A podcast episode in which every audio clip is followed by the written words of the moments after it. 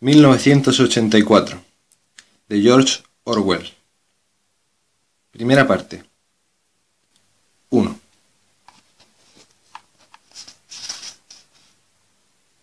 Era un día frío y luminoso de abril, y los relojes estaban dando las trece. Winston Smith, con la barbilla clavada en el pecho, en un esfuerzo por escapar al desagradable viento, pasó a toda prisa entre las puertas de cristal de las casas de la Victoria aunque no lo bastante rápido para impedir que se colara tras él un remolino de polvo y suciedad. El vestíbulo olía a col hervida y a esteras viejas. En un extremo habían colgado en la pared un cartel coloreado y demasiado grande para estar en el interior. Representaba solo una enorme cara de más de un metro de ancho, el rostro de un hombre de unos cuarenta y cinco años, con un espeso bigote negro y facciones toscas y apuestas. Winston se dirigió a las escaleras. Era inútil tratar de coger el ascensor. Raras veces funcionaba, y en esos días cortaba la corriente eléctrica durante las horas diurnas. Era parte del impulso del ahorro en preparación para la semana del odio. El apartamento estaba en el séptimo, y Winston, que tenía treinta y nueve años y una úlcera varicosa en el tobillo derecho, Subió despacio, parándose a descansar varias veces. En cada rellano, enfrente del hueco del ascensor, el cartel con el rostro gigantesco le contempló desde la pared. Era uno de esos carteles pensados para que los ojos te sigan cuando te mueves. El hermano mayor vela por ti, decía el eslogan al pie. Dentro del apartamento una voz pastosa estaba leyendo una lista de cifras relacionadas con la producción de hierro en lingotes. La voz procedía de una placa oblonga de metal parecido a un espejo empañado, que formaba parte de la superficie de la pared de la derecha. Winston encendió una luz y el volumen de la voz disminuyó un poco, aunque las palabras siguieron siendo comprensibles. El instrumento, la telepantalla, lo llamaban, podía atenuarse, pero no había manera de apagarlo del todo. Winston fue hacia la ventana. Una figura pequeña y frágil cuya delgadez acentuaba el mono azul del uniforme del partido. Su cabello era muy rubio y tenía el rostro rubicundo y con la piel curtida por el tosco jabón, las hojas de afitar embotadas y el frío del invierno que acababa de concluir. Fuera, incluso a través de la ventana cerrada, el mundo parecía frío. Abajo, en la calle, Pequeños remolinos de viento formaban espirales de polvo y papeles rotos, y aunque lucía el sol y el cielo tenía un intenso color azul, todo parecía desvaído, excepto los carteles que había pegados por todas partes. El rostro de los bigotes negros observaba desde todas las esquinas. Había uno en la casa de enfrente. El hermano mayor vela por ti, decía el eslogan, mientras los ojos oscuros miraban directamente a los de Winston. En la calle, otro cartel rasgado por una esquina aleteaba al viento, cubriendo y descubriendo alternativamente la palabra Sothing. A lo lejos un helicóptero volaba entre los tejados, se cernía un momento como un moscardón y volvía a alejarse describiendo una curva. Era la patrulla de la policía que se asomaba a las ventanas de la gente. No obstante, lo malo no eran las patrullas, sino la policía del pensamiento. Detrás de Winston, la voz de la telepantalla seguía hablando del hierro en lingotes y del cumplimiento del noveno plan trienal. La telepantalla recibía y transmitía al mismo tiempo. Era capaz de captar cualquier sonido que hiciera Winston por encima de un susurro muy bajo. Es más, mientras estuviera en el campo de visión dominado por la placa metálica, podían verle y oírle. Por supuesto, era imposible saber si te estaban observando o no en un momento dado con qué frecuencia o con qué sistema la policía del pensamiento encendía la placa de cada cual eran puras conjeturas. Incluso era concebible que vigilaran a la vez a todo el mundo. Pero en cualquier caso, podían conectarse contigo cuando quisieran. Tenías que vivir, y la costumbre acababa por convertirlo en un instinto, dando por sentado que escuchaban hasta el último sonido que hacías y que, excepto en la oscuridad, observaban todos tus movimientos. Winston continuó de espaldas a la telepantalla. Era más seguro, aunque sabía muy bien que incluso una espalda podía ser reveladora. A un kilómetro de allí, el Ministerio de la Verdad, su lugar de trabajo, se elevaba blanco e inmenso sobre el lúgubre paisaje. Eso, pensó con una especie de vaga repugnancia, era Londres, la principal ciudad de la franja aérea 1, a su vez la tercera provincia más poblada de Oceanía. Hurgó en su memoria en busca de algún recuerdo de infancia que le dijera si Londres había sido siempre así. Había habido siempre esas vistas de casas destartaladas del siglo XIX, con los costados reforzados con tablones de madera, las ventanas tapadas con cartones, el tejado cubierto con planchas de hierro ondulado y las absurdas tapias de los jardines inclinadas en todas las direcciones, y esos sitios bombardeados donde el polvo de las cayolas se remolinaba con el viento y las adelfas cubrían los montones de cascotes y los lugares donde las bombas habían abierto un hueco mayor y habían surgido sórdidas colonias de casas de madera que parecían gallineros. Pero fue inútil, no pudo recordarlo. No conservaba de su infancia más que una serie de imágenes muy luminosas, sin el menor trasfondo, que le resultaban casi ininteligibles. El Ministerio de la Verdad, el Miniver, en nueva lengua, era inquietantemente distinto de los demás edificios. Era una gigantesca estructura piramidal de reluciente cemento blanco que se alzaba, una terraza tras otra, a más de trescientos metros de altura. Desde donde estaba Winston podían leerse, labrados con elegante caligrafía en la fachada blanca, los tres eslóganes del partido. La guerra es la paz, la libertad es la esclavitud, la ignorancia es la fuerza. Se decía que el Ministerio de la Verdad tenía tres mil habitaciones por encima del nivel del suelo y sus correspondientes ramificaciones bajo tierra. Desperdigados en Londres, había sólo otros tres edificios de tamaño y apariencia parecidos. Empequeñecían de tal modo la arquitectura de los alrededores que desde el tejado de las casas de la Victoria se divisaban los cuatro a la vez. Eran la sede de los cuatro ministerios en los que se dividía todo el sistema gubernamental el Ministerio de la Verdad, que se ocupaba de las noticias, los espectáculos, la educación y las bellas artes. El Ministerio de la Paz, encargado de los asuntos relativos a la guerra. El Ministerio del Amor, que se ocupaba de mantener la ley y el orden. Y el Ministerio de la Abundancia, que era el responsable de los asuntos económicos. Sus nombres, en nueva lengua, eran Miniver, Minipax, Minimor y Minindancia. El Ministerio del Amor era el más imponente. No tenía una sola ventana. Winston nunca había estado dentro, ni tampoco a medio kilómetro de él. Era imposible entrar allí si no era por algún asunto oficial, y aún así había que atravesar un laberinto de alambre de espino, puertas de acero y nidos de ametralladora ocultos. Incluso las calles que conducían a las barreras exteriores estaban patrulladas por guardias de uniforme negro, cara de pocos amigos y armados con cachiporras. Winston se volvió de pronto. Había adoptado la expresión de relajado optimismo que convenía exhibir ante la telepantalla. Cruzó la habitación para ir a la minúscula cocina.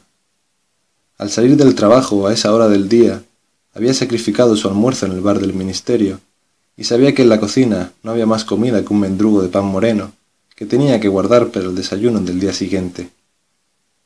Cogió de un estante una botella de un líquido incoloro con una sencilla etiqueta que decía Ginebra de la Victoria.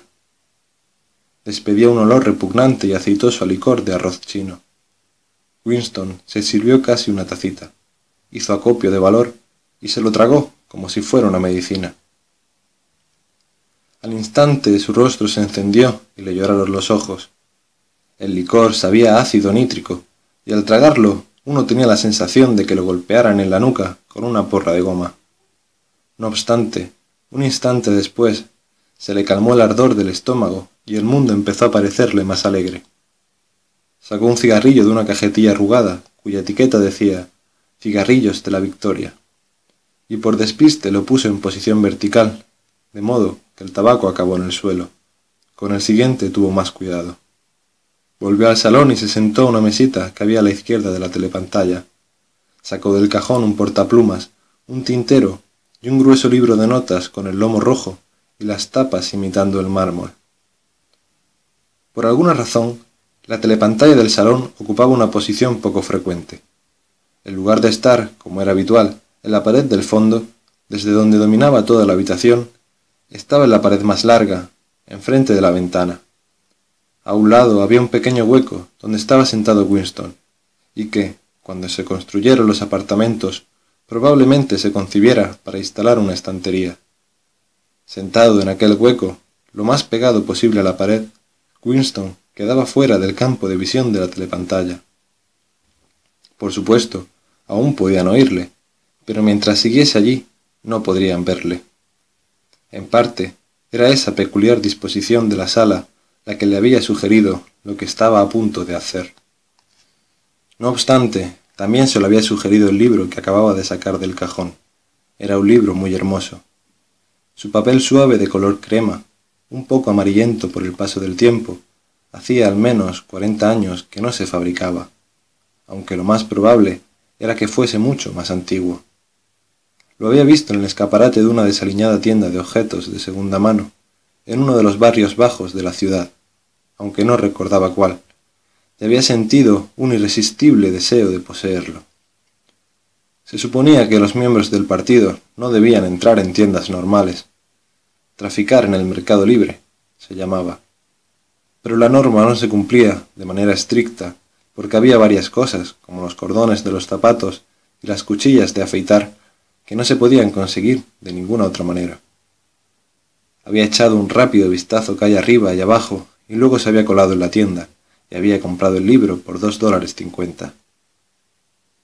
En aquel momento no había sido consciente de quererlo por ninguna razón concreta. Se lo había llevado a casa en su maletín, sintiéndose culpable.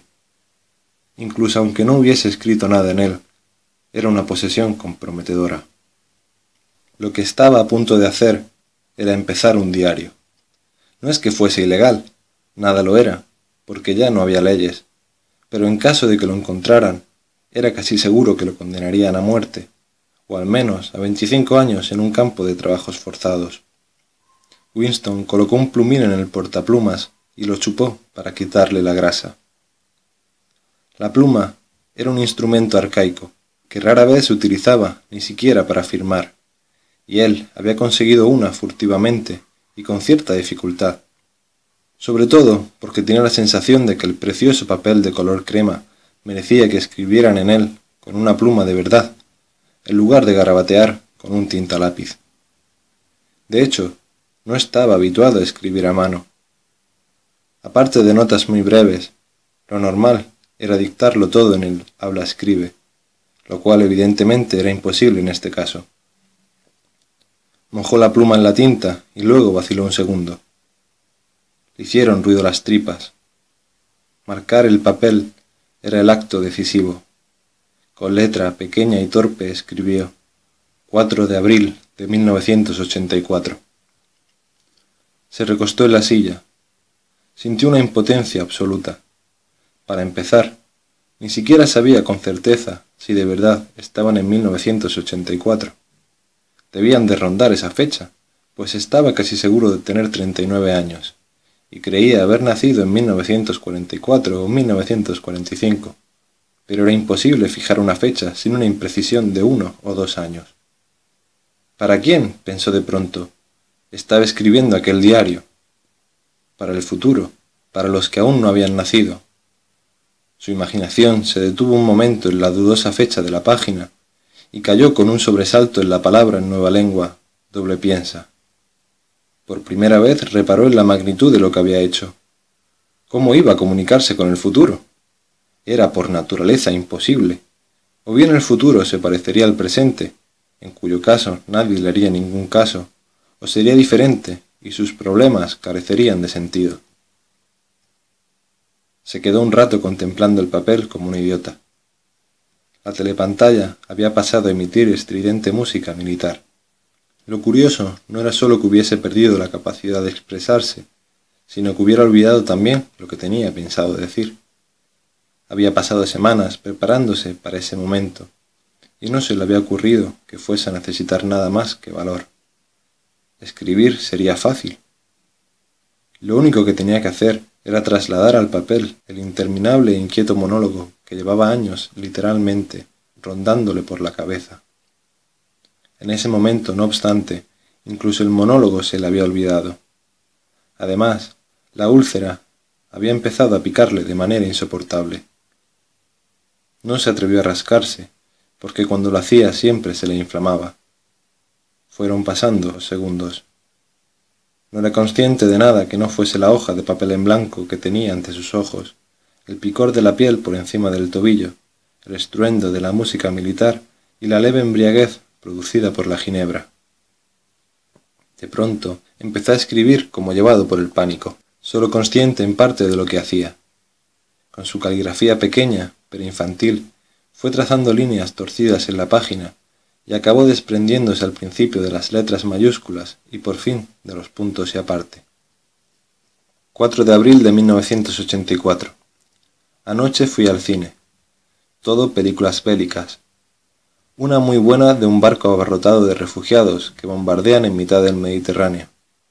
El público se lo pasó en grande con los planos de un hombre muy gordo, que intentaba huir a nado del helicóptero que le perseguía. Primero se le veía chapoteando en el agua como una marsopa, luego aparecía a través de la mira de las ametralladoras del helicóptero. Después lo llenaban de agujeros. El agua se volvía de color rosa y se hundía como si los agujeros hubiesen dejado entrar el agua. La gente se moría de risa al ver cómo se hundía. Luego había un bote salvavidas lleno de niños que sobrevolaba un helicóptero. Había una mujer de mediana edad que tal vez fuese judía, sentada a popa con un crío de unos tres años en brazos. El bebé lloraba de miedo y ocultaba la cabeza entre sus pechos tratando de protegerse. La mujer lo abrazaba y lo consolaba, aunque ella también estaba aterrorizada y procuraba taparlo como si creyera que sus brazos podían detener las balas. Luego el helicóptero. Soltaba una bomba de veinte kilos con un terrible resplandor, y el bote se encendía como una caja de cerillas. Después había un plano genial del brazo de un niño volando por los aires. Yo creo que debieron de rodarlo desde un helicóptero y hubo muchos aplausos en los asientos del partido, aunque una mujer de la parte de los proles organizó un escándalo, y se puso a gritar que no deberían proyectar esas cosas delante de los niños, que no estaba bien delante de los niños, hasta que la policía la sacó. No creo que le ocurriera nada, porque a nadie le importa lo que digan los proles. Es una típica reacción prole, y nunca. Winston dejó de escribir, en parte porque le había dado un calambre. Ignoraba santo de qué había escrito todas esas incongruencias. Pero lo raro era que mientras lo hacía, había acudido claramente a su memoria un recuerdo totalmente distinto, hasta el punto de que se vio capaz de escribirlo. Era, comprendió de pronto, ese otro incidente el que le había decidido volver a casa y empezar el diario. Había ocurrido esa mañana en el ministerio, suponiendo que pudiera decirse tal cosa algo tan vago. Eran casi las once y en el departamento de archivos, donde trabajaba Winston, estaban sacando las sillas de los cubículos hasta el centro del vestíbulo enfrente de la gran telepantalla, en preparación para los dos minutos de odio. Winston acababa de ocupar su sitio en una de las filas de en medio, cuando dos personas a quienes conocía de vista, pero con las que nunca había hablado, entraron de pronto en la habitación. Una de ellas era una chica con la que se cruzaba a menudo en los pasillos. No sabía su nombre, pero sí que trabajaba en el departamento de ficción. Probablemente la había visto a veces con las manos grasientas y cargada con una llave inglesa. Trabajara de mecánica en una de las máquinas de escribir novelas. Era una chica de aspecto decidido, de unos veintisiete años, cabello negro y espeso, rostro pecoso y movimientos ágiles y atléticos. Una estrecha faja de color rojo emblema de la Liga Juvenil Antisexo, ceñía su cintura por encima del mono y resaltaba lo esbelto de sus caderas. A Winston le había resultado antipática desde el primer momento, y sabía por qué. Por el ambiente de campos de hockey, paños fríos, excursiones comunitarias e higiene mental que siempre la rodeaba. En realidad, le disgustaban casi todas las mujeres, y en particular las jóvenes y guapas. Siempre eran ellas, sobre todo las jóvenes, las más fanáticas seguidoras del partido, las que se tragaban todas las consignas, las espías aficionadas y las que se dedicaban a husmear cualquier forma de heterodoxia. Pero esa chica en concreto parecía más peligrosa que la mayoría. Una vez que se cruzaron en el pasillo, le había echado una penetrante mirada de soslayo que le había aterrorizado. Incluso llegó a pensar que pudiera ser un agente de la policía del pensamiento. Es cierto que no parecía muy probable, pero aún así seguía experimentando una extraña inquietud, mezcla de miedo y hostilidad, cada vez que la tenía cerca. La otra persona era un hombre llamado Brian, un miembro del partido interior, que ocupaba un puesto tan importante y misterioso que Winston solo tenía una idea muy vaga de en qué consistía. Se produjo un momento de silencio entre la gente que había en torno a las sillas al ver acercarse el mono negro de un miembro del partido interior. O'Brien era un hombretón fornido de cuello grueso y rostro tosco y brutal, que al mismo tiempo resultaba cordial. A pesar de su aspecto imponente, sus modales eran amables y tenía una manera de subirse las gafas que desarmaba a cualquiera de un modo indefinible, curiosamente civilizado. Era un gesto que, si alguien hubiera pensado todavía en esos términos, habría podido recordar a un noble del siglo XVIII que ofreciera su caja de rapé. Winston, que había visto a O'Brien tal vez una docena de veces en otros tantos años, sentía una extraña atracción por él, y no sólo porque le intrigara el contraste entre la urbanidad de sus modales y su físico de boxeador, sino porque abrigaba la secreta convicción, o tal vez fuese solo una esperanza, de que la ortodoxia política de O'Brien no era perfecta. Había algo en su gesto que lo sugería de un modo irresistible. Incluso era posible que lo que llevaba pintado en el semblante no fuese la heterodoxia, sino simplemente la inteligencia. En cualquier caso, Tenía aspecto de ser una persona con quien uno podría entenderse, si pudiera burlar a la telepantalla y estar a solas con él. Winston jamás había hecho el menor intento de comprobarlo. De hecho, era imposible. En ese momento Brian echó un vistazo a su reloj de pulsera, vio que eran casi las once y decidió quedarse en el departamento de archivos hasta que terminaran los dos minutos de odio. Ocupó una silla en la misma fila que Winston, a un par de asientos. En medio había una mujer menuda de cabello rubio, que trabajaba en el cubículo contiguo al de Winston. La chica del cabello moreno se sentó justo detrás. Un instante después, la telepantalla del fondo de la sala emitió un chirrido estridente y desagradable, como el de una gigantesca máquina sin engrasar. Era un ruido que ponía los pelos de punta y hacía rechinar los dientes. Había empezado el odio. Como de costumbre, el rostro de Manuel Goldstein, el enemigo del pueblo, apareció en la pantalla. Se oyeron silbidos aquí y allá entre el público. La mujer de cabello rubio soltó un chillido de asco y temor. Goldstein era el renegado y desertor que hace mucho tiempo nadie recordaba con exactitud cuánto había sido una figura señera del partido, casi a la altura del hermano mayor, y luego se había dedicado a las actividades contrarrevolucionarias. Lo habían condenado a muerte y se las había arreglado para escapar y desaparecer misteriosamente. Los programas de los dos minutos de odio variaban a diario, pero no había ninguno en el que Goldstein no fuera el protagonista. Era el traidor por excelencia, el primero en mancillar la pureza del partido. Todos los crímenes subsiguientes contra el partido Todas las traiciones, los actos de sabotaje, las herejías y las desviaciones emanaban directamente de sus enseñanzas.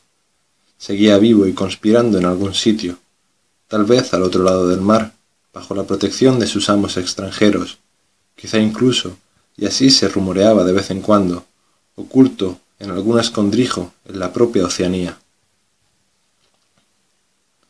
Winston notó una opresión en el diafragma. Era incapaz de ver el rostro de Goldstein sin sentir una penosa mezcla de emociones.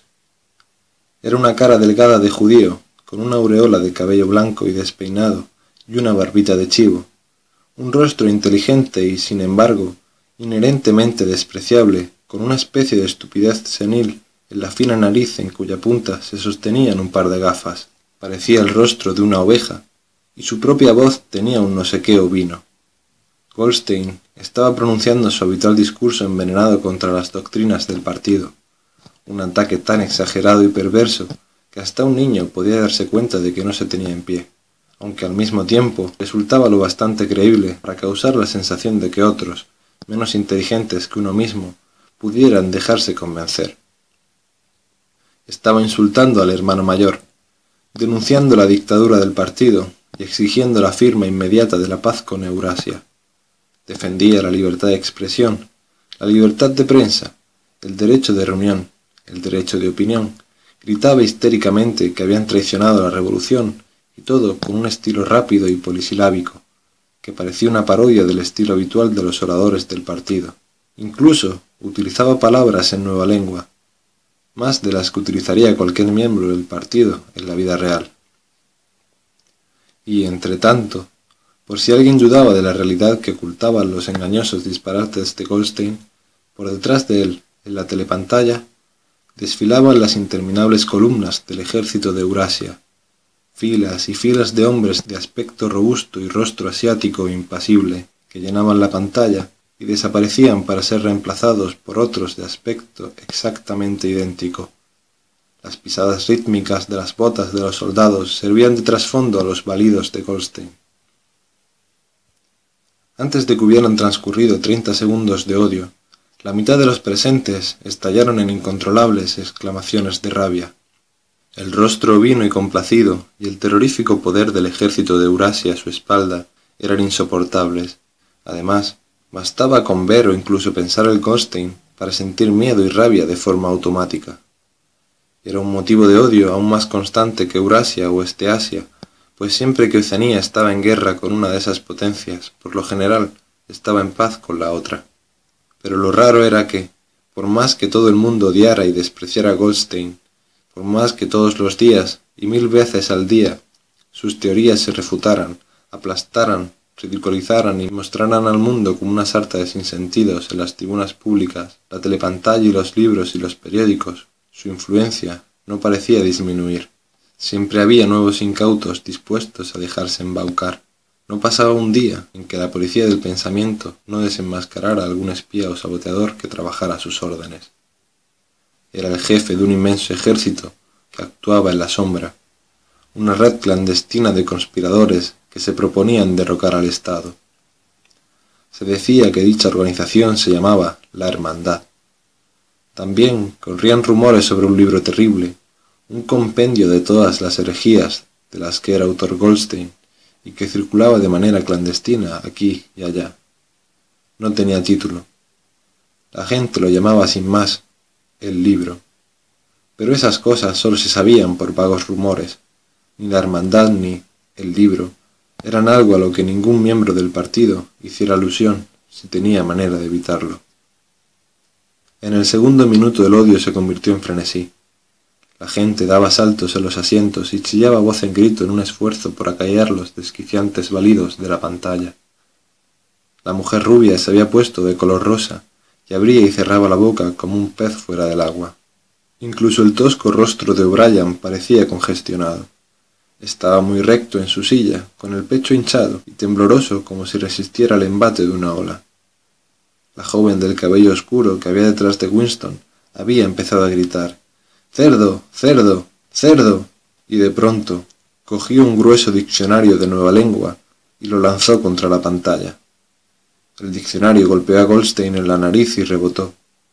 La voz continuó inexorable. En un momento de lucidez, Winston descubrió que estaba gritando con los demás y dando patadas con violencia contra el marco de la silla. Lo más horrible de los dos minutos de odio no era que la participación fuese obligatoria, sino que era imposible no participar. Al cabo de treinta segundos se hacía innecesario fingir. Un espantoso éxtasis de temor y afán de venganza, unos deseos de asesinar, torturar y aplastar caras con un mazo parecían recorrer a todo el mundo como una corriente eléctrica, y lo convertían a uno, incluso en contra de su voluntad, en un loco furioso. Y no obstante, la rabia que se sentía era una emoción abstracta y carente de finalidad, que podía dirigirse de un objeto a otro como la llama de un soplete. Así, al cabo de un instante, El odio de Winston se concentraba no en Goldstein, sino por el contrario, en el hermano mayor, el partido y la policía del pensamiento. En momentos así, su corazón estaba con el solitario y denigrado hereje de la pantalla, el único guardián de la cordura y la verdad en un mundo de mentiras. Y poco después volvía a estar de acuerdo con la gente que le rodeaba, y todo lo que se decía de Goldstein le parecía cierto. En esos momentos, el secreto odio que le inspiraba el hermano mayor se trocaba en adoración, y el hermano mayor daba la impresión de alzarse como un protector valiente e invencible, que se interponía igual que una roca entre las hordas de Asia, y Goldstein, a pesar de su aislamiento, de su indefensión y de las dudas sobre su propia existencia, parecía un siniestro taumaturgo capaz de resquebrajar con el mero poder de su voz la estructura misma de la civilización. En ciertos momentos incluso era posible trasladar a voluntad el odio de una cosa a otra. De pronto, mediante un esfuerzo como el que hacemos para apartar la cabeza de la almohada en plena pesadilla, Winston logró transferir su odio del rostro en la pantalla a la joven del cabello moreno que tenía detrás. Vívidas y hermosas alucinaciones cruzaron por su imaginación. Se vio golpeándola hasta la muerte con una cachiporra de goma, atándola desnuda a una estaca y acribillándola a flechazos como a un San Sebastián, violándola y cortándole el cuello en el momento del clímax. Por si fuera poco, comprendió mejor que antes por qué la odiaba.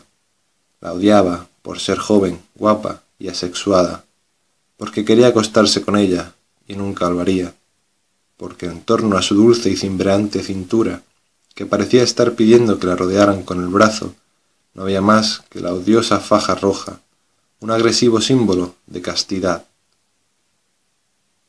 El odio llegó a su apogeo. La voz de Goldstein se había convertido en un verdadero valido, y por un instante su rostro se transformó en el de una oveja.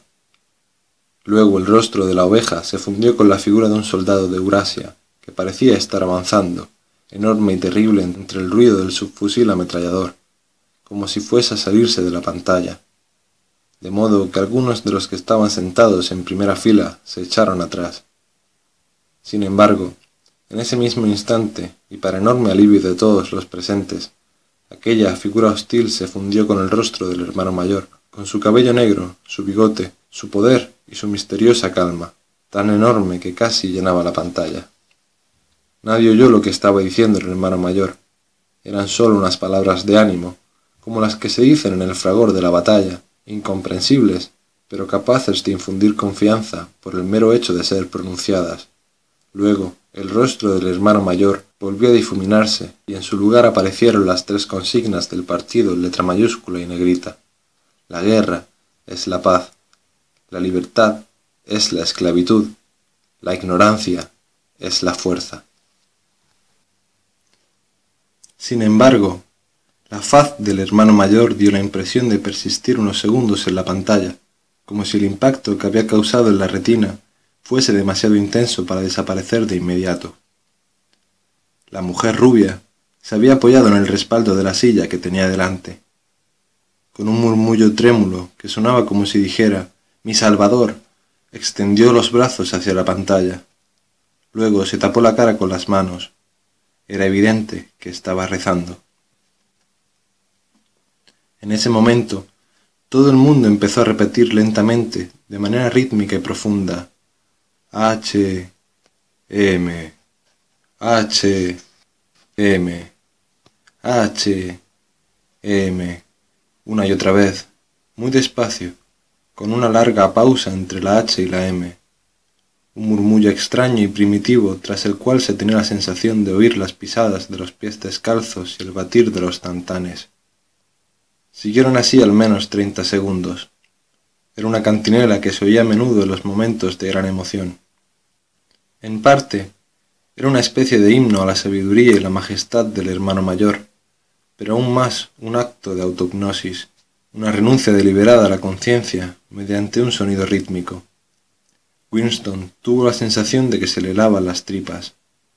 En los dos minutos de odio no podía evitar dejarse arrastrar por el delirio general, pero el cántico infrahumano de H, M, H, M siempre le llenaba de pavor. Por supuesto, lo entonaba con los demás. Era imposible no hacerlo. Disimular tus sentimientos, controlar tus gestos y hacer lo mismo que los demás era una reacción instintiva, pero había un par de segundos en que la expresión de sus ojos podría haberle traicionado. Y fue exactamente en ese instante cuando sucedió aquello tan revelador, si es que de verdad había sucedido. Por un momento cruzó la mirada con O'Brien. Este se había levantado, se había quitado las gafas y estaba volviendo a ponérselas con aquel gesto suyo tan característico. Pero por una fracción de segundo sus ojos se encontraron y Winston supo, sí, supo, que O'Brien pensaba lo mismo que él. Habían cruzado un mensaje inconfundible. Fue como si sus mentes se abrieran y sus pensamientos pasaran del uno al otro a través de los ojos. Estoy contigo, parecía estar diciéndole O'Brien. Sé exactamente lo que sientes. Comparto tu desprecio, tu odio, tu repugnancia. Pero no te preocupes, estoy de tu lado. Y luego, aquel instante de entendimiento había concluido que el rostro de O'Brien había vuelto a ser tan inescrutable como el de cualquiera. Eso fue todo. Y ahora ni siquiera estaba seguro de que hubiera ocurrido. Incidentes así nunca tenían consecuencias tan solo servían para conservar la fe o la esperanza en que además de él hubiese otros enemigos del partido. Tal vez los rumores de una inmensa conspiración clandestina fuesen ciertos después de todo. Puede que la hermandad existiera realmente.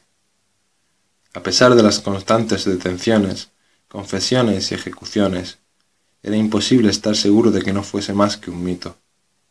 Algunos días lo creía, otros no. No había pruebas, solo indicios pasajeros que lo mismo podían significar alguna cosa o nada, retazos de conversación oídos por casualidad, frases vagas pintarrajeadas en las paredes de los lavabos. Una vez, incluso el movimiento de las manos de dos desconocidos al saludarse le había parecido una señal. Todo eran conjeturas. Lo más probable era que lo hubiese imaginado todo. Había vuelto a su cubículo sin mirar a O'Brien. Apenas se le pasó por la cabeza la idea de prolongar aquel contacto momentáneo. Habría sido muy peligroso, incluso si se le hubiese ocurrido cómo hacerlo. Por un segundo o dos habían intercambiado una mirada equívoca, y ya está. Pero incluso eso era un suceso memorable en la soledad en que tenían que vivir. Winston se sentó más erguido, soltó un eructo, le repitió el sabor de la ginebra que tenía en el estómago. Sus ojos volvieron a centrarse en la página. Descubrió que, mientras recordaba, había seguido escribiendo como impulsado por un acto automático, y ya no era la caligrafía torpe y acalambrada de antes. La pluma se había deslizado voluptuosamente sobre el suave papel, y había escrito con letra clara y mayúscula una y otra vez hasta llenar media página. Abajo el hermano mayor, abajo el hermano mayor, abajo el hermano mayor abajo el hermano mayor, abajo el hermano mayor. No pudo evitar una punzada de pánico. Era absurdo, puesto que escribir esas palabras no era más peligroso que el hecho de haber iniciado el diario. Pero por un momento estuvo tentado de arrancar las páginas que había escrito y renunciar a la empresa sin más. No obstante, no lo hizo porque sabía que era inútil. Daba igual que escribiese o no abajo el hermano mayor tanto si continuaba con el diario como si no, la policía del pensamiento acabaría descubriéndolo. Había cometido, y lo habría cometido incluso aunque no hubiese aplicado la pluma al papel, el delito esencial que incluía todos los demás delitos. Lo llamaban crimental. El crimental no podía ocultarse eternamente. Podías disimular un tiempo, incluso unos años, pero antes o después acaban descubriéndote. Siempre era de noche. Las detenciones ocurrían invariablemente de noche. La sacudida que te arrancaba del sueño, la mano áspera que te sacudía el hombro, las luces que te cegaban los ojos, el círculo de rostros implacables en torno a la cama. En la mayoría de los casos no había juicio ni informe sobre la detención. La gente desaparecía, sin más, y siempre de noche. Tu nombre se eliminaba de los archivos borraban hasta la última referencia a cualquier cosa que hubieras hecho. Tu antigua existencia se negaba y luego caía en el olvido. Eras abolido, aniquilado, vaporizado, era la palabra que usaban. Por un instante lo dominó una especie de histeria. Empezó a escribir con una letra descuidada y apresurada. Me matarán, no me importa, me pegarán un tiro en la nuca, me da igual, abajo el hermano mayor, siempre disparan en la nuca, no me importa, abajo el hermano mayor. Se arrellanó en el asiento, ligeramente avergonzado de sí mismo, y dejó la pluma en la mesa. Justo después dio un violento respingo. Habían llamado a la puerta. ¿Tan pronto? Se quedó quieto como un ratón, con la fútil esperanza de que quienquiera que fuese se marchara al ver que no habría. Pero no, volvieron a insistir. Lo peor que podía hacer era demorarse. El corazón le latía como un tambor, aunque su rostro probablemente siguiera inexpresivo por la fuerza de la costumbre. Se levantó y se dirigió lentamente a la puerta. 2. Al poner la mano en el tirador de la puerta, Winston reparó en que había dejado el diario abierto sobre la mesa, con, abajo el hermano mayor, escrito en letra tan grande que casi era legible desde el otro lado de la habitación. Era un descuido de una estupidez inconcebible, pero, a pesar del pánico, comprendió que no había querido emborronar el papel de color crema al cerrar el libro con la tinta húmeda. Contuvo el aliento y abrió la puerta. Al instante lo recorrió una cálida oleada de alivio. Fuera había una mujer ajada e insulsa, con el cabello lacio y el rostro surcado de arrugas. Oh, camarada, empezó con voz monótona y quejosa. Me había parecido oírte entrar. ¿Podrías pasar por mi apartamento y echarle un vistazo al fregadero de la cocina? Se ha atascado y... Era la señora Parsons, la mujer de un vecino del mismo piso. Señora, era una palabra mal vista en el partido. Se suponía que había que llamar camarada a todo el mundo, pero con ciertas mujeres uno la utilizaba de manera instintiva. La mujer tendría unos treinta años, pero parecía mucho mayor. Daba la impresión de que sus arrugas estuviesen cubiertas de polvo. Winston la siguió por el pasillo. Esas chapuzas eran una molestia casi diaria. Los pisos de las casas de la Victoria eran antiguos las habían construido alrededor de 1930 y se encontraban en un estado ruinoso. Las cayolas se caían de los techos y las paredes, las tuberías reventaban cada vez que caía una helada, había goteras siempre que nevaba, el sistema de calefacción funcionaba a medio gas cuando no lo apagaban del todo por economizar. Las reparaciones que no pudiera hacer uno mismo tenían que ser autorizadas por remotos comités que podían retrasar hasta dos años la reparación del cristal de una ventana. No te habría llamado de haber estado Tom, dijo vagamente la señora Parsons. El piso de los Parsons era más grande que el de Winston e igual de sombrío, aunque en otro sentido. Todo tenía aspecto de estar abollado y pisoteado, como si acabara de pasar por allí algún animal grande y violento. Tirados por el suelo había toda clase de objetos deportivos, bastones de hockey, guantes de boxeo, un balón deshinchado y un par de pantalones cortos sudados y vueltos del revés. Y sobre la mesa había un montón de platos sucios y varios cuadernos escolares muy manoseados.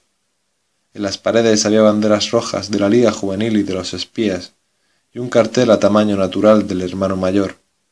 Se notaba el acostumbrado olor a col hervida que predominaba en todo el edificio, aunque allí estaba mezclado con un acre olor a sudor de alguna persona que, uno lo sabía nada más olerlo, aunque era difícil saber cómo, no se hallaba presente en ese momento.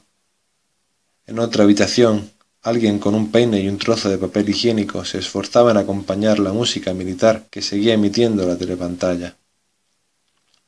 Son los niños, dijo la señora Parsons, mirando aprensiva por la puerta. Hoy todavía no han salido y, claro, Tenía la costumbre de interrumpir sus frases por la mitad. El fregadero de la cocina estaba lleno casi hasta el borde de un agua sucia y verdosa que aún olía más a col.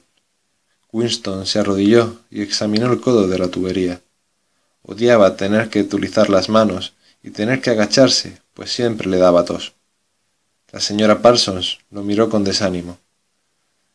Si Tom estuviera en casa, lo arreglaría en un santiamén, dijo. Le encantan estas cosas. Se le dan muy bien los trabajos manuales. Parsons trabajaba con Winston en el Ministerio de la Verdad. Era un hombre grueso, pero activo y de una estupidez desquiciante.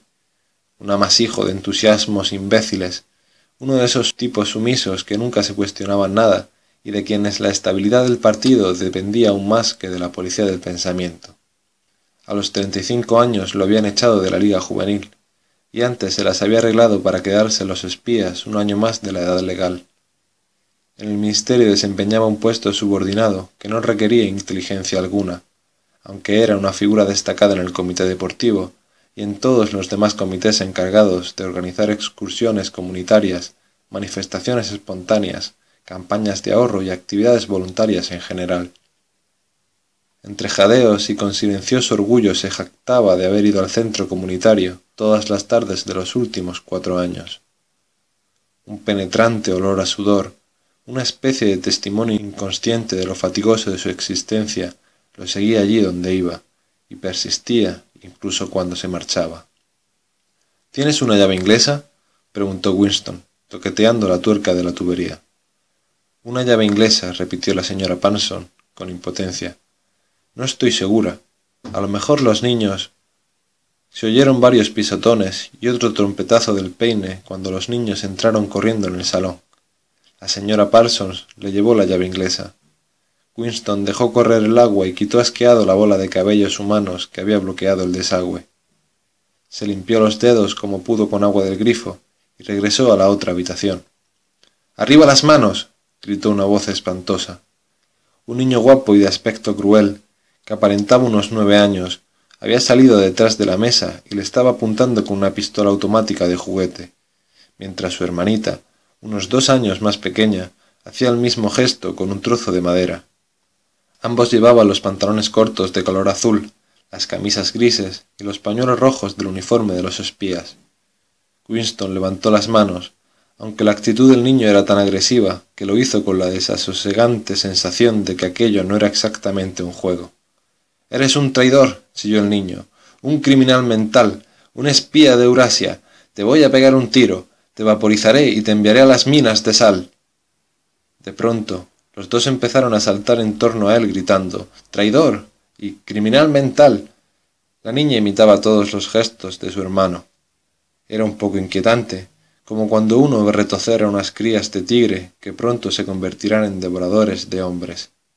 En los ojos del crío había una calculada inquina, un evidente deseo de golpear o patear a Winston, y la convicción de ser casi lo bastante mayor para hacerlo. Era una suerte que la pistola no fuese de verdad, pensó Winston.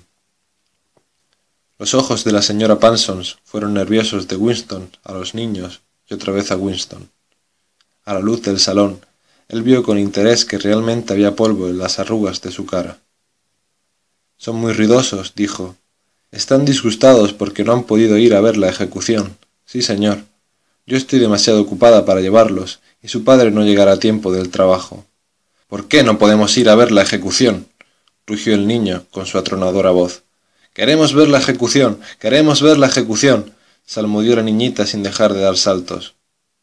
Winston recordó que esa tarde iban a ahorcar en el parque a unos prisioneros de Eurasia culpables de crímenes de guerra. Había una ejecución al mes y era un espectáculo muy popular. A los niños siempre les hacía mucha ilusión ir. Se despidió de la señora Parsons y fue hacia la puerta pero apenas había dado seis pasos cuando algo le golpeó en la nuca y notó un dolor horrible, como si le hubiese enclavado un alambre al rojo vivo. Se volvió justo a tiempo de ver a la señora Parsons forcejeando con su hijo en el umbral, mientras el niño se guardaba un tirachinas.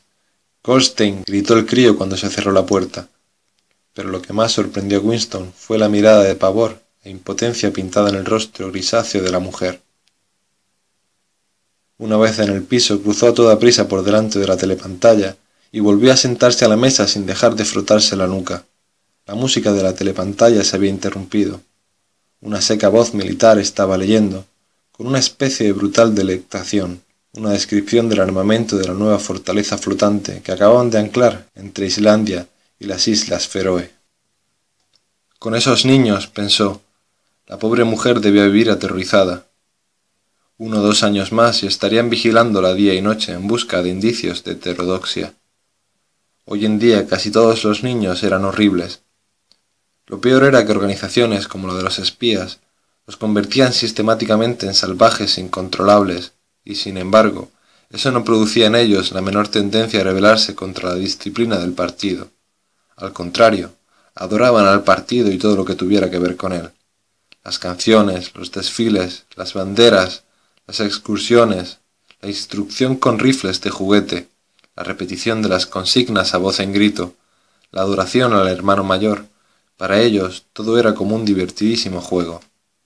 Toda su agresividad se volcaba hacia afuera, contra los enemigos del Estado, contra los extranjeros, los traidores, los saboteadores y los criminales mentales. Era casi normal que los mayores de treinta años temieran a sus propios hijos. Y con razón, pues apenas pasaba una semana sin que el Times publicara un párrafo explicando cómo algún mocoso fisgón, un héroe infantil, era la expresión utilizada generalmente, había oído alguna observación comprometedora y había denunciado a sus padres a la policía del pensamiento. El dolor del proyectil del tirachina se había pasado. Cogió con desgana la pluma preguntándose si se le ocurriría alguna otra cosa. De pronto empezó a pensar otra vez en O'Brien. Hacía unos años, ¿cuánto tiempo haría? Debían de ser unos siete años. Había soñado que andaba por una habitación totalmente a oscuras. Alguien que estaba sentado a su lado le había dicho al pasar, Nos encontraremos donde no hay oscuridad. Lo había dicho en voz muy baja, en tono casual, como si se tratara de una observación y no de una orden. Él la había seguido sin detenerse. Lo curioso era que en aquel momento, en el sueño, las palabras no le habían causado mucha impresión. Solo después, y muy poco a poco, parecían haber cobrado sentido. Ahora ya no recordaba si había visto a O'Brien por vez primera antes o después de tener ese sueño, ni cuándo había reparado en que la voz era la de O'Brien. Pero en todo caso no tenía la menor duda de que quien le había hablado en la oscuridad había sido O'Brien. Winston nunca había podido estar seguro, ni siquiera después del cruce de miradas de esa mañana, de si O'Brien era un amigo o un enemigo. Ni tampoco parecía tener mayor importancia. Entre ellos había un vínculo de entendimiento más importante que los afectos o el partidismo. Nos encontraremos donde no hay oscuridad, había dicho. Winston ignoraba qué quería decir con eso, pero sabía que de un modo u otro se haría realidad. La voz de la telepantalla se interrumpió. Un toque de trompeta claro y diáfano flotó en el aire estancado. La voz continuó en tono chirriante. Atención, atención, por favor. Acabamos de recibir una última hora del frente Malabar. Nuestras tropas han logrado una gloriosa victoria en el sur de la India. Estoy autorizado a decir que la batalla de la que estamos informando podría muy bien acercar la guerra a su final. He aquí la noticia. Malas noticias, pensó Winston. Y efectivamente, después de la sangrienta descripción de la liquidación de uno de los ejércitos de Eurasia, con magníficas cifras de muertos y prisioneros, llegó el anuncio de que, a partir de la semana siguiente, la ración de chocolate se reduciría de 30 gramos a 20. Winston volvió a eructar. El efecto de la ginebra empezaba a disiparse y le dejó una sensación de desánimo. La telepantalla, ya fuese para celebrar la victoria o para borrar el recuerdo del chocolate perdido, empezó a emitir por ti, Oceanía. En teoría, había que ponerse en posición de firmes, pero en aquel rincón era invisible. Por ti, Oceanía, dio paso a otra música más intrascendente. Winston fue hacia la ventana, dándole la espalda a la telepantalla. El día seguía frío y despejado, en la distancia estalló con un estruendo sordo y reverberante una bomba volante. Últimamente caían en Londres entre veinte y treinta a la semana. En la calle, el viento movía el cartel roto de aquí para allá, y la palabra Sothing aparecía y desaparecía. Sothing, los sagrados principios del Sothing, la nueva lengua, el doble piensa, la mutabilidad del pasado. Se sintió como si estuviese recorriendo los bosques del fondo del mar, perdido en un mundo monstruoso donde él mismo era el monstruo. Estaba solo, el pasado estaba muerto, el futuro era inimaginable. ¿Qué certeza tenía de que quedara una sola persona con vida de su parte? ¿Y cómo saber si el dominio del partido no duraría eternamente? A modo de respuesta, los tres eslóganes en la blanca fachada del Ministerio de la Verdad le recordaron que la guerra es la paz, la libertad es la esclavitud, la ignorancia es la fuerza. Sacó del bolsillo una moneda de veinticinco céntimos. Ahí también, con letra clara y minúscula, estaban inscritos los tres eslóganes, y en el reverso el busto del hermano mayor. Incluso en las monedas parecía que sus ojos te siguieran. En las monedas, en los sellos de correos, en las cubiertas de los libros, en las banderas, en los carteles y en las envolturas de las cajetillas de tabaco, en todas partes. Siempre aquellos ojos y aquella voz que te envolvía.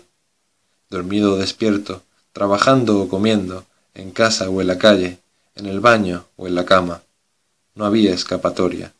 Lo único que te pertenecía eran los pocos centímetros cúbicos del interior de tu cráneo. El sol se había desplazado y las miles de ventanas del Ministerio de la Verdad, ahora que no reflejaban la luz, parecían tan sombrías como las aspilleras de una fortaleza. Al ver la enorme mole piramidal se le encogió el corazón. Era demasiado fuerte, no podía ser asaltado. No lo echarían abajo ni mil bombas volantes. Volvió a preguntarse para quién estaba escribiendo el diario. Para el futuro, para el pasado, para una época que podía ser imaginaria. Y por delante tenía no la muerte, sino la aniquilación. Reducirían el diario a cenizas y a él a vapor. Sólo la policía del pensamiento leería lo que había escrito antes de borrarlo de la existencia y del recuerdo de cualquiera. ¿Cómo apelar al futuro si no podía sobrevivir ni rastro de ti? ni siquiera una palabra anónima garrabateada en una hoja de papel. La telepantalla dio las catorce. Debía marcharse en diez minutos. Tenía que estar de vuelta en el trabajo a las catorce treinta. Curiosamente, las campanadas parecieron infundirle nuevos ánimos. Era un fantasma solitario pronunciando una verdad que nadie oiría. Pero, mientras la pronunciara, la continuidad no se interrumpiría. El legado de la humanidad se transmitía no haciéndose oír, sino conservando la cordura. Volvió a la mesa, mojó la pluma en el tintero y escribió. Al futuro o al pasado, a un tiempo en el que el pensamiento sea libre, en el que los hombres sean diferentes unos de otros y no vivan solos, a un tiempo en que la verdad exista y lo que se haga no se pueda deshacer, desde la época de la uniformidad, desde la época de la soledad, desde la época del hermano mayor, desde la época del doble piensa. Saludos. Ya estaba muerto, pensó. Le pareció que, sólo ahora que había empezado a poder formular sus pensamientos, había dado el paso decisivo. Las consecuencias de cada acto están incluidas en el propio acto. Escribió, El crimental no supone la muerte, el crimental es la muerte. Ahora que se había reconocido como un muerto, Seguir con vida el mayor tiempo posible se convirtió en algo crucial. Tenía dos dedos de la mano derecha manchados de tinta. He ahí el típico detalle que podía traicionarte. Cualquier fanático entrometido del ministerio, probablemente una mujer, alguien como aquella rubia o la chica morena del departamento de ficción, podía empezar a preguntarse por qué había estado escribiendo a la hora de la comida, por qué había utilizado una pluma, qué era lo que había escrito, y luego ir con el soplo al lugar indicado. Fue al cuarto de baño y se lavó la tinta cuidadosamente con el áspero jabón marrón, que raspaba la piel como papel de lija y era por tanto muy adecuado para ese propósito. Guardó el diario en el cajón. Era inútil pensar en esconderlo, pero al menos podía saber si habían descubierto su existencia. Un cabello colocado entre las páginas sería demasiado evidente. Con la punta del dedo cogió un grano de polvo blancuzco fácil de identificar y lo dejó en la esquina de la tapa de donde por fuerza se caería si alguien movía el libro. 3. Winston estaba soñando con su madre. Debía de tener unos diez u once años cuando desapareció su madre. Era una mujer alta, elegante, más bien callada, de movimientos lentos y precioso cabello rubio. A su padre lo recordaba de manera más vaga, como un hombre moreno y delgado, vestido siempre pulcramente de negro. Winston recordaba sobre todo la suela finísima de los zapatos de su padre, y con gafas. Era evidente que los dos debieron de ser engullidos por una de las primeras grandes purgas de los años cincuenta. En ese momento su madre estaba con su niña pequeña en brazos por debajo de donde él se encontraba. Winston apenas recordaba a su hermana, solo a un bebé pequeño y débil, siempre silencioso y de ojos muy grandes y despiertos. Ambas lo estaban mirando. Se hallaban en algún lugar subterráneo, el fondo de un pozo, por ejemplo, o una tumba muy profunda, que cada vez se alejaba más de él. Era el salón de un barco que se hundía, y las dos lo miraban a través del agua oscura. Aún había aire en el salón. Todavía podían verlo a él y a ellas, pero seguían hundiéndose las verdes aguas que de un momento a otro las cubrirían para siempre. Él estaba al aire libre, mientras a ellas se las tragaba la muerte, y si estaban ahí abajo, era porque él estaba arriba. Winston lo sabía, y ellas también, y por la expresión de su cara era evidente que así era. No vio ningún reproche en su rostro ni en su corazón, solo la conciencia de que debían morir para que él pudiera seguir con vida, y de que eso formaba parte del orden inevitable de las cosas. No recordaba lo que había ocurrido, pero en su sueño supo que de algún modo su madre y su hermana habían sacrificado su vida por él. Era uno de esos sueños que, pese a conservar un ambiente onírico característico, son una continuación de la propia vida intelectual, y en los que uno comprende hechos e ideas que siguen pareciendo nuevos y valiosos después de despertar. Winston reparó de pronto en que la muerte de su madre, hacía casi treinta años, había sido trágica y triste de un modo que ya no era posible.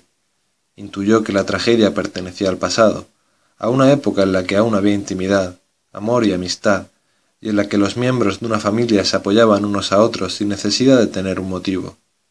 El recuerdo de su madre le atormentaba porque había muerto queriéndolo, cuando él era demasiado joven y egoísta para corresponderle, y porque, de algún modo que él no acertaba a recordar, se había sacrificado por una idea de la lealtad que era privada e inalterable.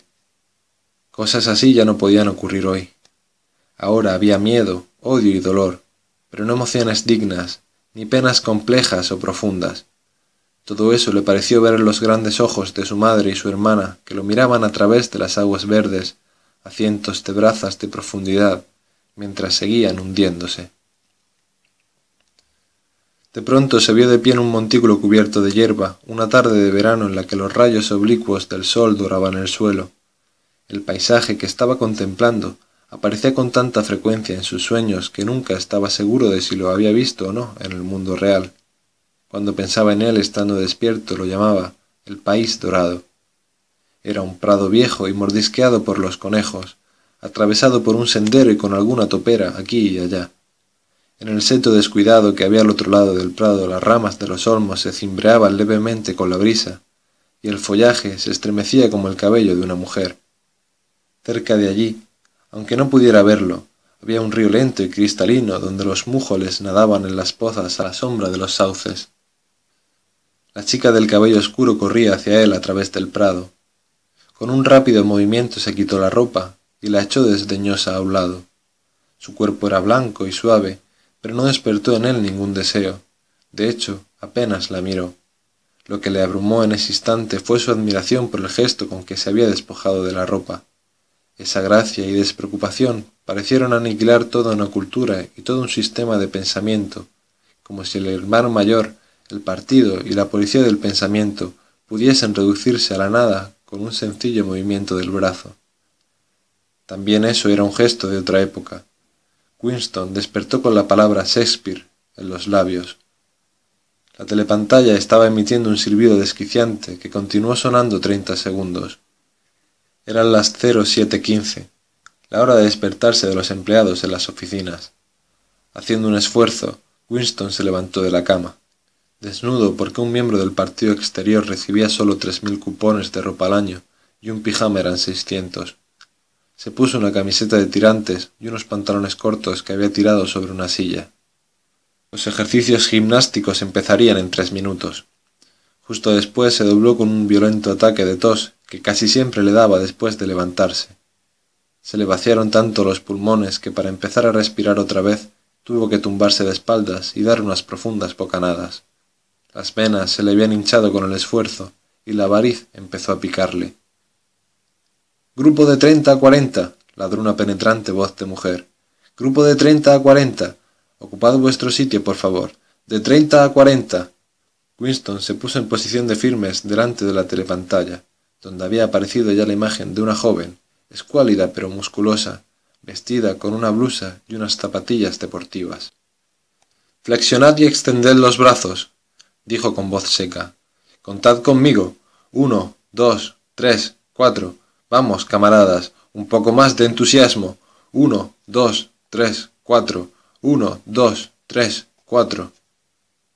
El dolor del acceso de tos no había disipado la impresión causada por el sueño en la imaginación de Winston, y los movimientos rítmicos de los ejercicios contribuyeron en cierto modo a reforzarla.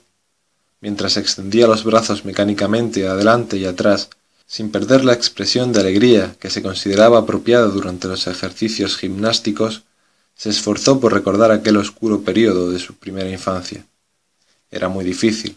Más allá de los años cincuenta todo estaba borroso. Sin registros externos en los que basarse, incluso el perfil de tu propia vida perdía nitidez. Recordabas acontecimientos cruciales que tal vez no hubiesen sucedido, detalles de incidentes aislados, aunque sin poder recobrar su ambiente, y largos períodos de blanco a los que no se podía asignar nada.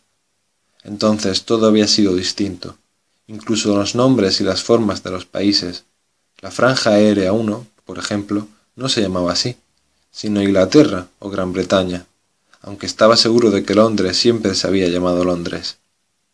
Winston no recordaba ningún momento en el que su país no hubiese estado en guerra, aunque era evidente que había habido un largo periodo de paz en su infancia, porque uno de sus primeros recuerdos era un ataque aéreo que había cogido a todo el mundo por sorpresa.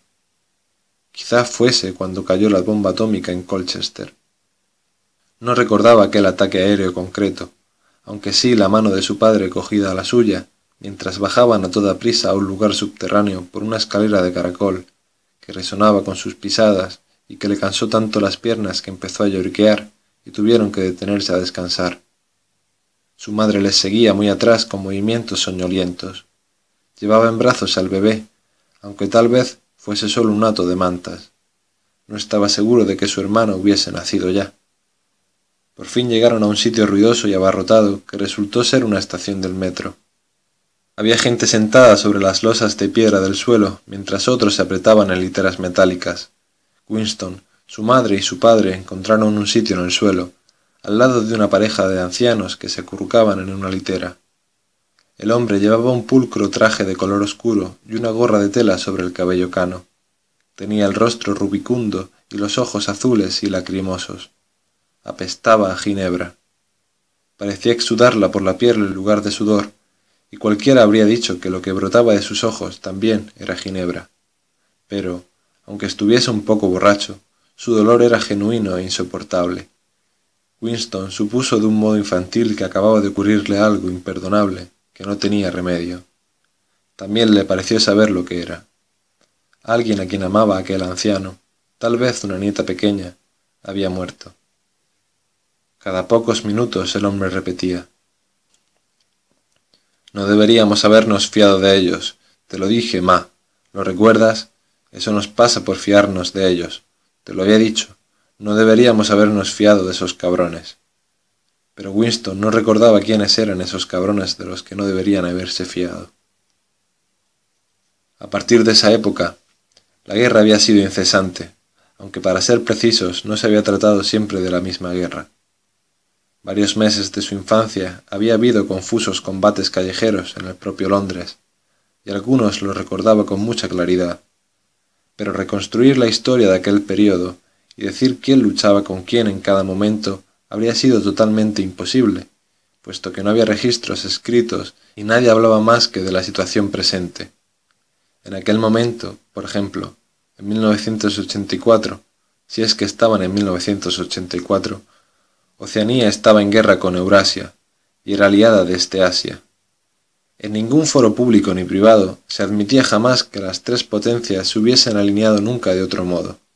En realidad, Winston sabía muy bien que apenas hacía cuatro años que Oceanía había estado en guerra con este Asia y aliada con Eurasia.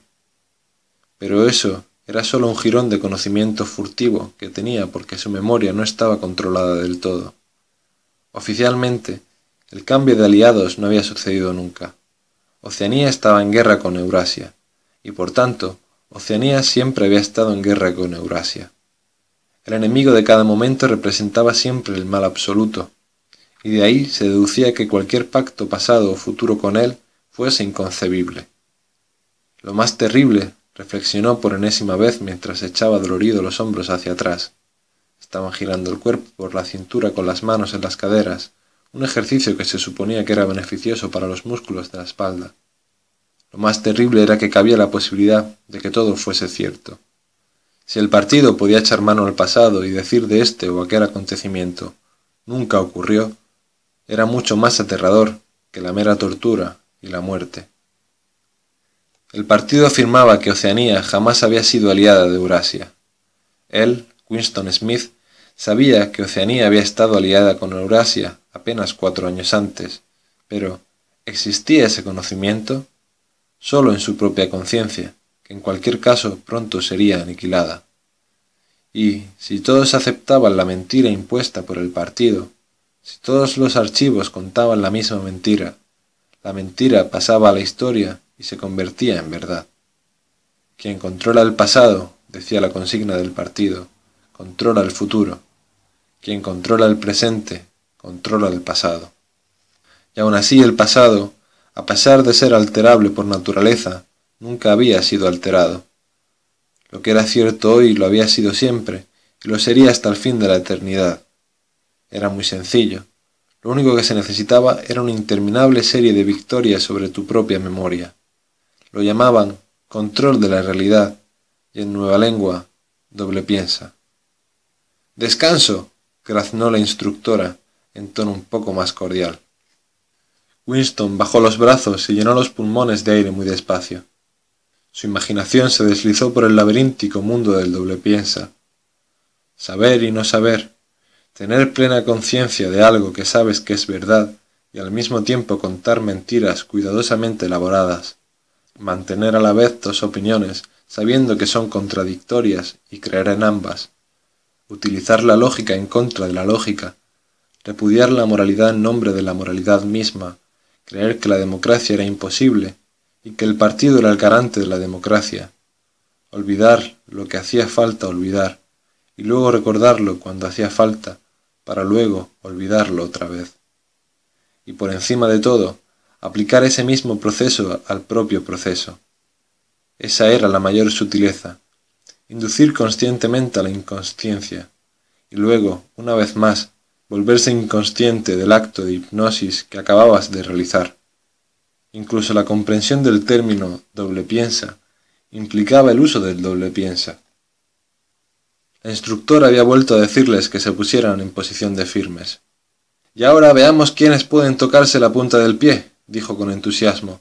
Flexionaos desde las caderas, por favor, camaradas. Uno, dos, uno, dos.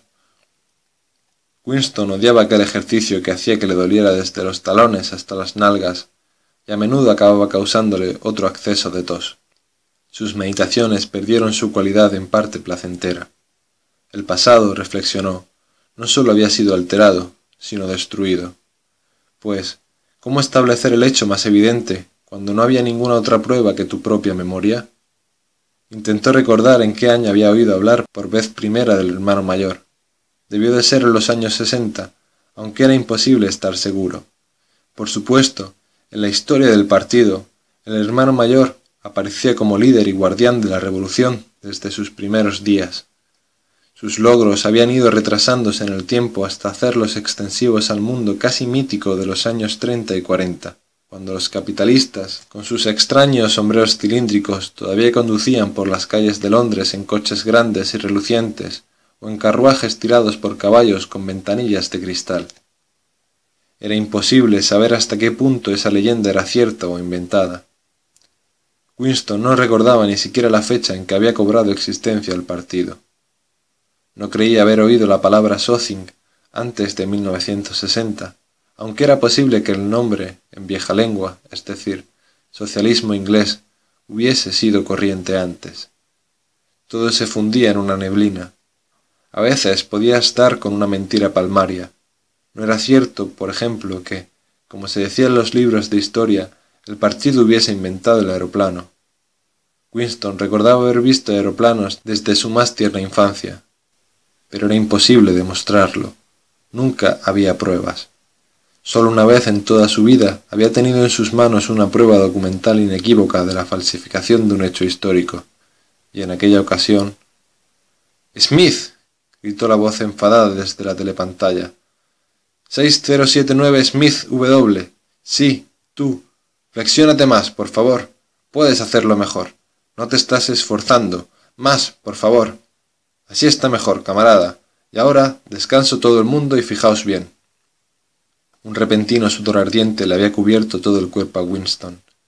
Su rostro siguió totalmente inescrutable. Nunca muestres desánimo, nunca muestres enfado. El más leve parpadeo podía delatarte. Se quedó observando cómo la instructora levaba los brazos sobre la cabeza y no podía decirse que con gracia, aunque sí con notables pulcritud y eficiencia, se flexionaba y se cogía los dedos de los pies. Ahí tenéis, camaradas. Así es como quiero veros hacerlo.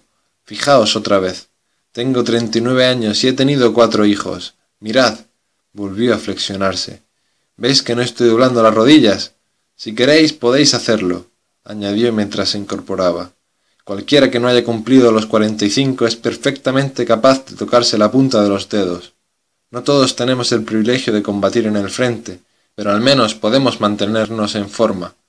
Recordad a nuestros muchachos en el frente, Malabar, y a los marineros de las fortalezas flotantes. Pensad en todo lo que tienen que soportar, y ahora volved a intentarlo.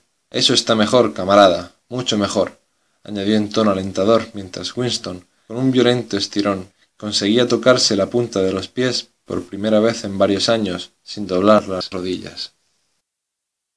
4.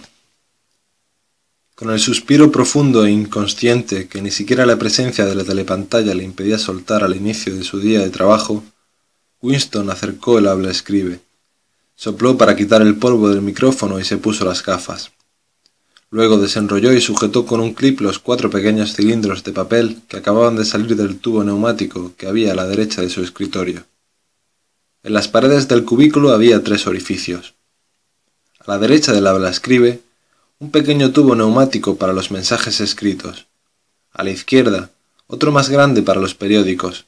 Y en la pared, al alcance de la mano, una gran ranura oblonga protegida por una rejilla de alambre. Esta última estaba pensada para tirar el papel sobrante. Había miles o decenas de miles de ranuras iguales en el edificio, no solo en todos los despachos, sino también en los pasillos. Por alguna razón las llamaban agujeros de memoria. Cuando uno sabía que cierto documento debía ser destruido, o incluso si encontraba un trozo de papel tirado por ahí, levantaba automáticamente la tapa del agujero de memoria más cercano y lo echaba en él donde una corriente de aire caliente lo arrastraba hasta los enormes hornos que había ocultos en las entrañas del edificio. Winston examinó las cuatro tiras de papel que había desenrollado. Cada cual contenía un mensaje de solo una o dos líneas en la jerga abreviada. No exactamente nueva lengua, aunque consistente sobre todo en palabras en nueva lengua, que se empleaba para uso interno del ministerio. Decían así. Times 17384 Discurso HM, dato erróneo, África rectifica. Times 19-12-83. Revisiones, cuarto trimestre, PT 83, erratas, verifica ejemplar actual. Times 14-2-84. Minindancia, cita, equivocada, rectifica, chocolate. Times 3-12-83.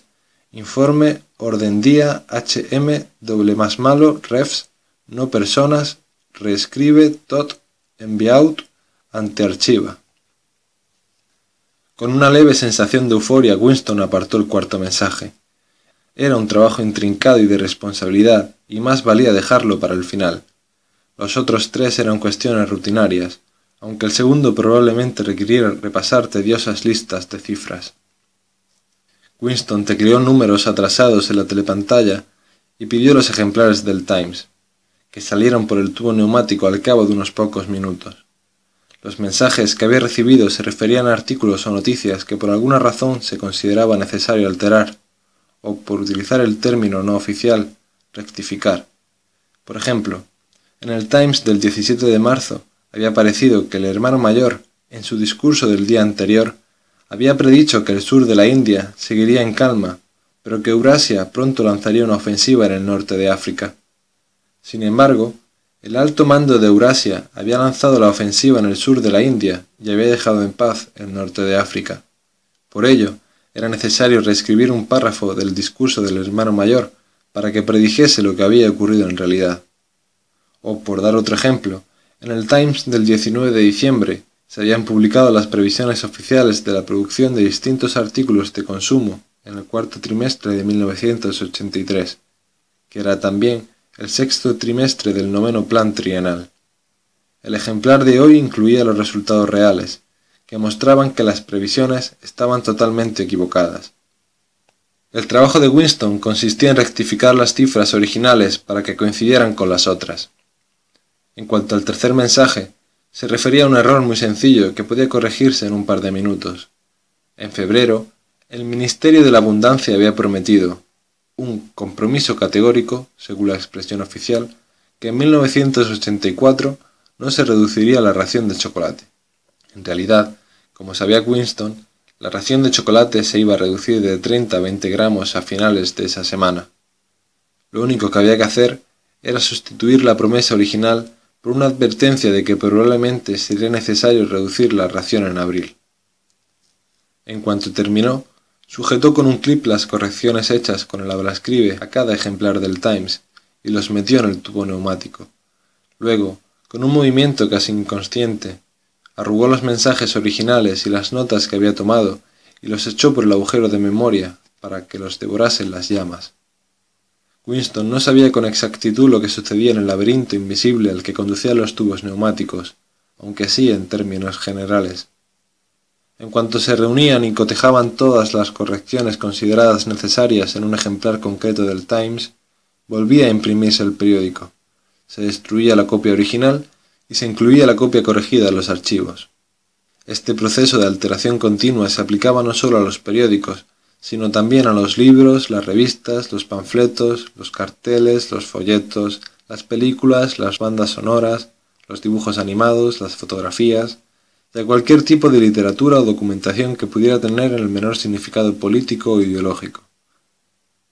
Día a día, y casi minuto a minuto, se iba actualizando el pasado. De ese modo podía demostrarse con pruebas documentales que todas las predicciones hechas por el partido habían sido correctas no se permitía que ninguna noticia, ni expresión de opinión en conflicto con las necesidades del momento pasara a los archivos. La historia era un palimpsesto, borrado y reescrito tantas veces como fuese necesario. En ningún caso habría sido posible, una vez hecho el cambio, demostrar que había tenido lugar una falsificación.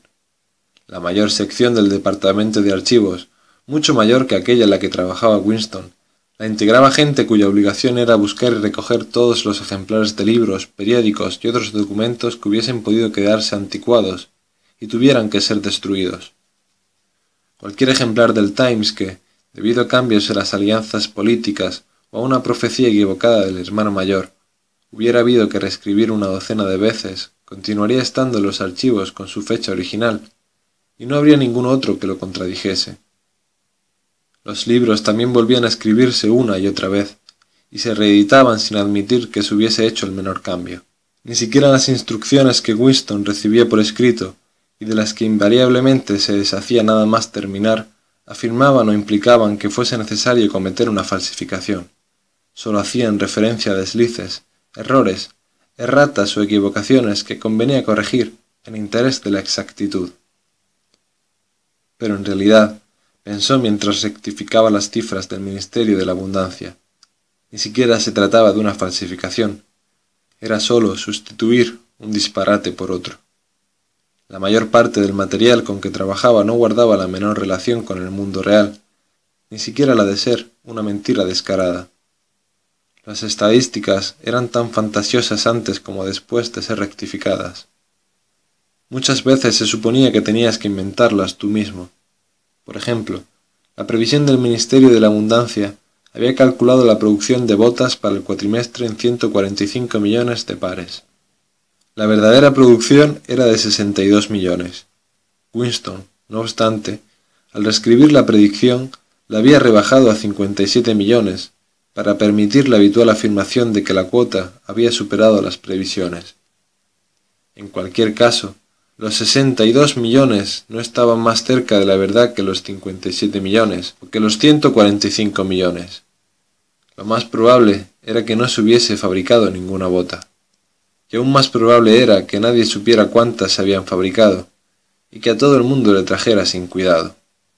Lo único que se sabía era que cada trimestre se registraba sobre el papel una cantidad astronómica de botas, cuando la mitad de la población de Oceanía iba descalza. Lo mismo ocurría con todos los datos archivados, grandes o pequeños. Todo se difuminaba en un mundo de sombras en el que incluso la fecha de los años se había vuelto poco fiable. Winston echó un vistazo al otro lado de la sala. En el cubículo de enfrente, un hombre menudo, de barbilla oscura y aspecto minucioso llamado Tillotson, estaba trabajando, con un periódico doblado sobre las rodillas y la boca muy cerca del micrófono del habla escribe. Daba la impresión de estar intentando que lo que decía fuese un secreto entre él y la telepantalla. Alzó la mirada y sus gafas lanzaron un destello hostil en dirección a Winston. Winston apenas conocía a Tillotson y no tenía ni idea de a qué se dedicaba. Los empleados del departamento de archivos no hablaban de buena gana de su trabajo.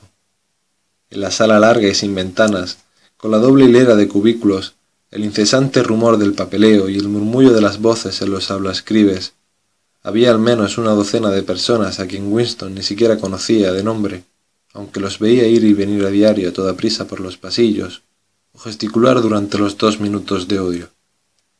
Sabía que la mujer rubia del cubículo de al lado trabajaba día tras día, buscando y borrando de la prensa nombres de personas que habían sido vaporizadas, y por tanto se consideraba que no habían existido, lo cual no dejaba de tener cierta lógica, pues su propio marido había sido vaporizado unos años antes.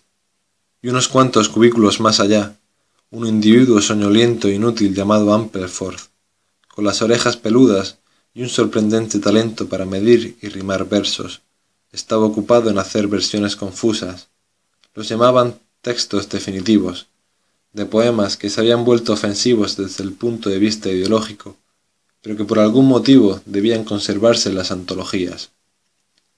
Y aquella sala, con sus cerca de cincuenta empleados, era sólo una subsección, una celda, por así decirlo, en la enorme complejidad del departamento de archivos. Más allá, por encima y por debajo, había más enjambres de trabajadores dedicados a una inimaginable multitud de tareas. Estaban los gigantescos talleres de impresión, con sus ayudantes de edición, sus expertos en tipografía y sus complejos sistemas para la falsificación de fotografías. Estaba la sección de teleprogramas, con sus ingenieros, sus productores y sus equipos de actores especialmente escogidos por su habilidad para imitar voces. Había ejércitos de empleados cuyo trabajo consistía simplemente en elaborar listas de libros y periódicos que era necesario revisar. Estaban los enormes depósitos donde se almacenaban los documentos corregidos y los hornos ocultos donde se destruían los ejemplares originales. Y en algún lugar, de manera casi anónima, estaban los cerebros que coordinaban todo el trabajo y bosquejaban la política que hacía necesario que se preservara un fragmento del pasado, se falsificara otro y se borrara un tercero de la existencia.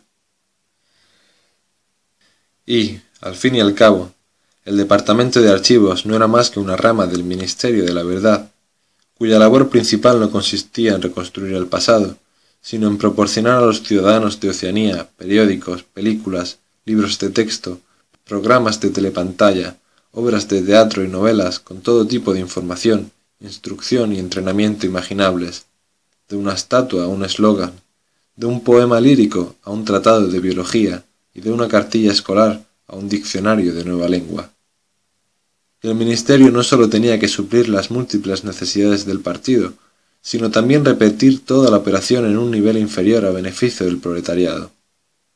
Había toda una cadena de departamentos dedicados a la literatura, la música, el teatro y en general todos los espectáculos proletarios.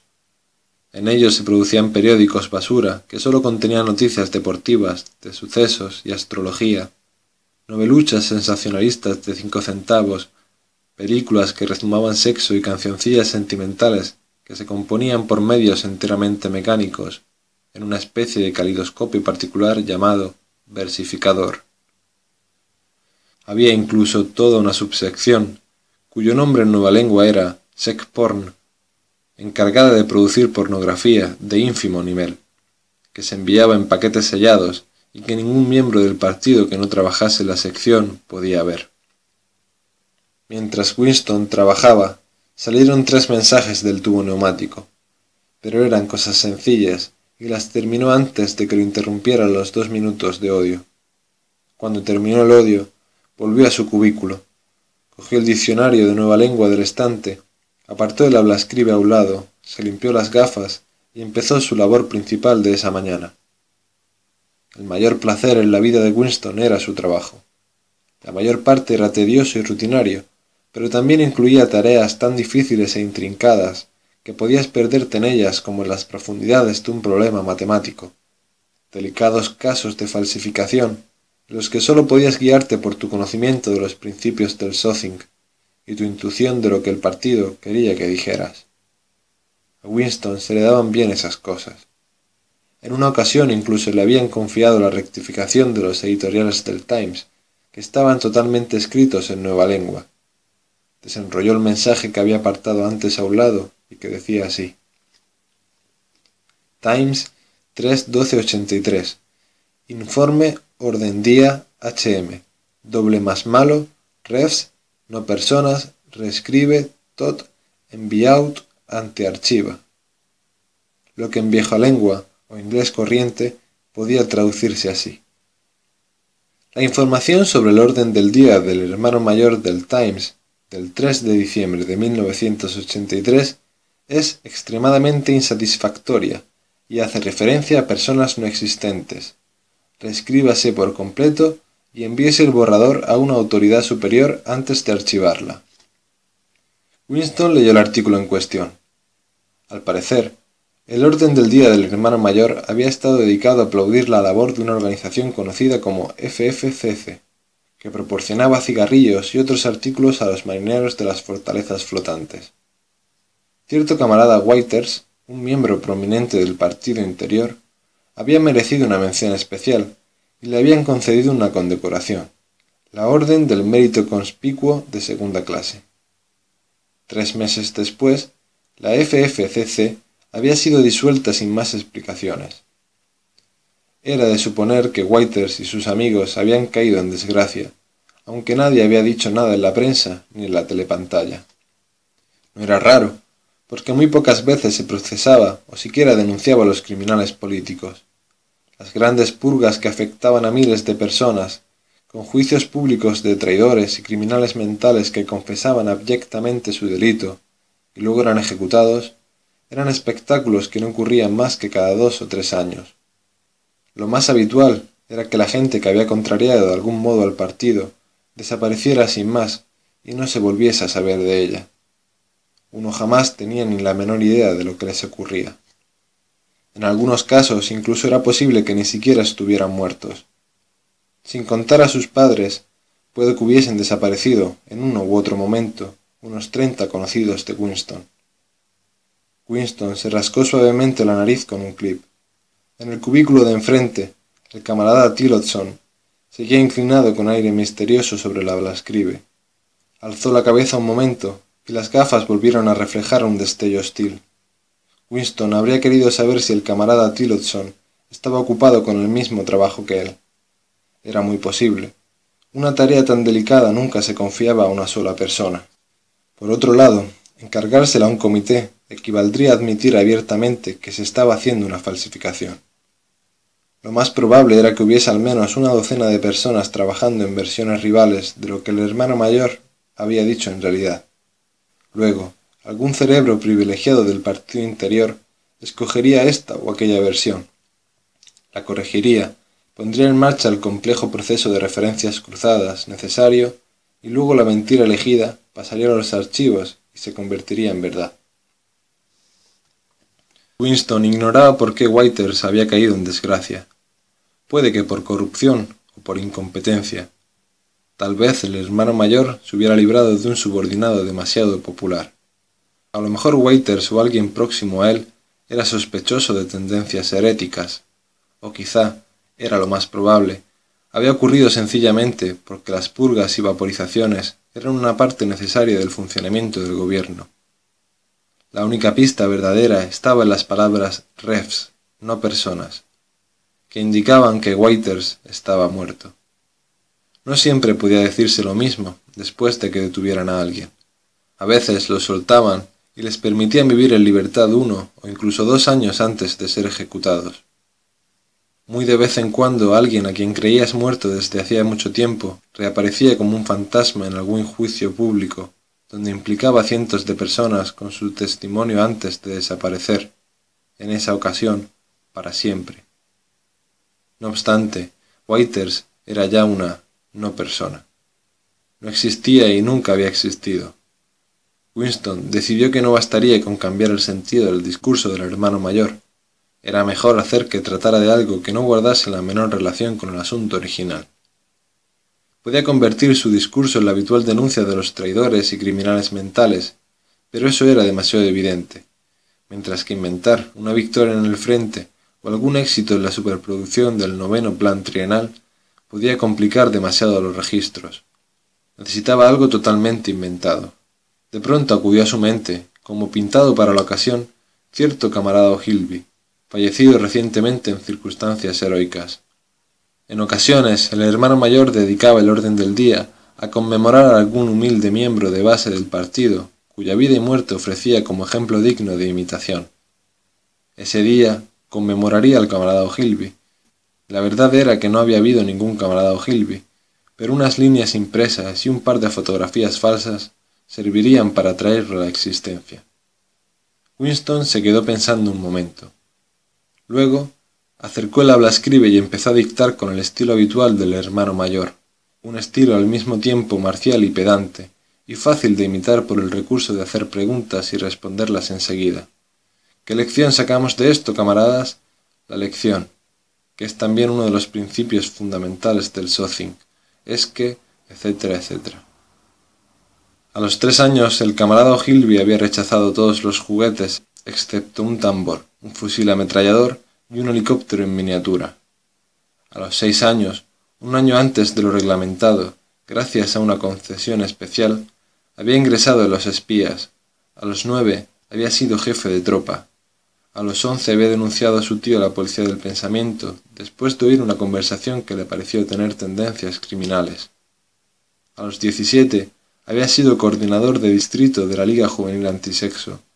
A los diecinueve había diseñado una granada de mano que había adoptado el Ministerio de la Paz y que, la primera vez que se utilizó, mató a treinta y un prisioneros eurasiáticos. A los veintitrés había fallecido en acto de servicio perseguido por aeroplanos a reacción enemigos mientras sobrevolaba el Océano Índico con unos despachos de suma importancia. Había saltado al mar desde el helicóptero con los despachos y la ametralladora. Un final, decía el hermano mayor, que era imposible considerar sin sentir envidia. El hermano mayor añadió unas cuantas observaciones sobre la pureza y la dedicación de la vida del camarada O'Hilby. Era abstemio y no fumaba. No tenía otra afición que la hora que pasaba diario en el gimnasio, y había hecho voto de celibato, pues creía que el cuidado de una familia era incompatible con la devoción al deber veinticuatro horas al día. No tenía otro tema de conversación que los principios del Sothing, ni otro objetivo en la vida que la derrota del enemigo eurasiático y la persecución de los espías, saboteadores, criminales mentales y traidores en general. Winston dudó si conceder o no al camarada Gilby la orden del mérito conspicuo al final decidió no hacerlo por las muchas referencias cruzadas y necesarias que eso acarrearía. Una vez más miró a su rival en el cubículo de enfrente. Algo parecía decirle con toda certeza que Tillotson estaba ocupado en la misma tarea que él. Era imposible saber qué versión adoptarían al final, aunque tenía la firme convicción de que sería la suya. El camarada O'Hilby, inimaginable apenas hacía una hora, se había convertido en realidad. Le pareció raro que se pudieran crear personas muertas, pero no vivas. El camarada O'Hilby, que nunca había existido en el presente, existía ahora en el pasado, y una vez que la falsificación cayera en el olvido, existiría de manera tan auténtica y con el mismo tipo de pruebas que Carlomagno o Julio César. 5.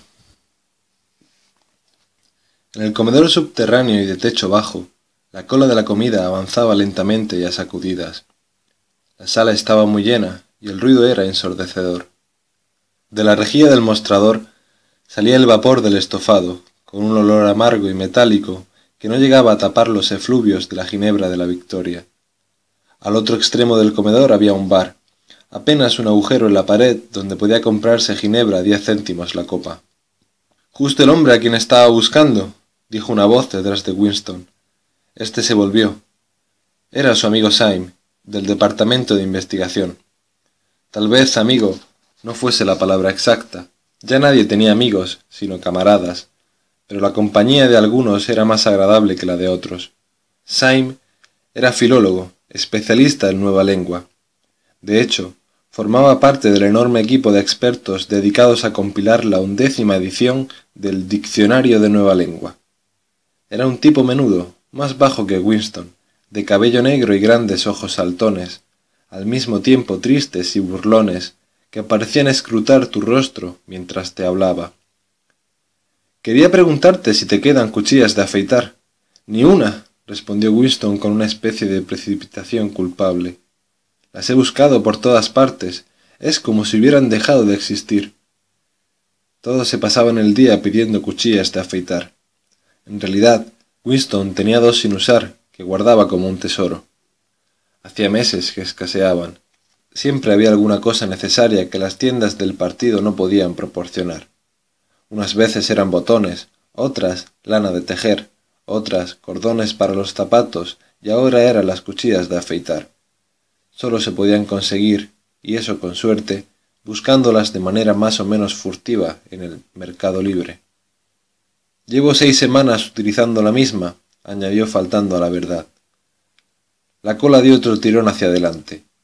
Cuando se detuvo, Winston se volvió otra vez hacia Syme.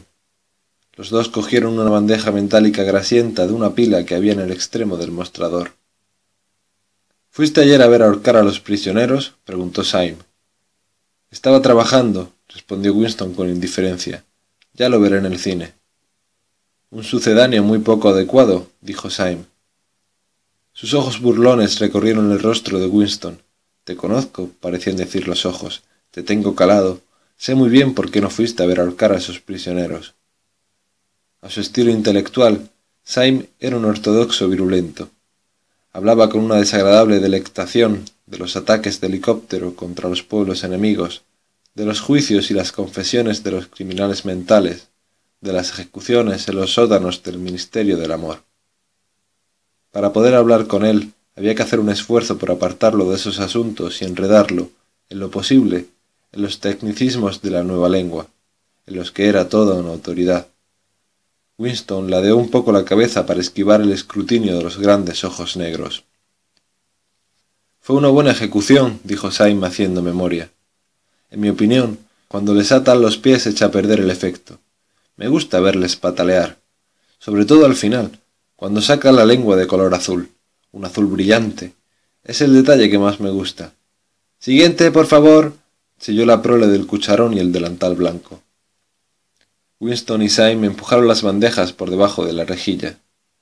En cada una de ellas echaron el almuerzo reglamentario, un bote metálico de estofado rosado, un mendrugo de pan, un cubito de queso, un tazón de café de la Victoria sin leche y una tableta de sacarina. Debajo de aquella telepantalla hay una mesa libre, dijo Syme. Cojamos una ginebra por el camino. La ginebra se servía en tazones de porcelana sin asas. se abrieron paso por la sala abarrotada y dejaron las bandejas sobre la mesa forrada de metal, en cuya esquina alguien había dejado un charquito de estofado, un sucio revoltijo que parecía vómito. Winston cogió su tazón de ginebra, hizo una pausa para hacer acopio de valor y se tragó la sustancia aceitosa. Después de parpadear para quitarse las lágrimas de los ojos, descubrió que tenía hambre. Empezó a tragar cucharadas de estofado aguado, que tenía trozos de algo blando y sonrosado, que probablemente fuese un preparado cárnico. Ninguno volvió a decir palabra hasta después de vaciar el contenido de los botes. En la mesa a la izquierda de Winston, un poco detrás de él, alguien estaba hablando deprisa y sin cesar. Una cháchara áspera, como el graznido de un pato que atravesaba el rumor de la sala. ¿Qué tal va el diccionario? Dijo Winston, alzando la voz para sobreponerse al ruido. Despacio, respondió Syme. Ahora estoy con los adjetivos. Es fascinante. La mera mención de la nueva lengua había bastado para animarle. Apartó a un lado el bote, cogió el mendrugo con una mano delicada y el queso con la otra, y se inclinó sobre la mesa para poder hablar sin tener que gritar. La undécima edición será la definitiva, dijo. Estamos dándole a la lengua su forma final, la forma que tendrá cuando nadie hable otra cosa. Cuando terminemos, la gente como tú tendrá que aprenderlo todo de nuevo. Seguro que crees que nuestro trabajo consiste en inventar palabras nuevas. Pues no. Lo que hacemos es destruirlas, decenas, cientos de palabras al día. Estamos podando el idioma. Ni una sola de las palabras en la undécima edición se quedará anticuada antes de 2050. Mordió hambriento el pan y engulló un par de bocados. Luego siguió hablando con una especie de apasionamiento pedante. Su rostro delgado y moreno se había animado, sus ojos habían perdido la expresión burlona y se habían vuelto casi soñolientos. La destrucción de palabras es muy hermosa. Por supuesto, lo que más sobran son los verbos y adjetivos, pero hay cientos de sustantivos de los que se puede prescindir. Y no sólo por los sinónimos, sino también por los antónimos. Al fin y al cabo, ¿qué justificación tiene una palabra que no es más que lo contrario de otra? Cualquier palabra incluye a su contraria. Fíjate, por ejemplo, en la palabra bueno. Si tenemos esa palabra, ¿de qué nos sirve malo? No bueno es igual. Incluso mejor, porque es exactamente el contrario, mientras que la otra no lo es. Oh, si lo que quieres es reforzar la palabra bueno, ¿para qué queremos toda una serie de palabras vagas e inútiles, como excelente, espléndido y otras parecidas? Más bueno ya significa eso, o doble más bueno, si quieres algo aún más claro. Por supuesto que ya usamos todas esas formas, pero en la versión final de la nueva lengua serán las únicas. Al final todo el concepto de la bondad se limitará a seis palabras, en realidad una sola. ¿No ves lo hermoso que es, Winston? La idea original fue del hermano mayor, claro, añadió pensativo. Una especie de insulsa animación iluminó el rostro de Winston al oír mencionar al hermano mayor. No obstante, Syme detectó enseguida cierta falta de entusiasmo. No aprecias la nueva lengua en lo que vale, Winston, dijo casi con tristeza. Piensas en vieja lengua hasta cuando escribes. He leído alguno de los artículos que escribes en el Times. Están muy bien, pero no dejan de ser traducciones. En el fondo, prefieres seguir utilizando la vieja lengua, con todas sus vaguedades y sus matices inútiles. No comprendes la belleza de la destrucción de las palabras. ¿No sabes que la nueva lengua es el único idioma del mundo cuyo vocabulario se reduce cada día? Winston lo sabía, claro. Trató de esbozar una sonrisa comprensiva, sin atreverse a decir nada. Syme dio otro bocado al pan moreno, lo mascó un poco y continuó. ¿No ves que el objetivo final de la nueva lengua es reducir el alcance del pensamiento? Al final conseguiremos que el crimen del pensamiento sea literalmente imposible, porque no habrá palabras con las que expresarlo. Todos los conceptos necesarios se expresarán exactamente con una palabra, cuyo significado estará rígidamente definido, y cuyos significados subsidiarios habrán borrado y olvidado. En la undécima edición ya casi lo hemos conseguido pero el proceso tendrá que seguir cuando tú y yo hayamos muerto. Cada año habrá menos palabras, y el rango de la conciencia será cada vez más pequeño. Por descontado que ahora tampoco hay razón o excusa para los crímenes mentales. Todo es cuestión de autodisciplina y control de la realidad. Pero al final, No hará falta ni siquiera eso. La revolución se habrá completado cuando el lenguaje sea perfecto. La nueva lengua es el Sothing y el Sothing es la nueva lengua, añadió con una especie de mística complacencia. ¿Alguna vez te has parado a pensar que, en el año 2050, como muy tarde, no quedará con vida una sola persona capaz de entender una conversación como la que estamos teniendo ahora? Excepto, empezó dubitativo Winston, y luego se interrumpió. Había estado a punto de decir, excepto los proles, pero se contuvo, pues no estaba muy seguro de la ortodoxia de esa observación. No obstante, Saim adivinó lo que iba a decir. Los proles no son seres humanos, dijo con despreocupación. En 2050, probablemente antes, la vieja lengua habrá desaparecido. Toda la literatura del pasado habrá sido destruida.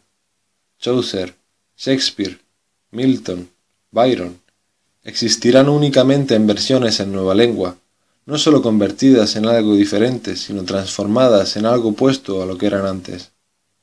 Incluso la literatura del partido cambiará. Y los eslóganes. ¿Cómo vas a decir la libertad es la esclavitud si el concepto de libertad ha dejado de existir? El pensamiento será totalmente distinto. De hecho, no existirá pensamiento tal y como lo entendemos hoy. La ortodoxia equivale a no pensar, a no tener la necesidad de pensar. La ortodoxia es la inconsciencia. Cualquier día de estos, pensó Winston con una súbita convicción, vaporizarán a Syme. Es demasiado inteligente. Ve las cosas con demasiada claridad y habla con excesiva franqueza. Al partido no le gusta la gente así. El día menos pensado desaparecerá. Lo lleva escrito en la cara. Winston había terminado el pan con queso. Se volvió un poco en la silla para beberse el café. En la mesa de su izquierda, el hombre de la voz estridente seguía hablando sin parar. Una joven que tal vez fuese su secretaria y que estaba sentada de espaldas a Winston le escuchaba y parecía estar totalmente de acuerdo con todo lo que decía. De vez en cuando, Winston oía alguna frase como ¿Cuánta razón tienes? No podría estar más de acuerdo pronunciada en tono juvenil, femenino y bobalicón. La otra voz no se interrumpía ni un instante, ni siquiera cuando hablaba la chica. Winston conocía de vista a aquel tipo, aunque sólo sabía que desempeñaba un puesto de importancia en el departamento de ficción. Rondaba los treinta años, tenía el cuello musculoso y la boca grande y expresiva. Había ladeado la cabeza y, debido al ángulo en que estaba sentado, sus gafas reflejaban la luz y mostraban a Winston dos discos vacíos en lugar de ojos. Lo más inquietante era que resultaba imposible distinguir una sola palabra del chorreo de sonidos que salían de su boca. Solo una vez Winston captó la frase la eliminación completa y total del goldsteinismo, mascullada a toda velocidad, como si lo hubiera compuesto con tipos de imprenta. El resto era ruido, un cuac cuac cuac. Y aun así, aunque no se oyese lo que decía, no cabía ninguna duda de la naturaleza de su conversación. Poco importaba que estuviese acusando a Goldstein y exigiendo medidas más severas contra los criminales mentales y los saboteadores, despotricando contra las atrocidades del ejército de Eurasia, o alabando a la hermana mayor o a los héroes del frente malabar. Fuese lo que fuese, era evidente que hasta la última palabra era pura ortodoxia, puro Sothing, al observar el rostro sin ojos y la mandíbula que se movía a toda prisa arriba y abajo, Winston tuvo la sensación de que no era una persona de verdad, sino una especie de muñeco. No era el cerebro de aquel hombre quien hablaba, sino su laringe.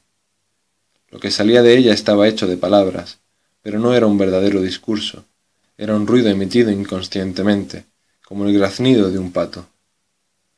Saim llevaba un rato en silencio y estaba trazando dibujos con el mango de la cuchara en los restos del estofado. La voz de la otra mesa graznaba sin parar, claramente audible a pesar del ruido del comedor. Hay una palabra en nueva lengua, dijo Saim. No sé si la conoces. Grazbla. Graznar como un pato. Es una de esas palabras interesantes que tienen dos sentidos contradictorios. Aplicada a un adversario, es un insulto aplicada a alguien con quien estás de acuerdo, es un halago. No había duda de que Syme acabaría vaporizado, volvió a pensar Winston. Sintió una especie de tristeza, aunque sabía muy bien que Syme le despreciaba, que le profesaba cierta antipatía y que era perfectamente capaz de denunciarle por criminal mental si veía la menor razón para hacerlo. Había algo en Syme que no acababa de encajar. Le faltaba alguna cosa. Discreción, distanciamiento, una especie de estupidez conservadora. No podía decirse que fuese un heterodoxo. Creía en los principios del Sothing, veneraba al hermano mayor, se alegraba de las victorias, odiaba a los herejes, no sólo con sinceridad, sino con una especie de celo incansable, y estaba más al día que cualquier miembro normal del partido. Sin embargo, tenía un no sé qué de poco respetable. Decía cosas que más valdría callar. Había leído demasiados libros, frecuentaba el Café del Castaño, lugar de reunión de músicos y pintores. Ninguna ley, ni siquiera no escrita, prohibía frecuentarlo, pero era un sitio de mal agüero. Los antiguos y desacreditados dirigentes del partido se habían reunido en él antes de ser purgados. Se decía que el propio Goldstein se había dejado caer por allí hacía años o decenios. No era difícil prever el destino de Syme. Y sin embargo, lo cierto era que Syme hubiese intuido, aunque fuese por espacio de tres segundos, cuál era la naturaleza de las opiniones secretas de Winston, lo habría denunciado al instante a la policía del pensamiento. Igual que habría hecho cualquier otro, aunque Syme con más ahínco. El celo no era suficiente. La ortodoxia es la inconsciencia. Syme alzó la vista. Ahí llega Parsons, dijo. Su tono de voz pareció añadir ese puñetero imbécil. Parsons, el vecino de Winston en las casas de la Victoria, se estaba abriendo paso por el comedor. Era un tipo rechoncho, no muy alto, de cabello rubio y cara de rana. A los treinta y cinco empezaba a tener barriga y papada, pero sus movimientos eran ágiles e infantiles. Por su aspecto parecía un niño que hubiese crecido demasiado, tanto que, aunque llevaba puesto el mono reglamentario, era casi imposible no imaginárselo con los pantalones cortos, la camisa gris y el pañuelo rojo de los espías. Al mirarlo, uno veía siempre unas rodillas con hoyuelos y una camisa remangada sobre los rollizos antebrazos. Parson, de hecho, se ponía los pantalones cortos cada vez que una excursión comunitaria o cualquier otra actividad física le proporcionaba la menor excusa para hacerlo. Los saludó con un alegre Hola, hola, y se sentó a la mesa desprendiendo un intenso olor a sudor. Gotitas de humedad cubrían su rostro sonrosado. Su capacidad de sudoración era extraordinaria. En el centro comunitario siempre se sabía si había jugado al ping-pong por la humedad del mango de la raqueta. Saim había sacado una tira de papel en la que figuraba una larga columna de palabras y estaba leyéndola con un tintalápiz entre los dedos. Mira cómo trabaja a la hora de comer, dijo Parsons dándole un codazo a Winston. Eso sí que es devoción, ¿eh? ¿Qué tienes ahí, muchacho? Seguro que es demasiado intelectual para mí. Smith, muchacho, te buscaba por lo de la sub que has olvidado pagarme. ¿Qué sub es esa? respondió Winston, echando mano al bolsillo.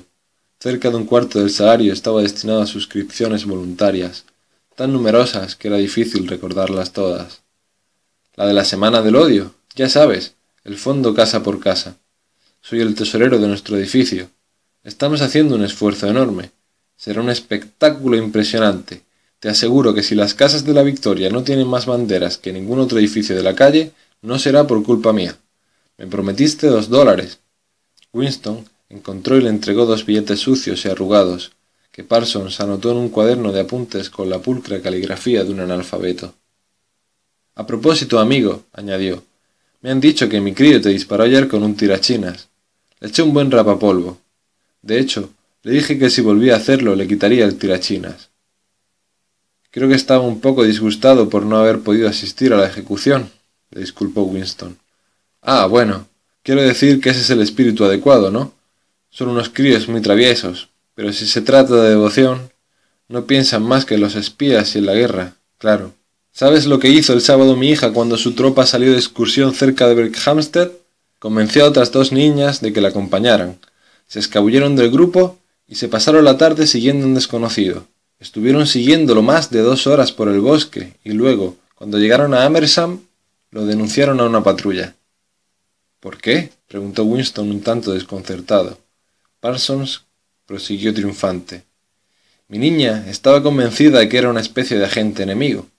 Podían haberlo lanzado en paracaídas, por ejemplo. Pero escucha, muchacho, ¿qué crees que le puso sobre su pista? Vio que llevaba unos zapatos raros.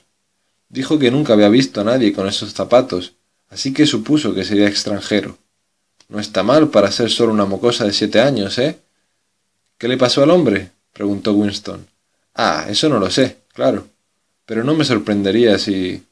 Parsons hizo el gesto de apuntar un rifle y chasqueó la lengua para imitar el sonido de un disparo. Bien, dijo Simon abstraído y sin levantar la vista del papel. Por supuesto, no podemos permitirnos correr riesgos, asintió Winston en tono. A eso me refería.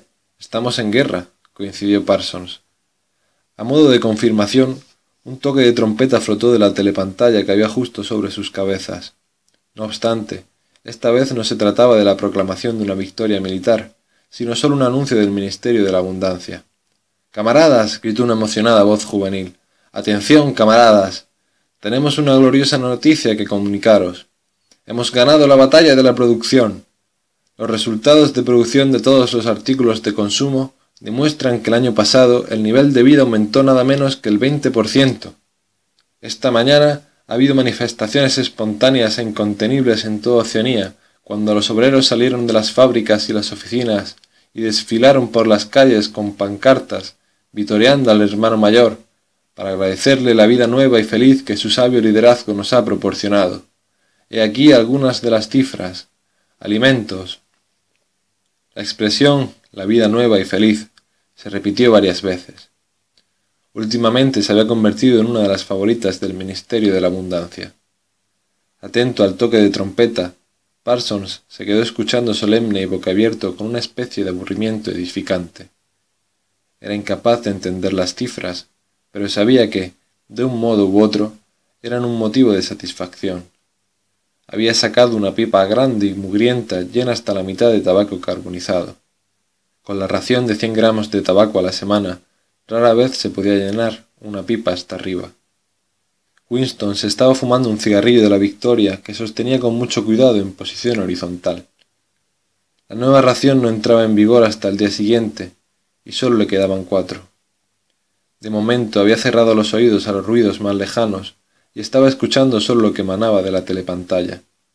Al parecer había habido manifestaciones para agradecer al hermano mayor que aumentara la ración de chocolate a veinte gramos por semana. Y eso que un día antes, recordó, habían anunciado que la ración se reduciría a veinte gramos por semana. ¿Sería posible que se lo tragaran al cabo de solo veinticuatro horas? Pues sí. Parsons se lo tragó sin más, con la estupidez de un animal. La criatura sin ojos de la otra mesa se lo tragó fanática y apasionadamente con un furioso deseo de desenmascarar, denunciar y vaporizar a cualquiera que pudiera insinuar que la semana anterior la ración había sido de treinta gramos. Syme también se lo tragó, aunque de un modo más complejo, que implicaba recurrir al doble piensa. ¿Acaso era él el único que seguía teniendo memoria? La telepantalla seguía vertiendo estadísticas increíbles. En comparación con el año pasado había más comida, más ropa, más casas, más muebles, más utensilios de cocina, más combustible, más barcos, más helicópteros, más libros y más recién nacidos, más de todo, excepto enfermedad, delitos y locura. Año tras año y minuto a minuto, todo aumentaba vertiginosamente.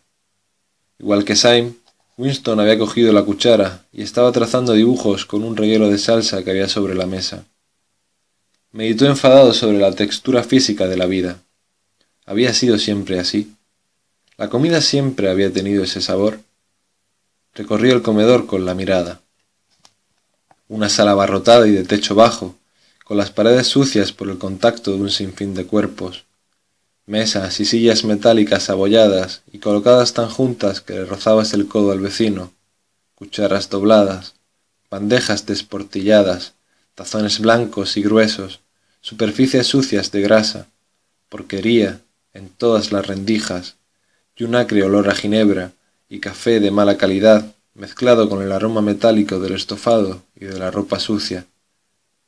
En tu estómago y tu piel había siempre una especie de protesta.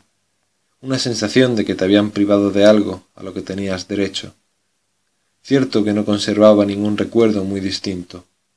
No recordaba con claridad ningún momento en que hubiese habido suficiente comida.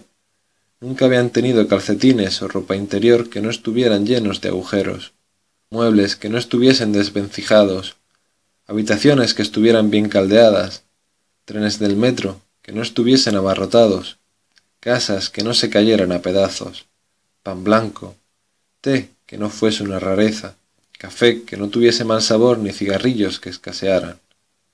Nunca había habido nada barato y en abundancia, excepto la ginebra sintética. Y por supuesto, todo empeoraba a medida que tu cuerpo envejecía.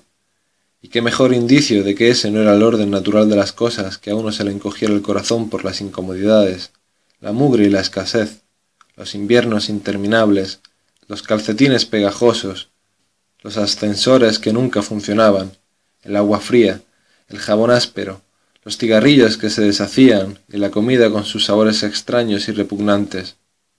Porque todo iba a parecer tan insoportable a menos que uno conservara una especie de recuerdo ancestral de que las cosas habían sido distintas. Volví a contemplar el comedor.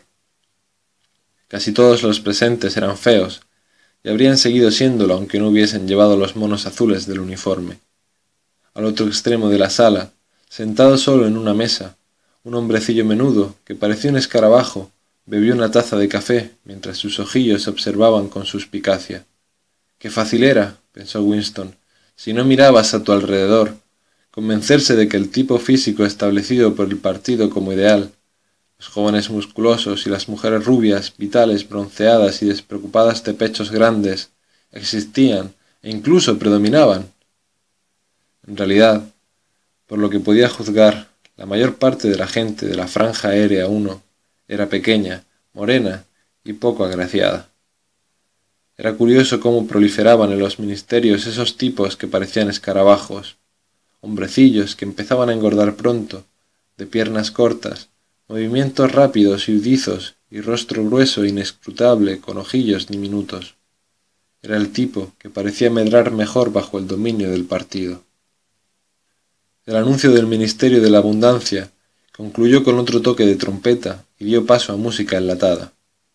Parsons, dominado por un vago entusiasmo por el bombardeo de cifras, se sacó la pipa de la boca.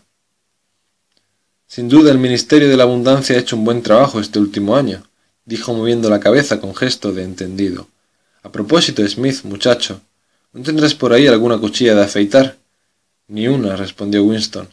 Hace seis semanas que utilizo la misma. Ah, bueno, lo decía por preguntar. Lo siento, dijo Winston. Los graznidos de la mesa de al lado, momentáneamente interrumpidos por el anuncio del ministerio, habían vuelto a empezar más alto que nunca. Por alguna razón, Winston se sorprendió de pronto pensando en la señora Parsons, con su cabello encrespado y aquel polvillo en las arrugas de la cara.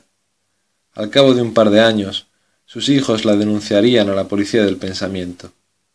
La señora Parsons sería vaporizada, Syme sería vaporizado, Winston sería vaporizado, O'Brien sería vaporizado. Parsons, en cambio, nunca lo sería, igual que la criatura sin ojos que no paraba de graznar, y que los hombrecillos con aspecto de escarabajo que se movían con tanta habilidad por los laberínticos pasillos de los ministerios. La chica del cabello oscuro, la joven del departamento de ficción, tampoco sería vaporizada.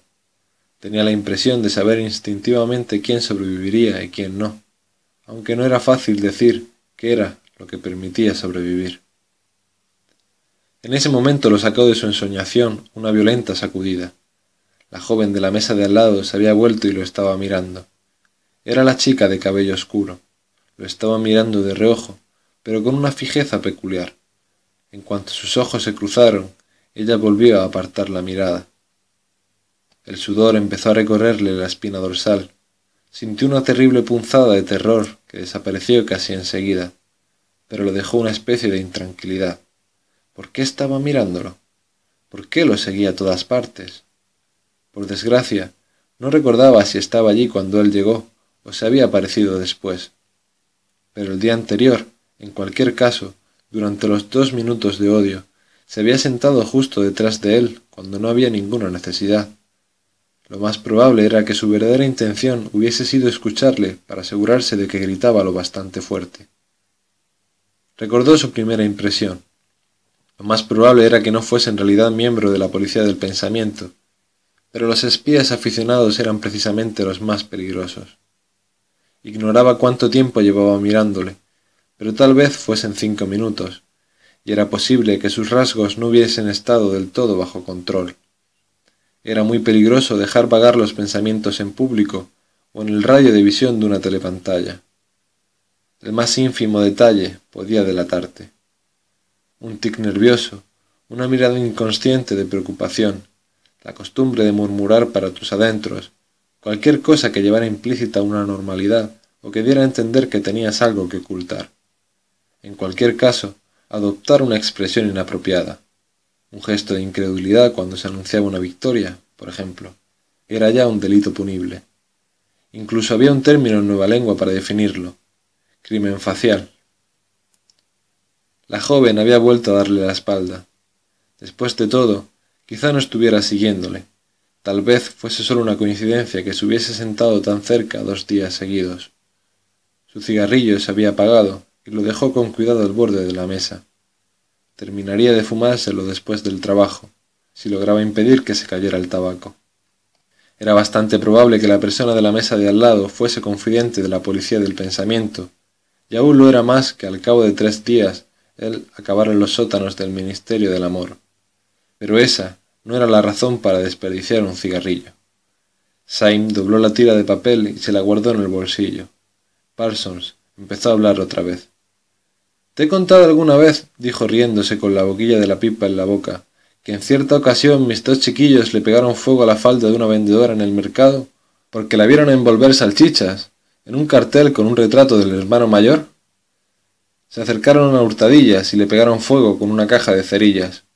Creo que le causaron quemaduras bastante graves. Vaya par de granujillas, ¿eh? Pero más listos que el hambre. Hoy en día reciben una formación de primera los espías incluso mejor que en mis tiempos. ¿Qué dirías que les han regalado la última vez? Unas trompetillas para escuchar por los ojos de las cerraduras. Mi niña trajo una casa la otra noche. La probó en la puerta del salón y dijo que oía dos veces mejor que aplicando el oído en la cerradura. Claro que no es más que un juguete, pero no es mala manera de acostumbrarlos desde niños, ¿eh? En ese momento la telepantalla soltó un penetrante silbido. Era la señal para volver al trabajo. Los tres se pusieron en pie de un salto para ir a golparse con los demás delante de los ascensores, y el cigarrillo de Winston terminó de vaciarse. 6. Winston estaba escribiendo en su diario. Sucedió hace treinta años, una noche oscura en una callejuela cerca de una de las grandes estaciones de ferrocarril. Ella estaba de pie cerca de un portal a la luz de una farola que apenas iluminaba nada. Tenía el rostro juvenil y muy maquillado. En realidad fue el maquillaje lo que me llamó la atención, su blancura, como la de una máscara, y los labios rojos y brillantes. Las mujeres del partido nunca se pintan. No había nadie más en la calle, y ninguna telepantalla. Me pidió dos dólares. Yo... De momento le resultó demasiado difícil continuar. Cerró los ojos y se los apretó con los dedos, tratando de extirpar aquella imagen recurrente. Tuvo la tentación casi irreprimible de ponerse a gritar palabrotas, o de golpear con la cabeza contra la pared, volcar la mesa y lanzar el tintero por la ventana, de hacer cualquier cosa ruidosa o dolorosa que pudiera borrar aquel recuerdo que le atormentaba. Tu peor enemigo, pensó, era tu propio sistema nervioso. Cuando menos lo esperabas, la tensión acumulada en tu interior podía traducirse en un síntoma visible. Recordó a un hombre con el que se había cruzado por la calle hace unas semanas. Un individuo normal, miembro del partido, de treinta y cinco o cuarenta años, alto y delgado, que llevaba un maletín en la mano. Estaban unos pocos metros cuando el lado izquierdo de la cara del hombre se contrajo con una especie de espasmo. Volvió a ocurrir justo en el momento en que se cruzaron. Fue solo una contracción nerviosa, un temblor tan rápido como el obturador de una cámara. pero era evidente que se trataba de un tic habitual. En aquel momento pensó, ese pobre diablo está perdido. Y lo más inquietante era que muy probablemente se tratara de un gesto inconsciente. Lo más peligroso era hablar en sueños. Que él supiera, no había forma de protegerse de eso. Tomó aliento y siguió escribiendo. Entré con ella en el portal y pasamos por un jardín trasero hasta llegar a una cocina en un sótano. Había una cama junto a la pared y una lámpara en la mesita, que daba muy poca luz. Ella. Le rechinaban los dientes. Le habría gustado escupir. Al mismo tiempo que la mujer del sótano pensó en Catarín, su esposa. Winston estaba casado, o lo había estado y probablemente aún siguiera estándolo, porque no le constaba que su mujer hubiese muerto. Le pareció respirar de nuevo el olor acerrado de la cocina en el sótano, una mezcla de bichos muertos, ropa sucia y perfume barato, pero aún así atractivo, porque ninguna mujer del partido utilizaba perfume, o ni siquiera era concebible que pudiera usarlo. Solo los proles se perfumaban. En su imaginación aquel aroma estaba inextricablemente unido a la fornicación. Cuando estuvo con aquella mujer fue su primer fallo en casi dos años. Frecuentar a prostitutas estaba prohibido, claro, pero era una de esas normas que uno se atrevía a quebrantar de vez en cuando. Era peligroso, pero no una cuestión de vida o muerte. Que te pescaran con una prostituta podía suponer cinco años en un campo de trabajos forzados, nada más, siempre que no hubieses cometido algún otro delito. Y resultaba muy fácil si conseguías que no te sorprendieran en pleno acto. Los barrios pobres estaban llenos de mujeres dispuestas a venderse algunas podían comprarse por una botella de ginebra, que en teoría tenían prohibida a los proles. Tácitamente el partido incluso fomentaba la prostitución para dar salida a unos instintos que no podían reprimirse del todo. Esos deslices no tenían demasiada importancia, con tal de que fuesen furtivos, sórdidos y que sólo implicaran a mujeres de clase ínfima y despreciada. El crimen imperdonable era la promiscuidad entre miembros del partido.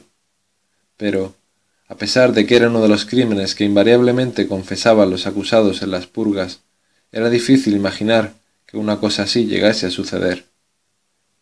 El objetivo del partido no era sólo impedir que hombres y mujeres establecieran lazos que no pudiera controlar. Su intención real, y no confesada, era eliminar cualquier placer del acto sexual. El enemigo no era tanto el amor como el erotismo dentro y fuera del matrimonio.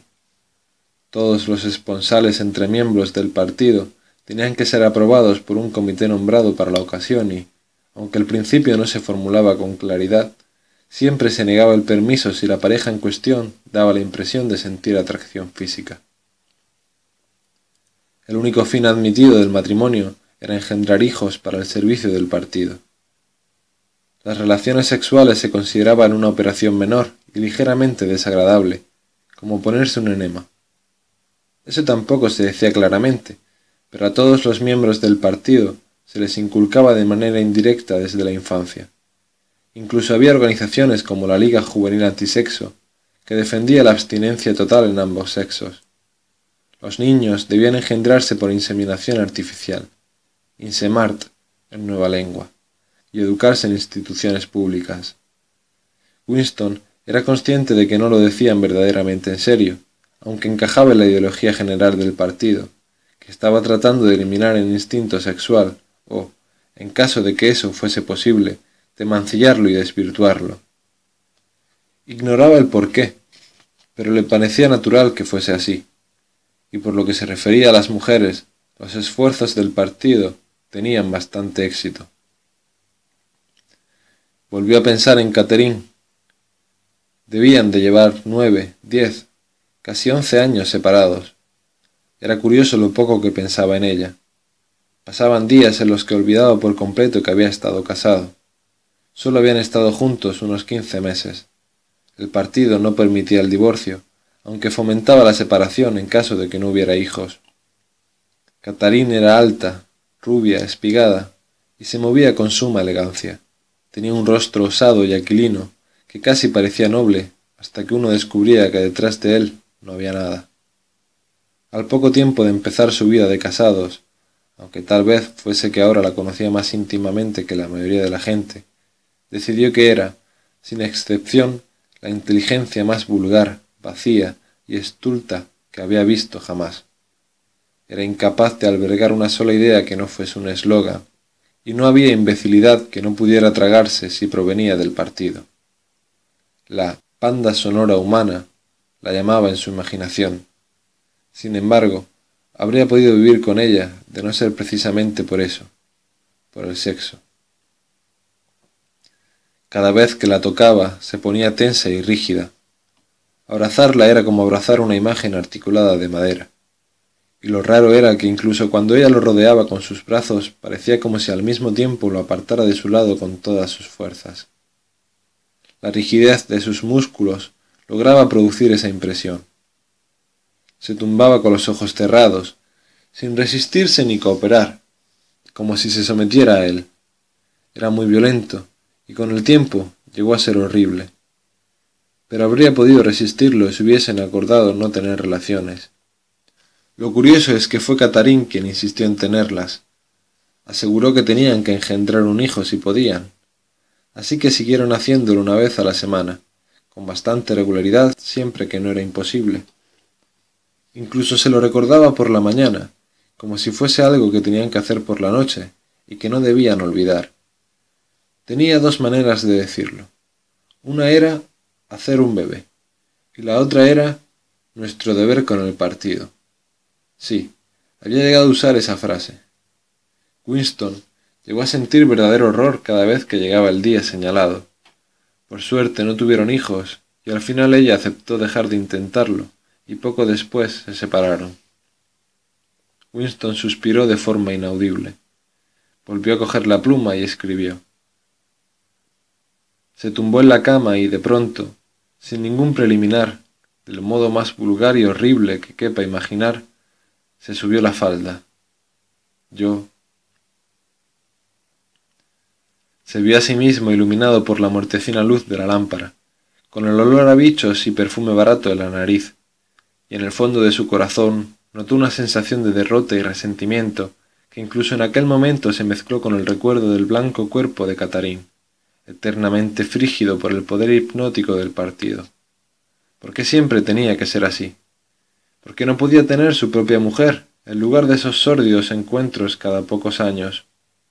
Pero tener una verdadera relación amorosa era casi inconcebible. Las mujeres del partido eran todas iguales. La castidad estaba tan arraigada en ellas como la lealtad al partido. Un minucioso condicionamiento temprano, los juegos y las duchas de agua fría, las bobadas que les inculcaban en el colegio, en los espías y en la liga juvenil, las conferencias, los desfiles, las canciones, los eslóganes y la música militar habían extirpado de ellas ese sentimiento natural. La razón le decía que debía de haber excepciones, pero en el fondo de su corazón se resistía a creerlo. Todas eran inexpugnables, como quería el partido. Y lo que él quería, incluso más que ser amado, era derribar ese muro de virtud, aunque fuese solo una vez en la vida. El acto sexual bien hecho era una forma de rebelión. El deseo era un crimental. Si hubiese logrado despertar a Catarín, se habría considerado una especie de seducción, aunque se tratara de su mujer. Pero tenía que terminar su historia. Escribió. Acerqué la lámpara. Cuando vi la luz. Después de la oscuridad, la débil luz de la lámpara de parafina le había parecido muy brillante. Por primera vez pudo ver bien a la mujer. Había dado un paso hacia ella y luego se había detenido, lleno de deseo y terror. Era muy consciente del riesgo que había asumido al ir allí. Lo más probable era que lo detuviera alguna patrulla al salir, incluso cabía la posibilidad de que estuvieran esperándole al otro lado de la puerta. No valía la pena marcharse sin hacer lo que había ido a hacer.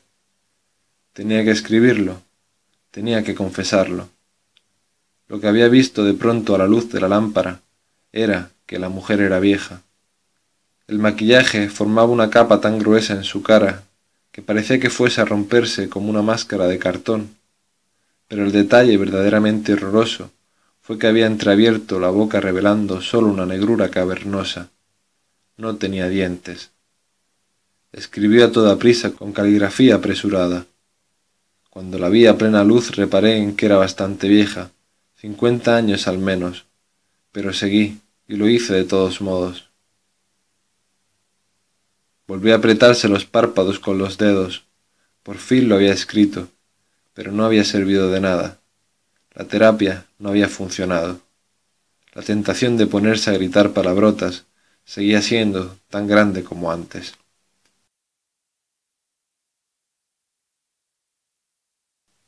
—7.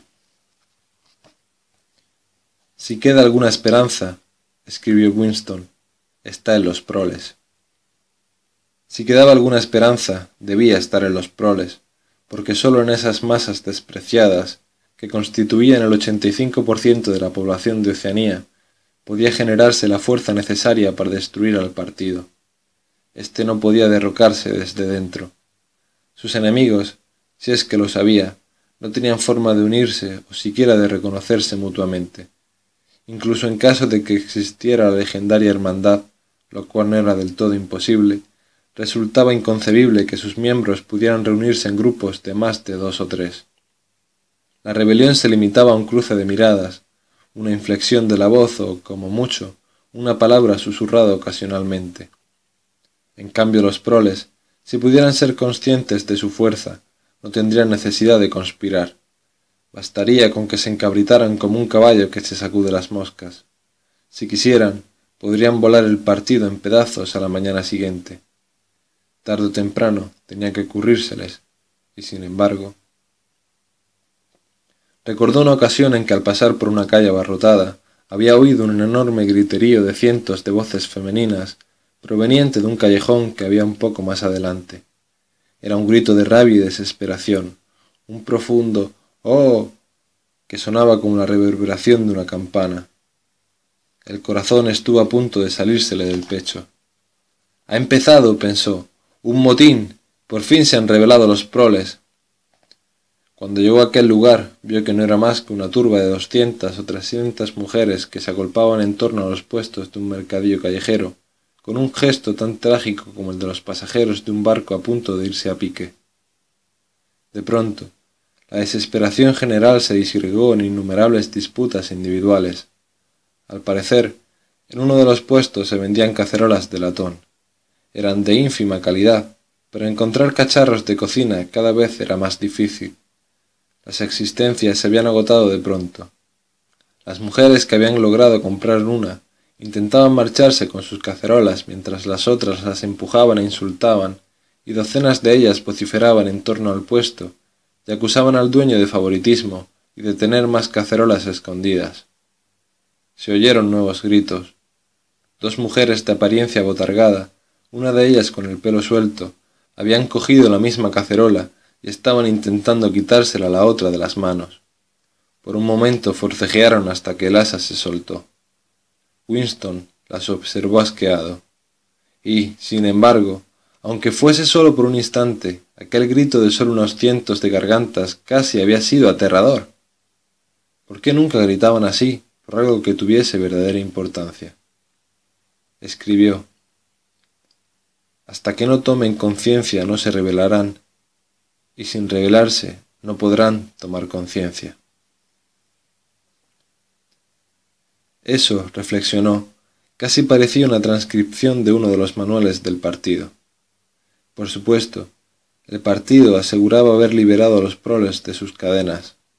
Antes de la revolución habían estado oprimidos por los capitalistas que los habían fustigado y matado de hambre, habían obligado a las mujeres a trabajar en las minas de carbón, cosa que seguían haciendo, y habían vendido a los niños a las fábricas a los seis años de edad. Pero al mismo tiempo, fiel a los principios del doble piensa, el partido enseñaba que los proles eran inferiores por naturaleza y debían estar sometidos, como animales, mediante la aplicación de unas cuantas normas muy sencillas. En realidad se sabía muy poco de los proles, no hacía falta saber más. Mientras siguieran trabajando y procreando, sus otras actividades carecían de importancia. Dejados a su aire, como el ganado en las llanuras de Argentina, habían caído en un estilo de vida propio que parecía seguir una especie de patrón ancestral. Nacían, crecían en el arroyo, empezaban a trabajar a los doce años, pasaban por un breve período de belleza y deseo sexual, se casaban a los veinte años, llegaban a la edad mediana a los treinta y la mayoría morían a los sesenta. El arduo trabajo físico, el cuidado de la casa y de los hijos, las discusiones triviales con los vecinos, las películas, el fútbol, la cerveza y, por encima de todo, el juego, colmaban el horizonte de su imaginación. Tenerlos controlados era relativamente fácil. Entre ellos siempre había infiltrados unos cuantos agentes de la policía del pensamiento, que extendían rumores falsos y señalaban y eliminaban a los pocos individuos que se consideraban peligrosos. Sin embargo, no se intentaba adoctrinarlos con la ideología del partido. No era deseable que los proles tuviesen formación política. Lo único que se les pedía era un primitivo patriotismo al que poder recurrir en caso necesario para hacerles aceptar jornadas más largas o raciones más escasas.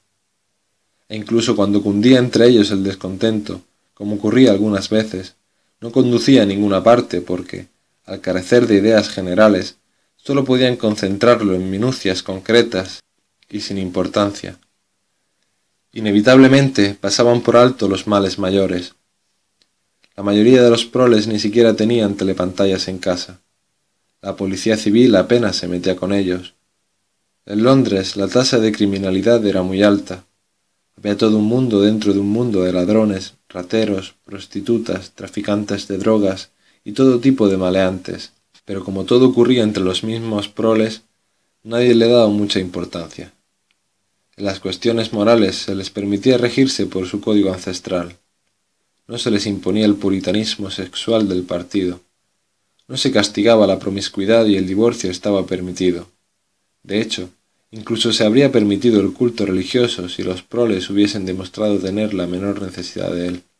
Estaban fuera de toda sospecha, como decía el eslogan del partido, los proles y los animales son libres. Winston alargó el brazo y se rascó la variz con cuidado. Otra vez había empezado a picarle. Siempre acababa volviendo a lo mismo, la imposibilidad de saber cómo había sido verdaderamente la vida antes de la Revolución. Sacó del cajón un ejemplar de un libro de historia para niños que le había prestado la señora Parsons y empezó a copiar un pasaje en el diario. En los viejos tiempos, decía el libro, antes de la gloriosa revolución, Londres no era la hermosa ciudad que hoy conocemos. Era un sitio oscuro, sucio y paupérrimo, donde casi nadie tenía suficiente comida, y cientos y miles de personas no tenían botas que ponerse, ni un tejado donde guarecerse para dormir. Los niños de vuestra edad tenían que trabajar doce horas al día para unos amos crueles que les azotaban con sus látigos y trabajaban demasiado despacio y sólo les alimentaban con agua y mendrugos de pan duro. Entre esa terrible pobreza había unas cuantas mansiones muy hermosas donde vivían los ricos y que tenían hasta treinta criados para cuidarlas. Esos ricachones se llamaban capitalistas, eran feos y gordos y tenían cara de malvados, como el de la ilustración de la página siguiente. Como veis, llevaban un traje negro largo llamado frac y un extraño sombrero en forma de chimenea que se llamaba chistera. Era el uniforme de los capitalistas y nadie más podía llevarlo. Los capitalistas eran los dueños de todo y los demás eran sus esclavos. Poseían toda la tierra, todas las casas, todas las fábricas y todo el dinero. Si alguien les desobedecía, podían meterlo en la cárcel y quitarle el trabajo y matarlo de hambre. Cuando una persona normal hablaba con un capitalista, Tenía que hacerle reverencias, quitarse la gorra y llamarle señor. El jefe de todos los capitalistas se llamaba el rey y... Winston sabía lo que vendría a continuación. Hablaría de los obispos con sus mangas de linón, de los jueces con sus togas de armiño, de la picota, del potro, de los trabajos forzados, del látigo de siete colas, del banquete de Lord Mayor, y de la práctica de besarle los pies al Papa. También había algo llamado Jus Primae Noctis, que probablemente no aparecería en un libro de texto para niños. Era la ley que daba derecho a los capitalistas a acostarse con cualquier mujer que trabajase en una de sus fábricas. ¿Cómo saber qué parte de aquello era verdad y qué parte era mentira? Tal vez fuese cierto que la media de la gente estuviese mejor ahora que antes de la revolución. La única prueba de lo contrario era la muda protesta que notabas en tus propios huesos, la sensación instintiva de que las condiciones en que vivías eran intolerables y que en algún otro momento debieron de ser diferentes. A Winston le sorprendía que lo verdaderamente característico de la vida moderna no fuese su crueldad e inseguridad, sino su vacuidad, su lobreguez y su apatía. La vida, si la mirabas a tu alrededor, no se parecía a las mentiras que brotaban de las telepantallas ni a los ideales que estaba intentando imponer el partido.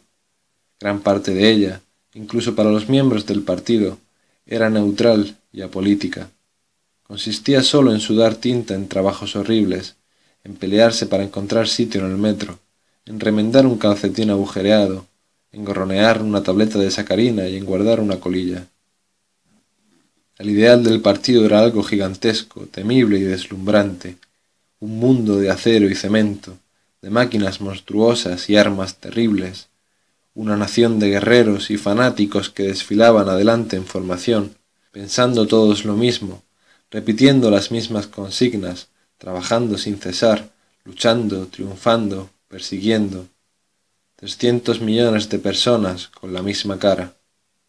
La realidad eran ciudades sórdidas y en ruinas en las que la gente mal alimentada iba de aquí para allá, con los zapatos empapados, y vivía en deterioradas casas decimonónicas que olían siempre a col y a váter atascado. Le pareció ver un Londres vasto y ruinoso, una ciudad de un millón de cubos de basura, y mezclado con ella una imagen de la señora Parsons, una mujer con el rostro arrugado y el cabello encrespado, que hurgaba impotente en un desagüe obstruido. Alargó el brazo y volvió a rascarse el tobillo. Día y noche las telepantallas machacaban los oídos con estadísticas que demostraban que la gente hoy tenía más comida, más ropa, mejores casas y mejores formas de divertirse, y que vivía más tiempo, trabajaba menos horas, era más grande, sana, fuerte, feliz, inteligente y educada que hace cincuenta años. Ni una sola palabra de lo que decían podía demostrarse o rebatirse. El partido afirmaba, por ejemplo, que el 40% de los proles adultos estaban alfabetizados y que antes de la revolución el número había sido solo del 15%. El partido aseguraba que la tasa de mortalidad infantil era ahora del 160 por mil, mientras que antes de la revolución había sido del 300 por mil, y así sucesivamente. Era como una ecuación con dos incógnitas. Era muy posible que literalmente todo lo que decían los libros de historia incluso lo que uno aceptaba sin dudarlo, fuese pura fantasía. Por lo que él sabía, era posible que nunca hubiese existido una ley como la jus prima en octis, o personas como los capitalistas, o una prenda como la chistera. Todo se difuminaba en la niebla. El pasado había sido borrado, se había olvidado que había sido borrado, y de ese modo la mentira se convertía en verdad. Solo una vez en su vida había tenido, después de que ocurriera, y eso era lo importante, una prueba concreta e inconfundible de un acto de falsificación. La había tenido entre los dedos al menos treinta segundos. Debió de ser en 1973. En cualquier caso, ocurrió por la época en la que Catarín y él se habían separado. Pero la fecha verdaderamente relevante había sido siete u ocho años antes. En realidad, la historia empezó a mediados de los sesenta, la época de las grandes purgas en las que eliminaron de una vez para siempre los primeros dirigentes de la revolución. En 1970 ya solo quedaba el hermano mayor. A los otros los habían denunciado por traidores y contrarrevolucionarios. Goldstein había huido y estaba escondido vete saber dónde. De los demás, unos cuantos habían desaparecido sin dejar rastro, y la mayor parte habían sido ejecutados después de espectaculares juicios públicos en los que confesaron sus crímenes. Entre los últimos supervivientes había tres nombres llamados Jones, Aronson y Rutherford. Debieron de detenerlos en 1965. Como ocurría a menudo, los tres estuvieron desaparecidos un año o más, sin que nadie supiera si estaban vivos o muertos, y de pronto se presentaron y se acusaron a sí mismos. Confesaron haber estado en connivencia con el enemigo, En esa época el enemigo también era Eurasia. Haber malversado fondos públicos, haber colaborado en el asesinato de varios miembros de confianza del partido y haber conspirado contra el hermano mayor desde mucho antes de la revolución, así como su participación en actos de sabotaje que habían causado la muerte a cientos de miles de personas. Después de confesar todo eso, les perdonaron y readmitieron en el partido en puestos que en realidad eran sinecuras, pero parecían importantes. Los tres escribieron largos y abyectos artículos en el Times, en los que analizaban las razones de su defección y hacían propósito de enmienda. Poco tiempo después de que los pusieran en libertad, Winston los había visto a los tres en el café del castaño. Recordaba la aterrada fascinación con que los había observado por el rabillo de rojo. Eran mucho más viejos que él, reliquias de un mundo antiguo, casi las últimas figuras que quedaban de los primeros tiempos heroicos del partido. Todavía tenían en torno a ellos el glamour de la lucha clandestina y la guerra civil. Winston tenía la sensación, aunque en esa época las fechas y los hechos ya empezaban a volverse borrosos, de haber oído sus nombres varios años antes que el del hermano mayor. No obstante eran forajidos, enemigos, intocables, y estaban condenados a una aniquilación segura al cabo de uno o dos años. Nadie que hubiese caído una vez en manos de la policía del pensamiento podía escapar. Eran cadáveres esperando que los llevaran a la tumba. No había nadie en las mesas cercanas, ni siquiera era prudente dejarse ver cerca de ellos. Estaban sentados en silencio delante de unas copas de ginebra aromatizada con clavo, que era la especialidad del café. De los tres, Rutherford era el que más había impresionado a Winston. Rutherford había sido un caricaturista famoso, cuyas brutales sátiras habían ayudado a inflamar la opinión popular antes y durante la Revolución. Incluso entonces, de cuando en cuando, seguían publicándole alguna en el Times, pero eran sólo una imitación de su primer estilo, y resultaban poco convincentes y carentes de vida. Siempre eran refritos de los temas originales, las casas de los suburbios, niños famélicos, algaradas callejeras, capitalistas con chistera. Incluso en las barricadas los capitalistas seguían llevando chistera. Un esfuerzo constante e inútil por volver al pasado. Era un hombre monstruoso, con una melena de cabello gris y grasiento, bolsas en los ojos, cicatrices y gruesos labios negroides. En otra época debía de haber sido muy fuerte, pero por aquel entonces su corpachón se encorvaba flácido y grueso y daba la impresión de estar desmoronándose por todas partes. Parecía estar viniéndose abajo ante tus propios ojos como una luz en una montaña. Eran las solitarias quince horas. Winston no recordaba qué había ido a hacer al café a esa hora. El local estaba casi vacío. Las telepantallas emitían música enlatada. Los tres hombres estaban en su rincón, casi inmóviles y sin decir nada. Sin que se lo pidieran, el camarero les sirvió otras tres copas de ginebra. Había un tablero de ajedrez en la mesa a su lado, con las piezas colocadas, pero no habían empezado ninguna partida. De pronto, durante casi medio minuto, algo les ocurrió a las telepantallas. La música que estaba sonando cambió, y el tono también. Era difícil describir lo que pasó. Fue una nota extraña, cascada como un rebuzno y burlona, en su imaginación Winston la llamaba la nota amarilla. Luego, una voz de la telepantalla cantó Bajo las ramas del castaño te vendí y me vendiste. Ahí están y aquí estamos, bajo las ramas del castaño. Los tres hombres siguieron inmóviles, pero cuando Winston volvió a mirar el rostro ajado de Rutherford, vio que tenía los ojos llenos de lágrimas, y por primera vez reparó, con una especie de escalofrío, aunque sin saber por qué se estremecía, en que tanto Aronson como Rutherford tenían la nariz rota. Poco tiempo después volvieron a detenerlos. Por lo visto, habían vuelto a conspirar nada más ser puestos en libertad. En el segundo juicio volvieron a confesar sus antiguos delitos y una retaíla de crímenes nuevos. Los ejecutaron y su destino quedó registrado en la historia del partido como advertencia para la posteridad. Unos cinco años más tarde, en 1973, Winston estaba desenrollando un fajo de documentos que acababan de salir del tubo neumático de su escritorio, cuando reparó en un papel que sin duda se había traspapelado entre los otros. En cuanto lo aplanó comprendió su importancia. Era media página arrancada de un ejemplar del Times de diez años antes. La parte superior, de modo que incluía la fecha, e incluía una fotografía de los delegados en una reunión del partido en Nueva York. En un lugar destacado en el centro del grupo se hallaban Jones, Aronson y Rutherford. No había duda posible, pero por si fuera poco, sus nombres figuraban al pie. La clave estaba en que en ambos juicios los tres hombres habían confesado estar en el suelo eurasiático en esa fecha. Habían volado desde un aeródromo clandestino en Canadá a una cita en algún lugar de Siberia, donde habían conspirado con miembros del Estado Mayor Eurasiático y les habían revelado importantes secretos militares. Winston recordaba la fecha porque era el día de San Juan, pero la historia debía estar registrada en muchos otros sitios. Solo había una conclusión posible.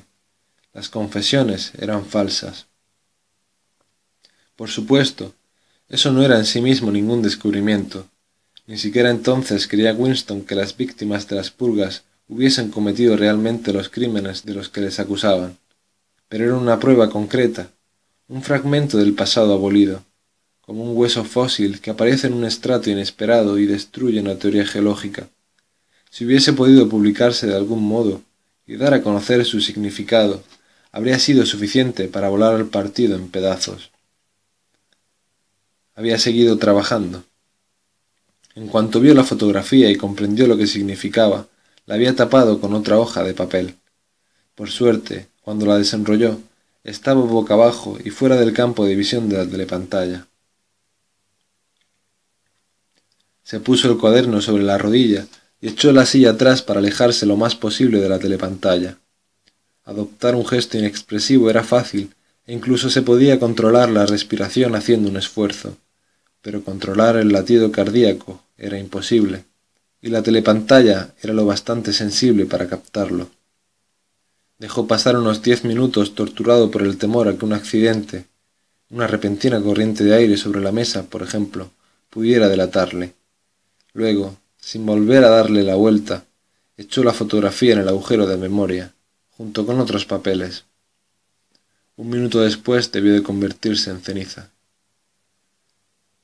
Eso había sido diez u once años antes. Hoy, probablemente, hubiese conservado la fotografía. Era curioso que el hecho de haberla tenido entre los dedos fuera lo que le parecía señalar una diferencia incluso en ese momento, cuando la fotografía y el suceso que retrataba no eran más que un recuerdo. ¿Acaso el poder del partido sobre el pasado era menos fuerte? se preguntó, porque una prueba que ya no existía hubiera existido. Pero ahora, suponiendo que pudiese resucitar de las cenizas, la fotografía ya ni siquiera sería una prueba de nada. En la época en que hizo su descubrimiento, Oceanía ya no estaba en guerra con Eurasia, y los tres muertos deberían haber traicionado a su país con este Asia. Desde entonces había habido otras acusaciones, dos o tres, no recordaba cuántas, muy probablemente las confesiones se hubiesen reescrito varias veces hasta que los hechos y las fechas originales hubiesen dejado de tener la menor importancia. El pasado no solo cambiaba, sino que cambiaba continuamente. Lo que más contribuía a producirle aquella sensación de pesadilla era que no acababa de entender por qué se llevaba a cabo aquella gigantesca impostura. Las ventajas inmediatas de falsificar el pasado eran evidentes, pero la razón última era misteriosa. Volvió a empuñar la pluma y escribió, Entiendo cómo, no entiendo por qué. Se preguntó, como había hecho tantas veces, si no estaría loco. Tal vez un loco no fuese más que una minoría de uno solo. En otra época había sido un síntoma de locura creer que la Tierra giraba alrededor del Sol. Hoy lo era creer que el pasado es inalterable. Tal vez fuese el único que lo creía, y su creencia lo convirtiera en loco pero lo de estar loco no le preocupaba demasiado. Lo que le horrorizaba era la posibilidad de estar equivocado. Cogió el libro de historia para niños y observó el retrato del hermano mayor que había en la portada. Los ojos hipnóticos lo miraron fijamente. Era como si te oprimiera una fuerza enorme, penetrase en tu cráneo y te machacara el cerebro, para despojarte de tus convicciones y persuadirte de que negaras la evidencia de tus sentidos. Al final, el partido anunciaría que dos y dos son cinco, y habría que creerlo. Más tarde o más temprano, era inevitable que llegaran a eso. La lógica de su situación lo exigía. Su filosofía negaba tácitamente no sólo la validez de la experiencia, sino la propia existencia de la realidad externa. El sentido común era la peor herejía. Y lo terrorífico no era que te mataran por pensar de otra manera, sino que era posible que tuviesen razón. Pues, después de todo, ¿cómo sabemos que dos y dos son cuatro?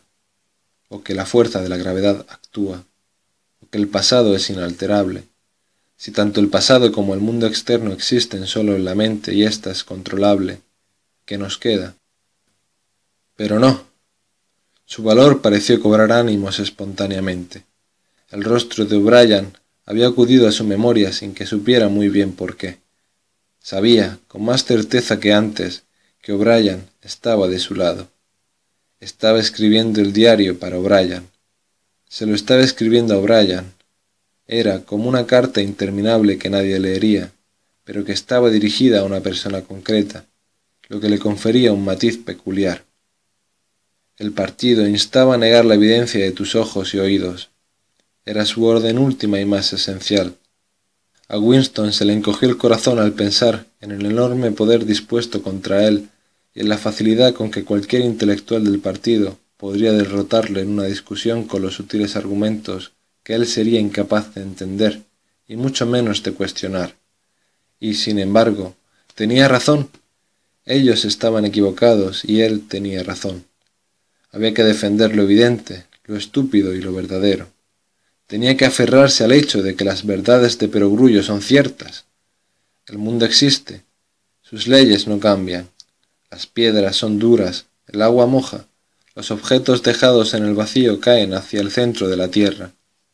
Con la sensación de estar hablándole a O'Brien y también de estar estableciendo un axioma de crucial importancia, escribió La libertad consiste en poder decir que dos y dos son cuatro. Admitido eso, se deduce todo lo demás. 8. De algún lugar al fondo del pasaje, el olor del café tostado, café de verdad, no café de la victoria, llegó flotando hasta la calle. Winston se detuvo involuntariamente. Durante un par de segundos volvió al mundo medio olvidado de su infancia. Luego se oyó un portazo que parecía interrumpir aquel aroma de manera tan brusca como si se tratara de un sonido. Había andado varios kilómetros por las calles y notaba cómo empezaba a latirle la variz. Era la segunda vez en tres semanas que no asistía por la tarde al centro comunitario, un acto temerario, pues el número de veces que asistía se anotaba cuidadosamente. En principio, un miembro del partido no tenía tiempo libre y únicamente estaba solo en la cama. Se daba por descontado que cuando no estaba trabajando, comiendo o durmiendo, tenía que participar en alguna actividad recreativa comunitaria. Hacer cualquier cosa que indicara cierta inclinación a la soledad, incluso ir a dar un paseo, resultaba siempre un poco peligroso. Había una palabra en nueva lengua, vida propia, que significaba individualismo y excentricidad. Pero esa tarde, al salir del ministerio, se había dejado tentar por el cálido aire de abril, Hacía un año que no veía un cielo tan azul, y de pronto la larga y ruidosa tarde en el centro, los juegos aburridos y agotadores, las conferencias y la chirriante camaradería engrasada con ginebra le habían parecido intolerables. Dejándose llevar por un impulso, se había alejado de la parada del autobús y se había internado en el laberinto de Londres, primero hacia el sur, luego hacia el este y luego otra vez hacia el norte, perdiéndose entre las calles desconocidas y sin preocuparse demasiado por saber en qué dirección estaba yendo. Si queda alguna esperanza, había escrito en el diario, está en los proles. Las palabras acudían una y otra vez a su memoria, como si se tratara de una verdad mística y un absurdo palpable. Se hallaba en algún lugar en los pardos suburbios al norte y al este de lo que una vez había sido la estación de Saint Pancras. Estaba subiendo por una calle adoquinada, con casitas de dos pisos y puertas desvencijadas que daban directamente a la acera y que curiosamente parecían una especie de ratoneras. Aquí y allá, entre los adoquines, había charcos de agua sucia. Un número enorme de personas pululaba entrando y saliendo de los oscuros portales y por callejones laterales que se bifurcaban en ambas direcciones. Chicas en pleno esplendor con los labios toscamente maquillados, muchachos que las perseguían, mujeres hinchadas y de torpes andares que mostraban cómo serían esas chicas al cabo de diez años, ancianos encorvados que arrastraban los pies, y niños descalzos y harapientos que jugaban en los charcos y salían corriendo al oír los gritos airados de sus madres. Tal vez la cuarta parte de los cristales de las ventanas estaban rotos y cubiertos con tablones. La mayoría de la gente no prestaba atención a Winston. Algunos lo miraban con curiosidad precavida. Dos mujeres monstruosas, con los antebrazos enrojecidos cruzados sobre el delantal, charlaban ante el portal de una casa. Winston oyó retazos de su conversación al acercarse. Sí, le dije, todo eso está muy bien, pero tú en mi lugar habrías hecho lo mismo. Es fácil criticar, pero no tienes los mismos problemas que yo. Vaya si se lo dije. Ah, respondió la otra, hiciste muy bien, tienes toda la razón. Las voces estridentes se interrumpieron bruscamente. Las mujeres guardaron un silencio hostil y lo observaron pasar. Aunque no era exactamente hostilidad, sino más bien una especie de precaución, una tensión momentánea, como cuando uno se topa con un animal desconocido. El mono azul del partido no debía ser una imagen habitual en una calle como esa. De hecho, no era prudente que te viesen en un sitio así, a menos que tuvieses algo concreto que hacer. Las patrullas podían detenerte si te cruzabas con ellas. ¿Puedo ver tus papeles, camarada? ¿Qué estás haciendo aquí? ¿A qué hora has salido del trabajo? ¿Es este tu camino habitual para ir a casa? Y así sucesivamente. No es que hubiese ninguna norma que prohibiera volver a casa siguiendo una ruta desacostumbrada, pero era suficiente para llamar la atención si llegaba a oídos de la policía del pensamiento. De pronto, la calle entera se conmocionó. Se oyeron gritos de advertencia por todas partes. La gente entraba en los portales como conejos. Una mujer joven salió de un portal que había un poco más adelante, cogió a un niño pequeño que jugaba en un charco, lo envolvió en su delantal y entró otra vez en casa con un solo movimiento. En ese mismo instante, un hombre con un traje negro muy arrugado, que había salido de un callejón, corrió hacia Winston señalando nervioso al cielo. Una olla presión, gritó. Tenga cuidado, jefe. Está a punto de estallar. Eches al suelo, rápido. Olla a presión era el apodo que, por alguna razón, los proles daban a las bombas volantes. Winston se echó enseguida al suelo. Los proles casi siempre tenían razón cuando daban un consejo de esta naturaleza. Parecían tener una especie de instinto que les advertía varios segundos antes de que cayera una bomba volante, aunque en teoría iban a más velocidad que el sonido. Winston se puso los brazos sobre la cabeza. Se produjo un estallido que hizo estremecer la acera. Una lluvia de pequeños objetos le cayó sobre la espalda. Cuando se levantó, vio que estaba cubierto de fragmentos de cristal de la ventana de al lado. Siguió andando. La bomba había destruido un grupo de casas doscientos metros calle arriba. Un penacho de humo negro se alzaba en el cielo, y debajo una nube de polvo y yeso envolvía las ruinas junto a las que empezaba a golparse una multitud. En la acera había un pequeño montón de yeso con un reguero de color rojo intenso en el centro. Cuando se acercó, vio que era una mano arrancada a la altura de la muñeca. Excepto por el muñón sanguinolento, la mano estaba tan blanca que parecía un molde de escayola. La echó de una patada al arroyo y, para evitar a la muchedumbre, tomó por un callejón que había a la derecha. Al cabo de tres o cuatro minutos se hallaba lejos del área afectada por la explosión, y el sórdido pulular de la gente por las calles continuaba como si nada hubiese sucedido. Eran casi las veinte horas, y las tiendas de bebidas que frecuentaban los proles, tabernas, los llamaban ellos, estaban abarrotadas de clientes. De las mugrientas puertas oscilantes que se abrían y cerraban sin cesar, salía un olor a orina, serrín y cerveza agria. En el ángulo formado por la fachada de una casa había tres hombres apiñados en torno a un periódico que sostenía el del centro, mientras los otros dos lo leían por encima de su hombro. Incluso antes de estarlo bastante cerca para reparar la expresión de su rostro, Winston notó la tensión en todas las líneas de su cuerpo. Era evidente que estaba leyendo una noticia de suma importancia. Se hallaba unos pasos de ellos cuando de pronto el grupo se separó y dos de ellos empezaron a discutir con violencia. Por un momento vio la impresión de que fuesen a liarse a puñetazos. ¿Es que no escuchas? Te digo que ningún número acabado en siete ha ganado en los últimos catorce meses. Y yo te digo que sí. No, tengo apuntados en casa todos los resultados de los últimos dos años en un papel. Los anoto con más regularidad que un reloj. Y te digo que no hay ninguno acabado en siete. Sí, salió uno acabado en siete. Casi recuerdo entero el puñetero número. Acababa en cuatro, cero, siete. Fue en febrero la segunda semana de febrero. Tu madre en febrero. Los tengo todos apuntados negro sobre blanco, y te digo que no hay ningún número. Vamos, callad ya de una vez, terció el otro.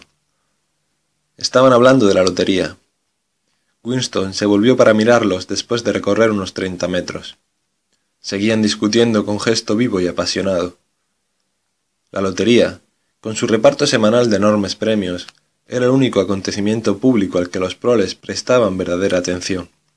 Era probable que hubiese millones de proles para quienes la lotería fuese la razón principal, si no la única, para seguir con vida.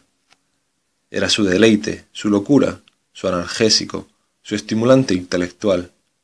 En lo que se refería a la lotería, hasta quienes apenas sabían leer y escribir eran capaces de llevar a cabo intrincados cálculos y sorprendentes logros memorísticos. Había toda una tribu de individuos que se ganaban la vida vendiendo sistemas, predicciones y amuletos de la suerte. Winston no tenía nada que ver con la lotería, que se gestionaba desde el Ministerio de la Abundancia, pero sabía, como cualquier otro miembro del partido, que los premios eran casi todos imaginarios. Solo se pagaban pequeñas sumas y los ganadores de los premios gordos en realidad no existían. En ausencia de verdadera comunicación entre una parte de Oceanía y otra, resultaba difícil amañarlo. Pero si quedaba alguna esperanza, estaba en los proles. Había que aferrarse a eso. Dicho con palabras sonaba razonable, pero al ver a la gente con la que te cruzabas por la acera, se convertía en un acto de fe. La calle por la que había tomado iba cuesta abajo. Tuvo la sensación de haber estado antes en aquel barrio, y de que no muy lejos había una avenida principal. De alguna parte le llegó el estruendo de unas voces, la calle giraba bruscamente y terminaba en unos escalones que conducían a un callejón, donde unos tenderos estaban vendiendo verduras de aspecto mustio. En ese momento, Winston recordó dónde se encontraba. El callejón desembocaba en la calle principal y en la esquina siguiente, a menos de cinco minutos, estaba la tienda donde había comprado el libro en blanco que se había convertido en su diario. El portaplumas y el tintero los había comprado en una papelería que había cerca. Se detuvo un momento en lo alto de las escaleras. Al otro lado del callejón había una tabernucha mugrienta cuyas ventanas parecían cubiertas de escarcha, aunque en realidad solo era polvo. Un hombre muy anciano, encorvado pero activo, con unos bigotes blancos que asomaban como los de una gamba, empujó la puerta y entró. Winston pensó al verlo que aquel anciano, que debía de tener como mínimo ochenta años, habría sido de mediana edad cuando ocurrió la revolución. Él y unos cuantos como él eran los últimos vínculos con el mundo desaparecido del capitalismo. En el propio partido quedaba poca gente cuyas ideas se hubiesen formado antes de la revolución. La generación más veterana casi había sido borrada del mapa en las grandes purgas de los cincuenta y los sesenta, y los pocos supervivientes estaban aterrorizados, y hacía mucho que habían caído en una absoluta sumisión intelectual. Si había alguien con vida que pudiera proporcionar una versión fiable de las condiciones de vida a principios de siglo, solo podía ser un prole. De pronto Winston recordó el pasaje del libro de historia que había copiado en su diario, y se apoderó de él un impulso descabellado. Entraría en la taberna, abordaría al anciano y le interrogaría. Le diría, hábleme de su vida cuando era niño. ¿Cómo eran entonces las cosas? ¿Se vivía mejor o peor que hoy? Apresuradamente, para que no le diera tiempo a volverse atrás, bajó los escalones y cruzó la calle estrecha. Era una locura, claro. Como de costumbre, no había ninguna ley que prohibiera hablar con los proles o frecuentar sus tabernas, pero ambas cosas eran lo bastante insólitas para llamar la atención. Si aparecía alguna patrulla, podía alegar que había tenido un desvanecimiento, pero no era probable que le creyesen. Empujó la puerta y le golpeó en la cara un horrible olor a queso y a cerveza agria. Al entrar, el rumor de las voces se redujo a la mitad. A su espalda notó que todos miraban su mono azul.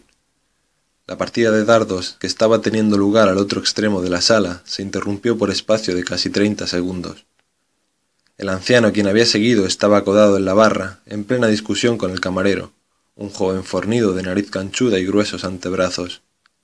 Varios parroquianos asistían a la escena, con vasos en la mano. Te lo he pedido con educación, ¿no? Dijo el viejo, sacando pecho. ¿Me estás diciendo que no tienes una pinta en este puñetero tugurio? ¿Y qué demonios es una pinta?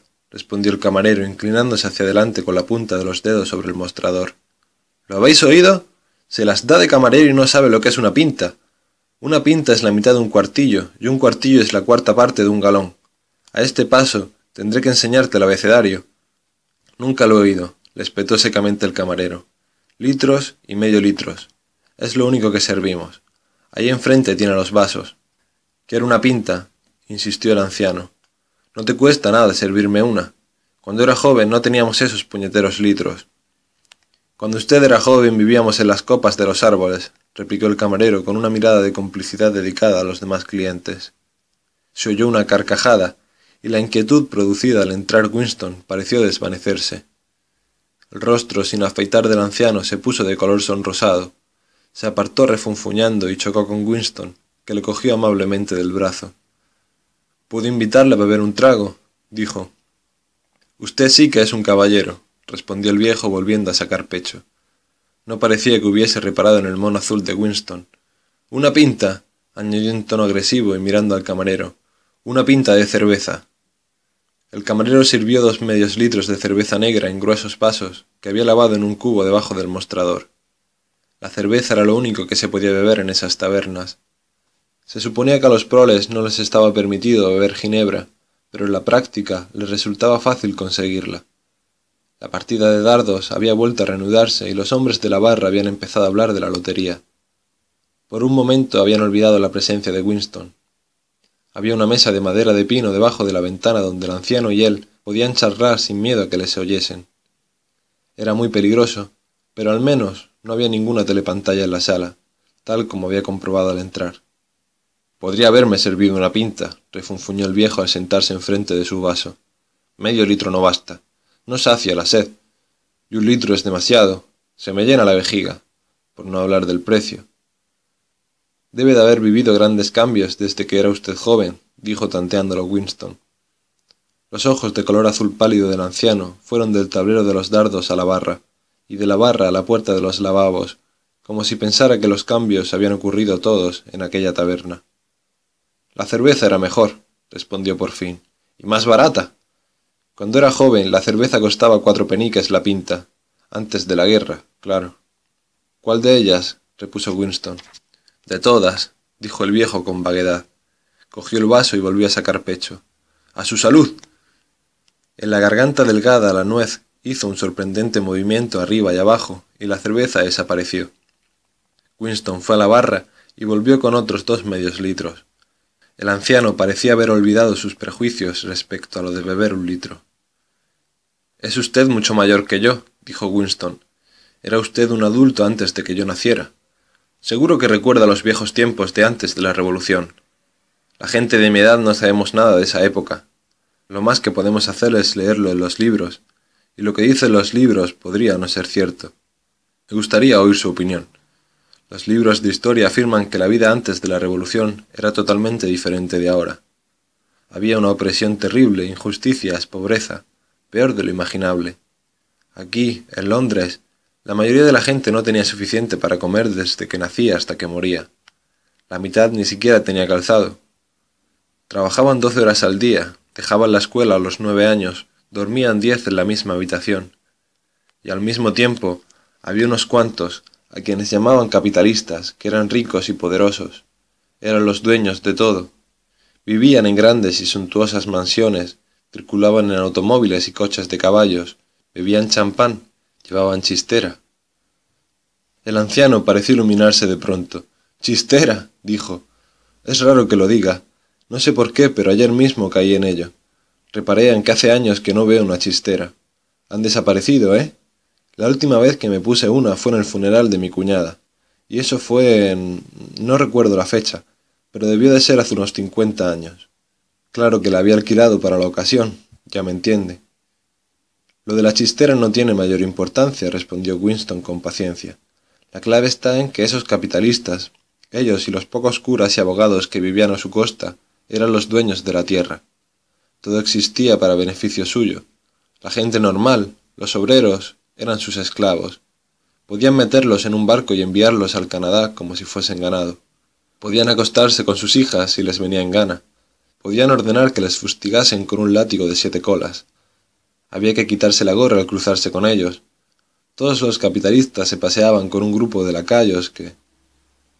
El viejo volvió a iluminarse. Lacayos. exclamó.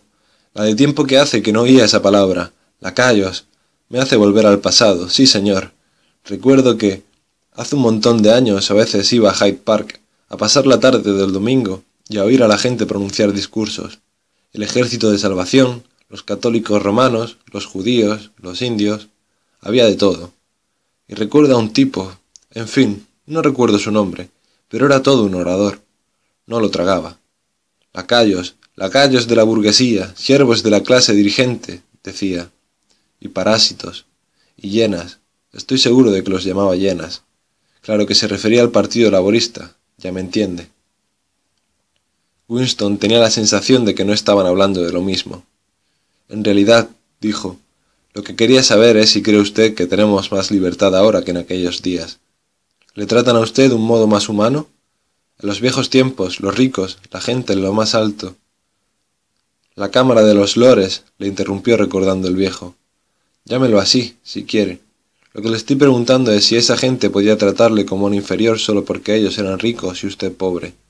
Es cierto, por ejemplo, que había que llamarles señor y quitarse la gorra al cruzarse con ellos. El anciano hizo memoria. Se bebió un cuarto de la cerveza antes de responder. Sí, dijo. Les gustaba que te quitases la gorra. Les parecía una muestra de respeto. A mí no me gustaba, pero lo he hecho muchas veces puede decirse que no había más remedio. Y era habitual, y estoy repitiendo lo que he leído en los libros de historia, que esa gente y sus criados te apartaran de la acera y te echaran al arroyo. Uno de ellos me empujó una vez, respondió el viejo. Lo recuerdo como si fuese ayer. Fue la noche de la regata nocturna. Esa noche la gente siempre estaba muy alborotada, y tropecé con un joven en Shaftesbury Avenue. Todo un caballero. Traje de etiqueta, chistera y abrigo negro. Iba haciendo eses por la acera y choqué con él por casualidad. Me espetó. ¿Por qué no mira por dónde va? Así que le respondí. ¿Es que se ha creído que la puñetera acera es suya? Él dijo, como vuelva a hablarme con ese descaro, le voy a retorcer el cuello. Y yo le solté. Está borracho y le voy a enseñar lo que es bueno. No se lo creerá, pero me propinó tal empujón que casi acabé debajo de las ruedas de un autobús. En esos días yo era joven y estuve a punto de darle una tunda, solo que... Winston tuvo una sensación de desánimo. La memoria de aquel anciano no era más que un montón de detalles inconexos. Podía pasarse el día interrogándolo sin obtener verdadera información. Las historias del partido podían ser ciertas a su manera. Hizo un último intento. A lo mejor no me he explicado con claridad, dijo. Lo que estoy intentando decir es lo siguiente. Usted ha vivido mucho tiempo. La mitad de su vida la ha pasado después de la Revolución. En 1925, por ejemplo, era usted un hombre hecho y derecho. Diría, por lo que puede recordar, que la vida en 1925 era mejor o peor que ahora. Y si pudiera usted elegir, ¿preferiría vivir entonces o ahora? El anciano contempló pensativo el tablero de dardos, apuró su cerveza, más despacio que antes. Cuando habló, empleó un tono tolerante y filosófico, como si la cerveza lo hubiese apaciguado. Sé lo que espera usted que diga, respondió. Espera que le diga que preferiría volver a ser joven. Es lo que dice casi todo el mundo, cuando les preguntas. De joven uno es fuerte y saludable. A mi edad uno nunca se encuentra del todo bien.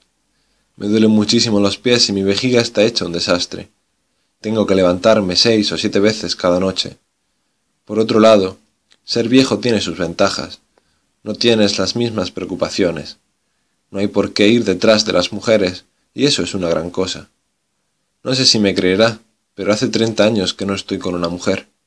Y lo que es más, no me apetece. Winston se recostó contra el alféizar de la ventana. Era inútil seguir.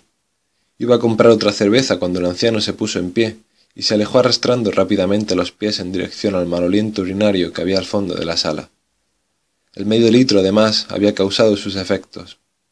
Winston se quedó un minuto o dos mirando el vaso vacío y casi sin darse cuenta volvió a salir a la calle. Al cabo de a lo sumo veinte años, pensó, la pregunta sencilla y crucial, ¿era la vida antes de la revolución mejor que ahora? Habría dejado de tener respuesta. De hecho, carecía de respuesta incluso entonces, puesto que los pocos supervivientes de aquel mundo eran incapaces de comparar una época con la otra. Recordaban un millón de detalles inútiles, una discusión con un compañero de trabajo, la búsqueda de un bombín de bicicleta que habían perdido, el rostro de una hermana muerta hacía mucho tiempo, o los remolinos de polvo de una mañana ventosa hacía setenta años, pero los datos relevantes quedaban fuera de su campo de visión. Eran como las hormigas, que pueden ver los objetos pequeños, pero no los grandes.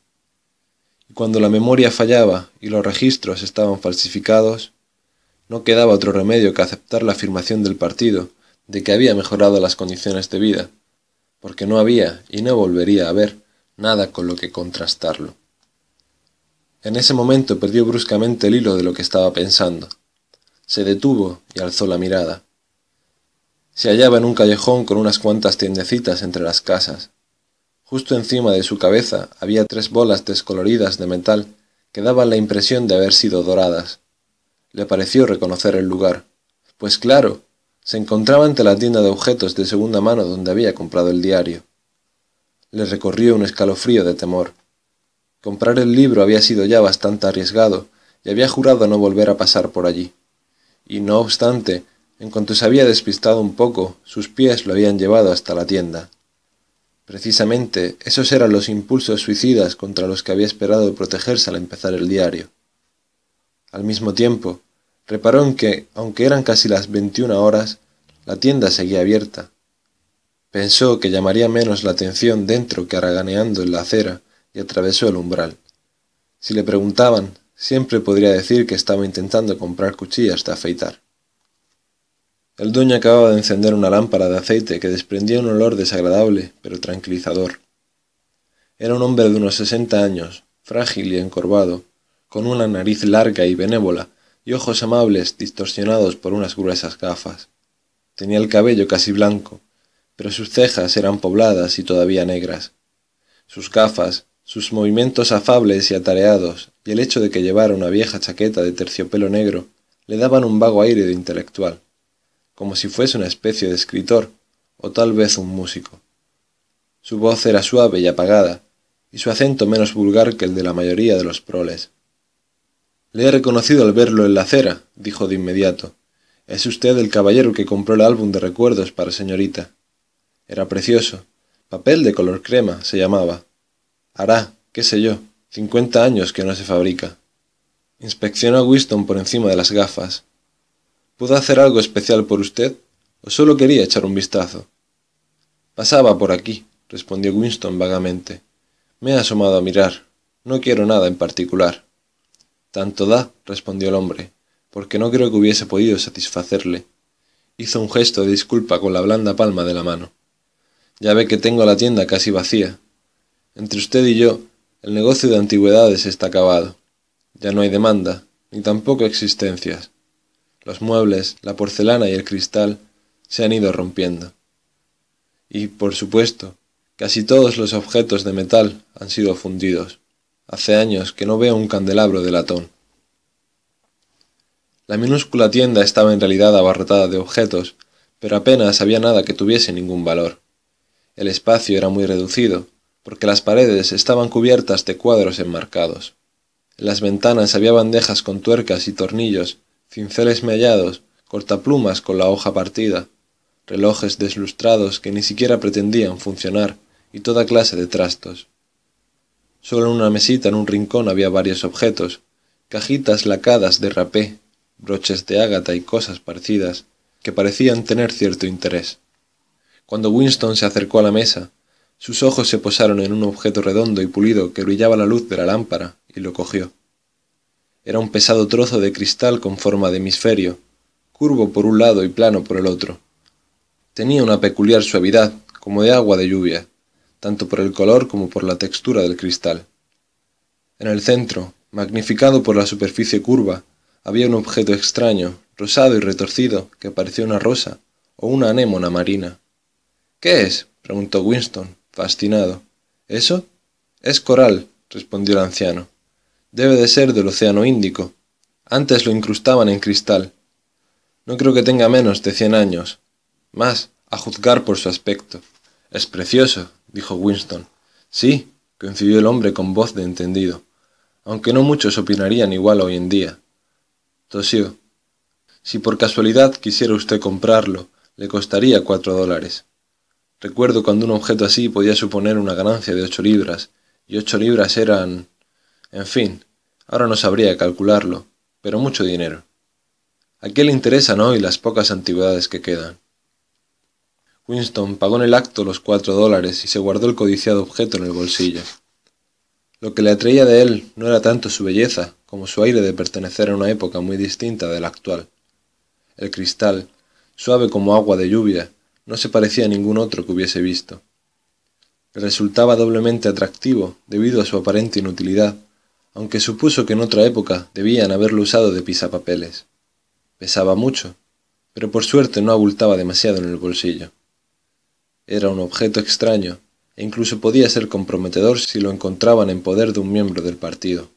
Cualquier cosa antigua, opuestos a eso cualquier cosa bella, resultaba siempre vagamente sospechosa. El anciano se había animado mucho después de cobrar los cuatro dólares, y Winston comprendió que habría aceptado tres o incluso dos. En el piso de arriba hay otro cuarto que tal vez le interese ver, dijo. No hay gran cosa, solo unas cuantas piezas, Será mejor encender una luz y vamos a subir. Encendió otra lámpara y, con la espalda encorvada, le condujo despacio por las empinadas y gastadas escaleras y por un estrecho pasillo hasta una habitación que no daba a la calle, sino a un patio adoquinado y a un bosque de chimeneas. Winston reparó en que los muebles estaban colocados como si allí siguiera viviendo alguien. Había una alfombra en el suelo, un cuadro o dos en las paredes y un sucio sillón cerca de la chimenea. Un anticuado reloj de cristal con una esfera con las doce horas marcaba su tic-tac sobre la repisa. Debajo de la ventana, y ocupando casi un cuarto de la habitación, había una cama enorme con el colchón encima. Estuvimos viviendo aquí hasta que murió mi mujer, dijo el anciano en tono de disculpa. He ido vendiendo los muebles poco a poco. Es una bonita cama de caoba, o al menos lo sería si pudiera eliminar la carcoma. Aunque supongo que le parecerá a usted un poco voluminosa. Estaba sujetando la lámpara en alto para iluminar toda la alcoba, y bajo la luz tenue y cálida el lugar parecía curiosamente acogedor.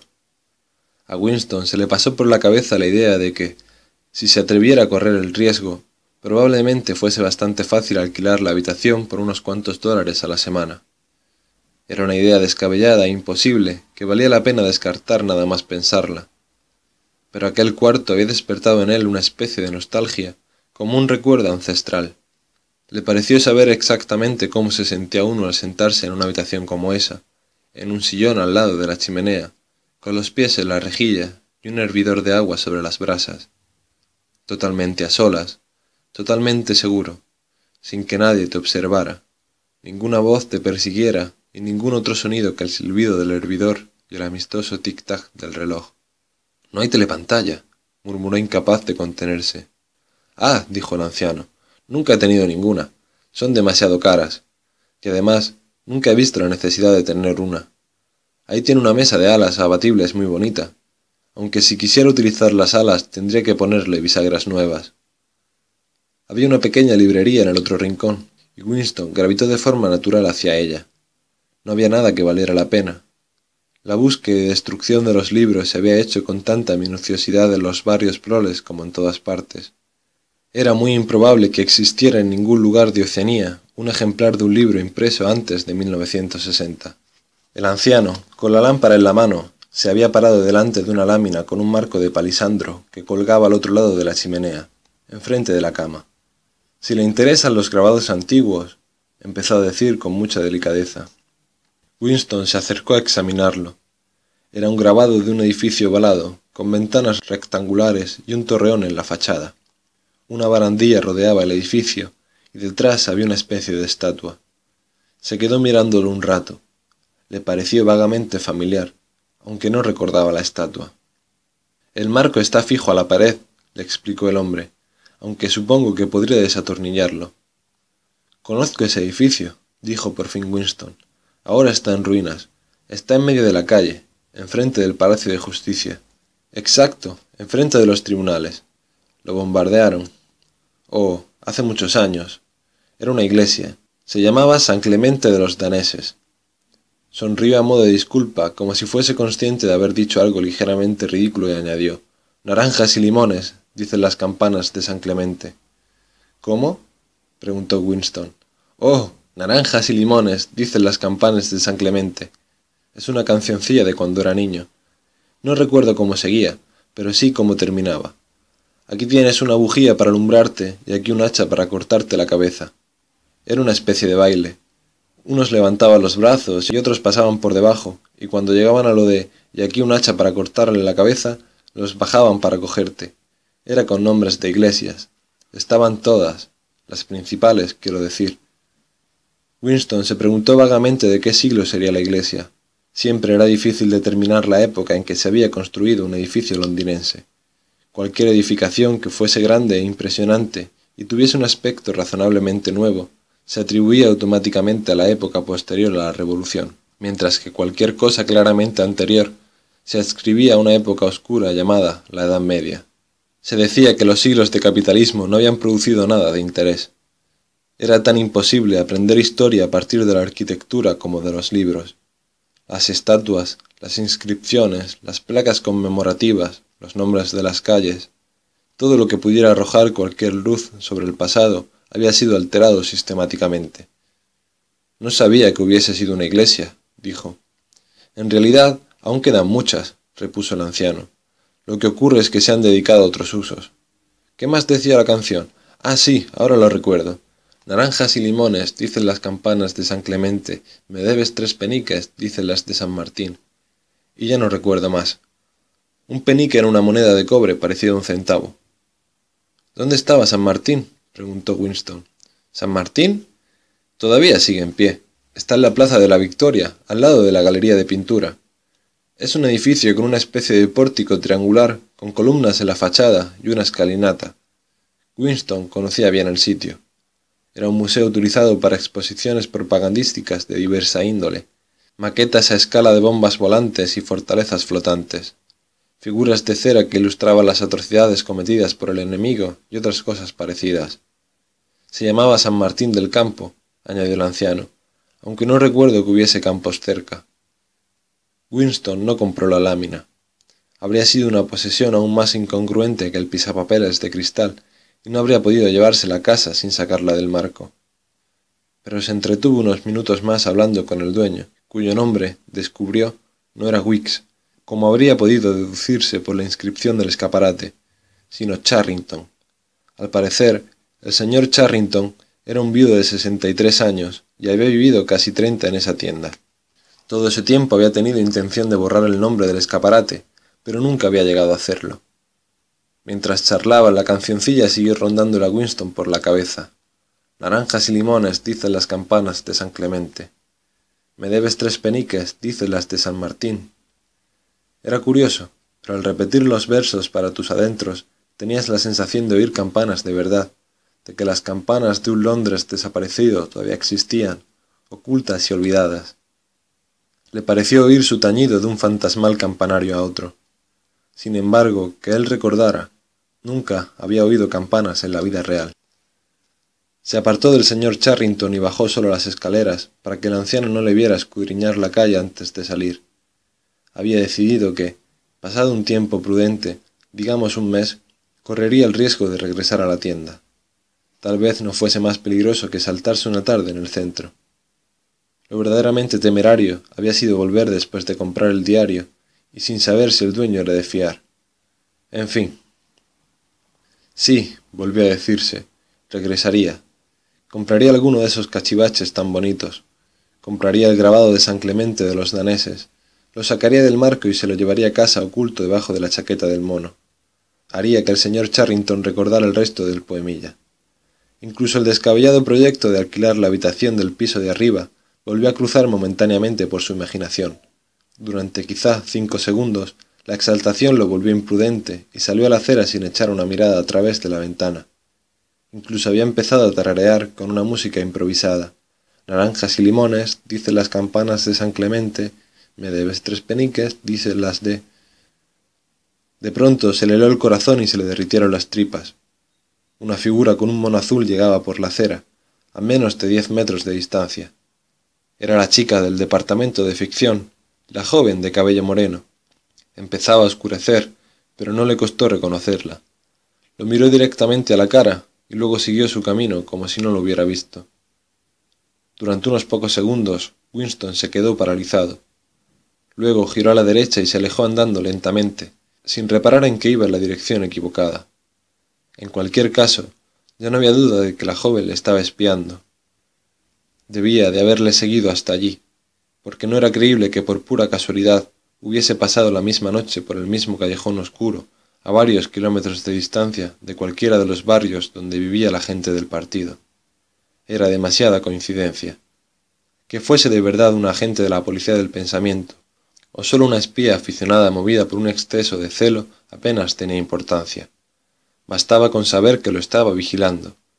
Lo más importante era que también lo hubiese visto entrar en la taberna. Andar le costaba un gran esfuerzo. El trozo de cristal que llevaba en el bolsillo le golpeaba el muslo a cada paso, y casi estuvo tentado de sacarlo y tirarlo por ahí.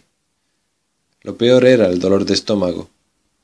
Pasó un par de minutos convencido de que se moriría si no encontraba pronto unos servicios públicos, pero en un barrio semejante seguro que no habría.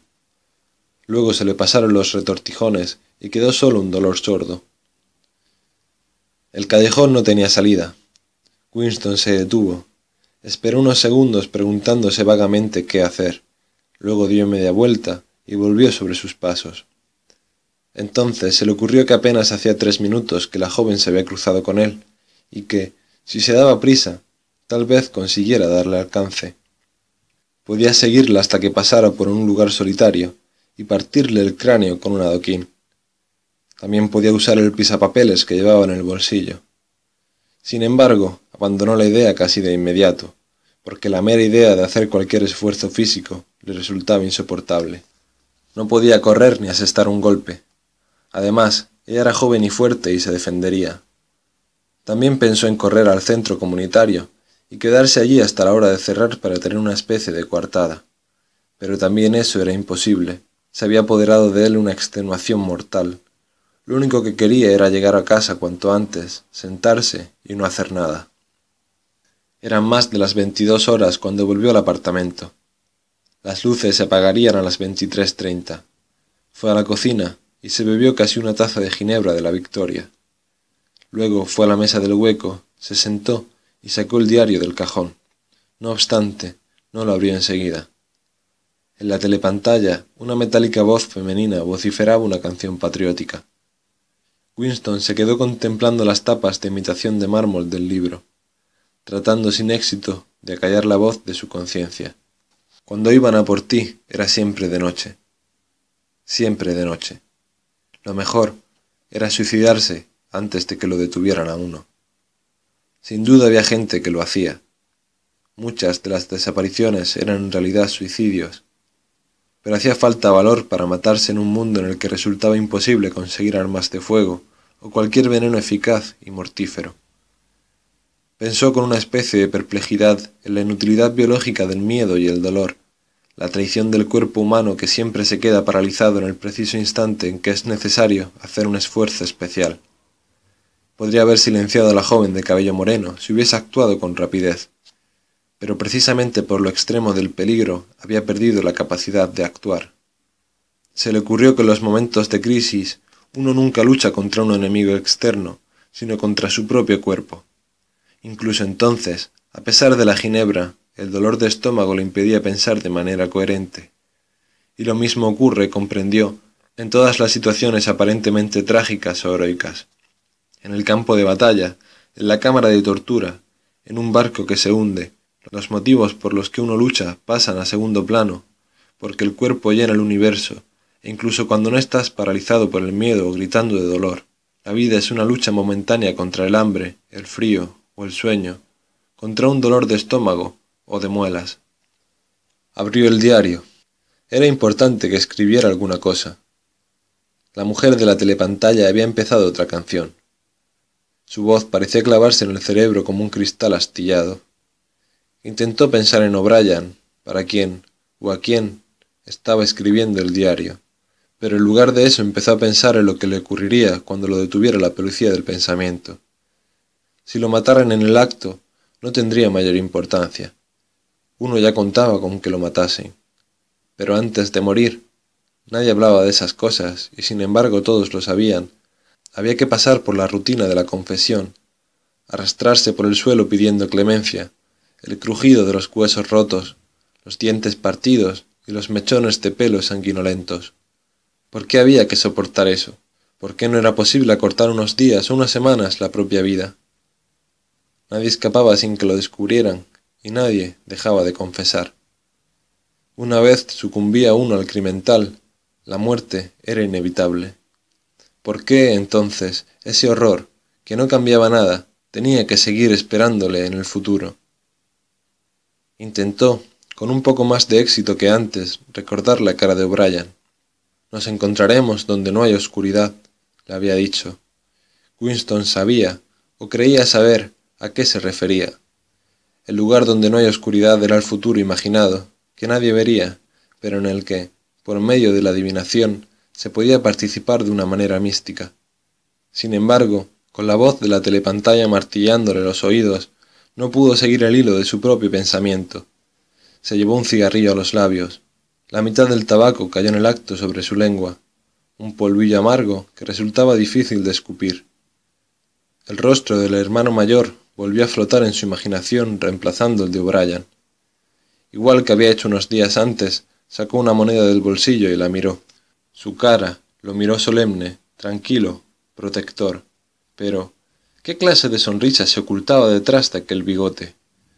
Como un sordo tañido, Winston recordó las palabras. La guerra es la paz, la libertad es la esclavitud, la ignorancia es la fuerza. Segunda parte. 1. Estaban a media mañana, y Winston había salido de su cubículo para ir al baño.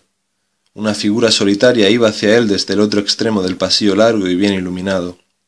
Era la chica del cabello moreno. Habían pasado cuatro días desde la tarde en que se la había encontrado a la puerta de la tienda de objetos de segunda mano.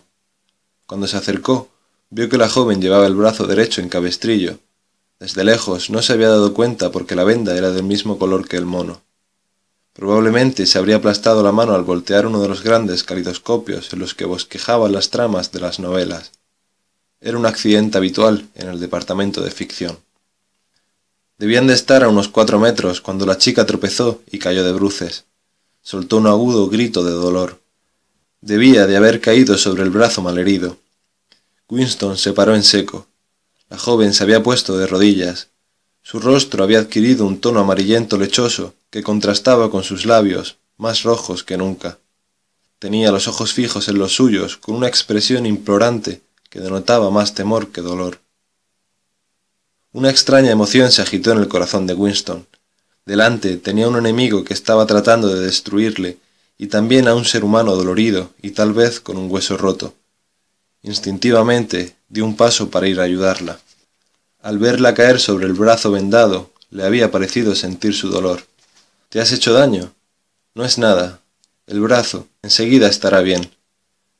Le habló con voz temblorosa. De hecho, se había puesto muy pálida. ¿No te has roto nada? No, estoy bien. Solo me ha dolido un momento. Alargó la mano que tenía libre y Winston la ayudó a levantarse. Había recobrado un poco el color y parecía estar mucho mejor. No ha sido nada, repitió escuetamente. Me he golpeado un poco la muñeca.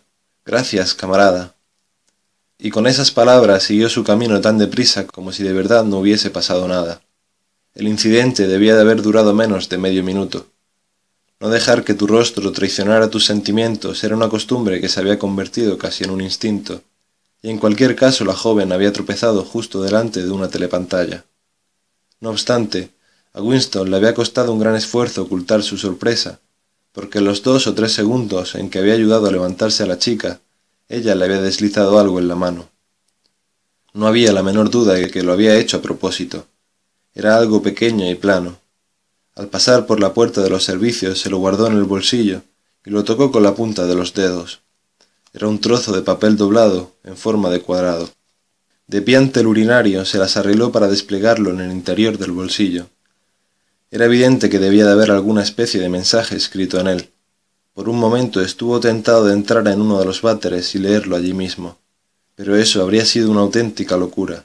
No había sitio que las telepantallas vigilaran con más atención.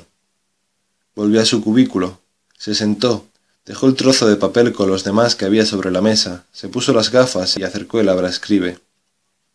Cinco minutos, cinco minutos como mucho, se dijo. El corazón parecía a punto de salírsele del pecho.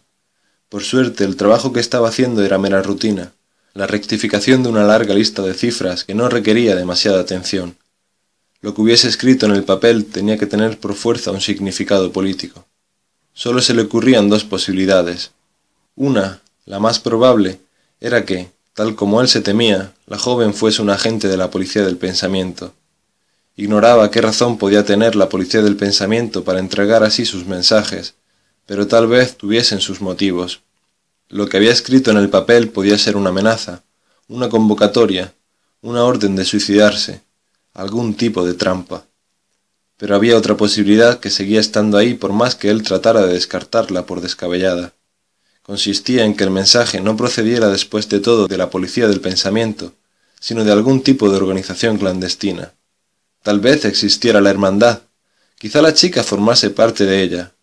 Sin duda, la idea era absurda, pero se le había ocurrido en el preciso instante en que notó el trozo de papel en la mano. Hasta pasados un par de minutos no se le había ocurrido la otra explicación más probable. E incluso ahora, por más que su intelecto le dijera que el mensaje posiblemente significara su muerte, seguía sin creerlo del todo y conservaba una absurda esperanza. El corazón le latía a toda prisa y tuvo que hacer un esfuerzo para que no temblara la voz mientras dictaba las cifras en el habla escribe. Enrolló el fajo de papeles ya corregido y lo introdujo en el tubo neumático. Habían pasado ocho minutos. Volvió a ajustarse las gafas en la nariz, suspiró y se acercó el siguiente fajo de hojas con el trozo de papel encima. Lo alisó. En él estaba escrito con letra grande e informe Te quiero.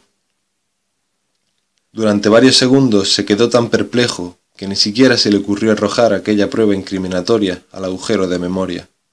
Cuando lo hizo, y por más que sabía muy bien el peligro de demostrar demasiado interés, no resistió la tentación de leerlo una vez más aunque solo fuese para asegurarse de que las palabras seguían allí. El resto de la mañana tuvo que hacer un gran esfuerzo para seguir trabajando. Peor aún que tener que concentrarse en una serie de ocupaciones engorrosas era la necesidad de ocultar su nerviosismo ante la telepantalla. Sintió como si le ardiera el estómago. El almuerzo en el comedor abarrotado y ruidoso fue un tormento. Había tenido la esperanza de quedarse solo un rato a la hora de comer, pero la mala suerte quiso que el imbécil de Parsons se sentara a su lado. El olor acre de su sudor casi superaba el aroma metálico del estofado, y no paró de hablar de los preparativos para la Semana del Odio. Estaba particularmente entusiasmado con un busto de cartón piedra del hermano mayor, de dos metros de anchura, que estaba haciendo la tropa de los espías a la que pertenecía su hija.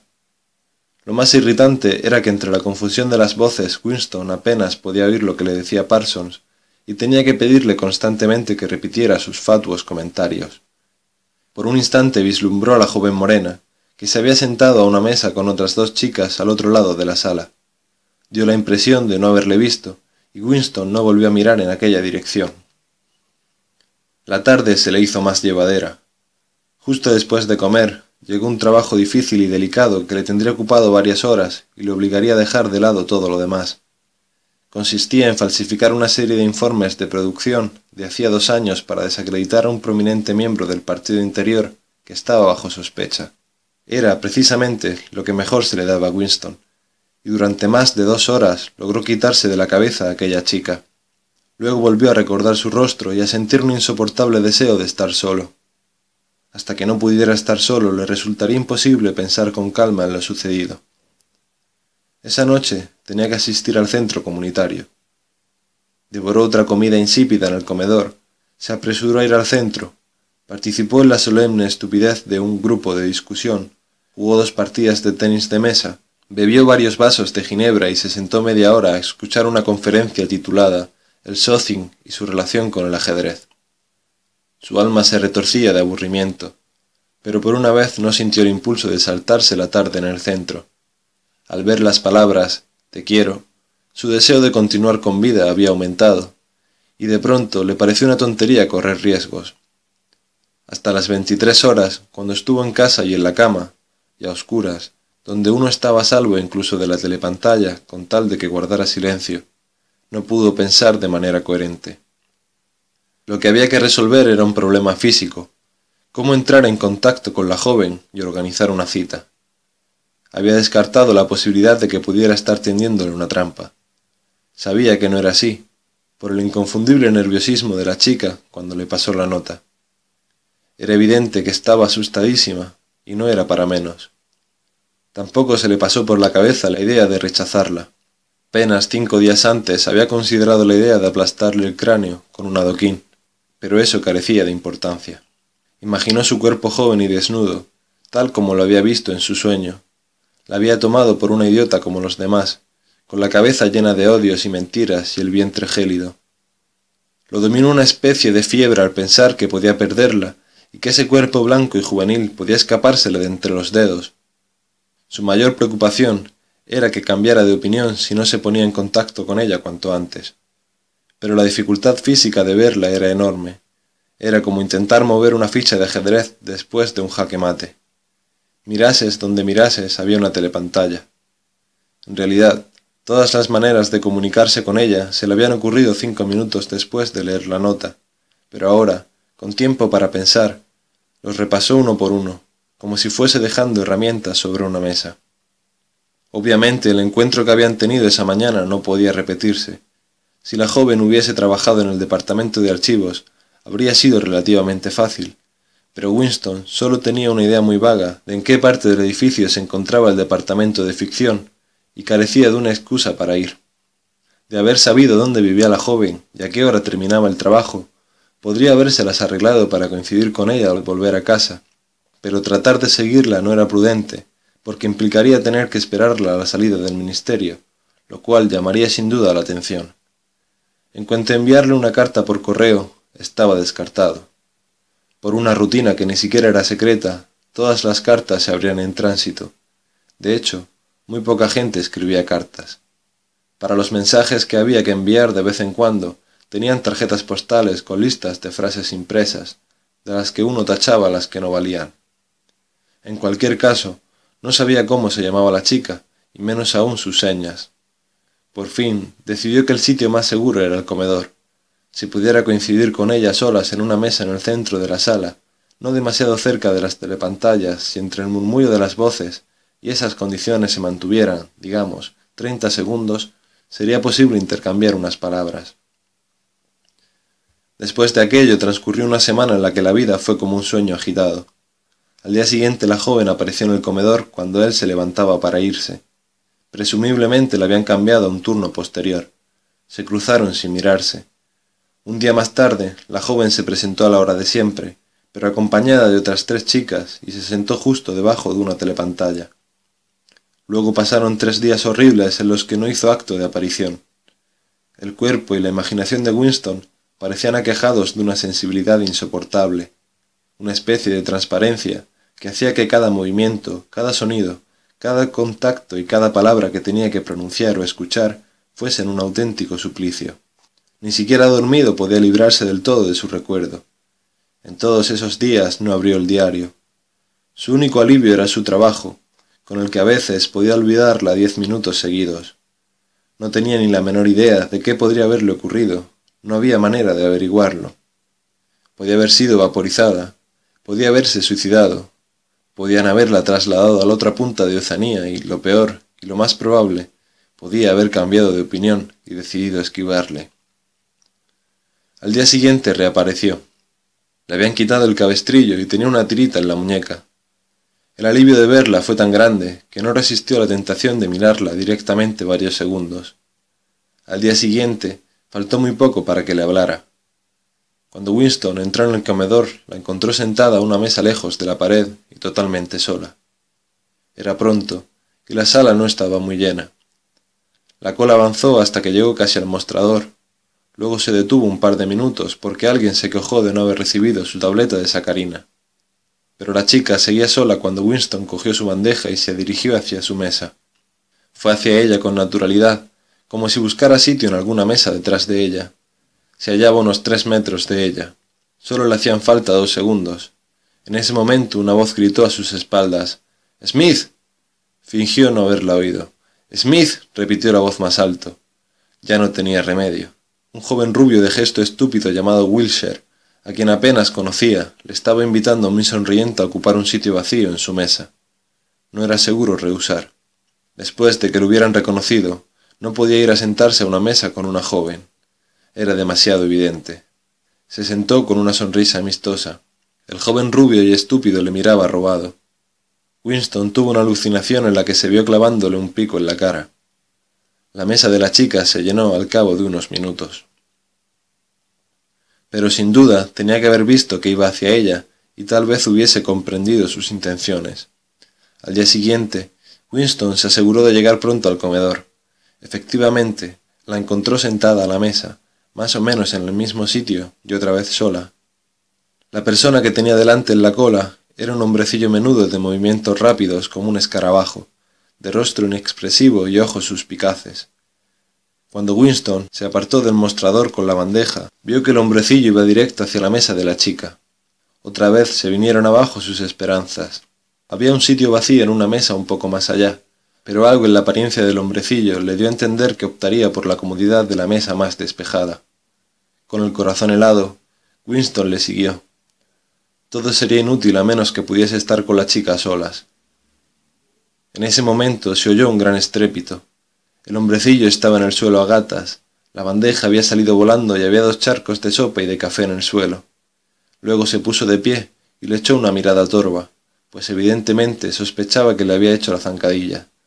Pero todo acabó bien. Cinco segundos después, con el corazón acelerado, Winston se sentó en la mesa de la joven. No la miró, sacó las cosas de la bandeja y empezó a comer. La clave estaba en hablar enseguida, antes de que llegase nadie más, pero le dominó un terrible temor. Había pasado una semana desde que se había puesto en contacto con él. Podía haber cambiado de idea, es más, seguro que había cambiado de idea. Era imposible que aquel asunto acabara bien. Cosas así no ocurrían en la vida real. Y muy probablemente no le hubiese dicho nada si en ese momento no hubiera visto a Ampelford, el poeta de las orejas peludas, que vagaba sin mucho entusiasmo por la sala con una bandeja en busca de un sitio donde sentarse. A su manera, Ampelford sentía cierto afecto por Winston y sin duda se sentaría a su mesa si llegaba a verle. Apenas tenía un minuto para actuar. Tanto Winston como la joven estaban comiendo como si tal cosa. La comida era un estofado aguado, en realidad una sopa, con judías. Con un leve murmullo, Winston empezó a hablar. Ninguno de los dos movió la cabeza. Siguieron engullendo aquel aguachirle, y entre cucharada y cucharada intercambiaron las palabras necesarias en voz baja e inexpresiva. ¿A qué hora sales del trabajo? A las dieciocho treinta. ¿Dónde podemos vernos? En la Plaza de la Victoria, cerca del monumento. Está lleno de telepantallas, en mitad de la multitud da igual. ¿Alguna señal? No, no te acerques hasta que me veas rodeada de gente, y no me mires, solo sígueme de cerca. ¿A qué hora? A las diecinueve horas. De acuerdo. Ampleforth no vio a Winston y se sentó en otra mesa. No volvieron a hablar, y, dentro de lo posible para dos personas sentadas en lados opuestos de la misma mesa, no se miraron. La joven terminó deprisa su comida y se marchó mientras Winston se quedaba a fumar un cigarrillo. Winston llegó a la plaza de la Victoria antes de la hora señalada. Estuvo deambulando en torno a la base de la enorme columna estriada en lo alto de la cual la estatua del hermano mayor Miraba al sur hacia los cielos, donde había vencido a la aviación de Eurasia, desde Asia hasta hacía unos pocos años, en la batalla de la Franja Aérea 1. En la calle de enfrente había una estatua de un hombre a caballo que se suponía que representaba a Oliver Cromwell. Cinco minutos después de la hora señalada, la chica seguía sin aparecer. Una vez más le sobrecogió aquel terrible temor. No iría, había cambiado de idea, Anduvo despacio hacia el lado norte de la plaza y sintió un vago placer al identificar la iglesia de San Martín, cuyas campanas, cuando aún las tenía, habían tañido diciendo Me debes tres peniques. Luego vio a la chica al pie del monumento, leyendo o fingiendo leer un cartel que ascendía en espiral por la columna. No era seguro acercarse hasta que hubiese más gente. Había telepantallas en torno al pedimento. Sin embargo, en ese momento se oyó el estruendo de unos gritos y el zumbido de varios vehículos pesados a la izquierda de la plaza. De pronto, todo el mundo echó a correr. La chica rodeó con agilidad los leones de la base del monumento y se unió a la multitud. Winston la siguió. Mientras corría, entendió, por lo que gritaban algunos, que estaba pasando un convoy de prisioneros euroasiáticos. Una nutrida muchedumbre bloqueaba ya el lado sur de la plaza. Winston, que en situaciones normales era de los que se alejan de cualquier aglomeración, empujó y se abrió paso a codazos hacia el centro de la turba. Pronto llegó cerca de la joven, pero encontró el camino bloqueado por un gigantesco prole y una mujer casi igual de grande que él, probablemente su mujer, que parecían formar un impenetrable muro de carne. Winston se escurrió para ponerse de lado y con un violento empujón se las arregló para pasar el hombro entre ellos. Por un momento, Tuvo la sensación de que las dos musculosas caderas entre las que se había colado con tantos sudores acabarían reduciéndolo a pulpa. Llegó al lado de la chica. Estaban hombro con hombro, mirando fijamente hacia adelante. Una larga fila de camiones, con guardias de gesto pétreo, armados con fusiles ametralladores en cada esquina, circulaba despacio por la calle. En los camiones había sentados muy apretados varios hombrecillos de tez amarilla con raídos uniformes de color verdoso. Sus tristes rostros de rasgos asiáticos miraban sin curiosidad por el costado de los camiones. En ocasiones, cuando uno de los camiones pasaba por un bache se oía un tintineo metálico. Todos los prisioneros llevaban grilletes. Un camión tras otro fueron pasando los rostros tristes. Winston era consciente de su presencia pero sólo de manera interrumpida. El hombro de la joven y su brazo derecho hasta el codo se apretaban contra los suyos. Su mejilla estaba tan cerca que casi notaba su calor. La joven tomó de inmediato las riendas de la situación igual que había hecho en el comedor. Empezó a hablar con la misma voz inexpresiva que antes, sin apenas mover los labios, con un murmullo que tapaba el ruido de las voces y los camiones. ¿Me oyes? Sí, ¿Puedes arreglártelas para tener libre la tarde del domingo? Sí. Pues escucha con atención. Tienes que recordar esto. Ve a la estación de Paddington. Con una especie de precisión militar que le dejó perplejo, bosquejó la ruta que debía seguir. Un viaje de media hora en tren, girar a la izquierda al salir de la estación, seguir dos kilómetros por la carretera, una puerta a la que le faltaba la barra de arriba, un sendero por el campo, una pista cubierta de hierba, un sendero entre los arbustos, un árbol caído y cubierto de musgo. Era como si tuviera un mapa en la cabeza. ¿Lo recordarás? murmuró para acabar. Sí. Gira a la izquierda, luego a la derecha, luego otra vez a la izquierda. Recuerda que a la puerta le falta la barra de arriba. Sí. ¿A qué hora? A eso de las quince. A lo mejor te toca esperar. Llegaré por otro camino. ¿Seguro que te acordarás? Sí pues aléjate de mí lo antes posible. No hacía falta que se lo dijera, pero de momento no pudieron librarse de la multitud. Los camiones seguían pasando, la gente continuaba mirándolos boquiabierta e insaciable. Al principio se habían oído silbidos y abucheos, pero eran solo los miembros del partido que había entre la muchedumbre y cesaron pronto. La emoción predominante era sencillamente la curiosidad. Los extranjeros, fuera de Eurasia o desde Asia, eran como un animal desconocido. Literalmente no se les veía más que como prisioneros, e incluso así solo llegaba uno a vislumbrarlos un instante. Nadie sabía qué era de ellos después, aparte de los pocos a los que ahorcaban por criminales de guerra. Los demás sencillamente desaparecían, tal vez en los campos de trabajos forzados.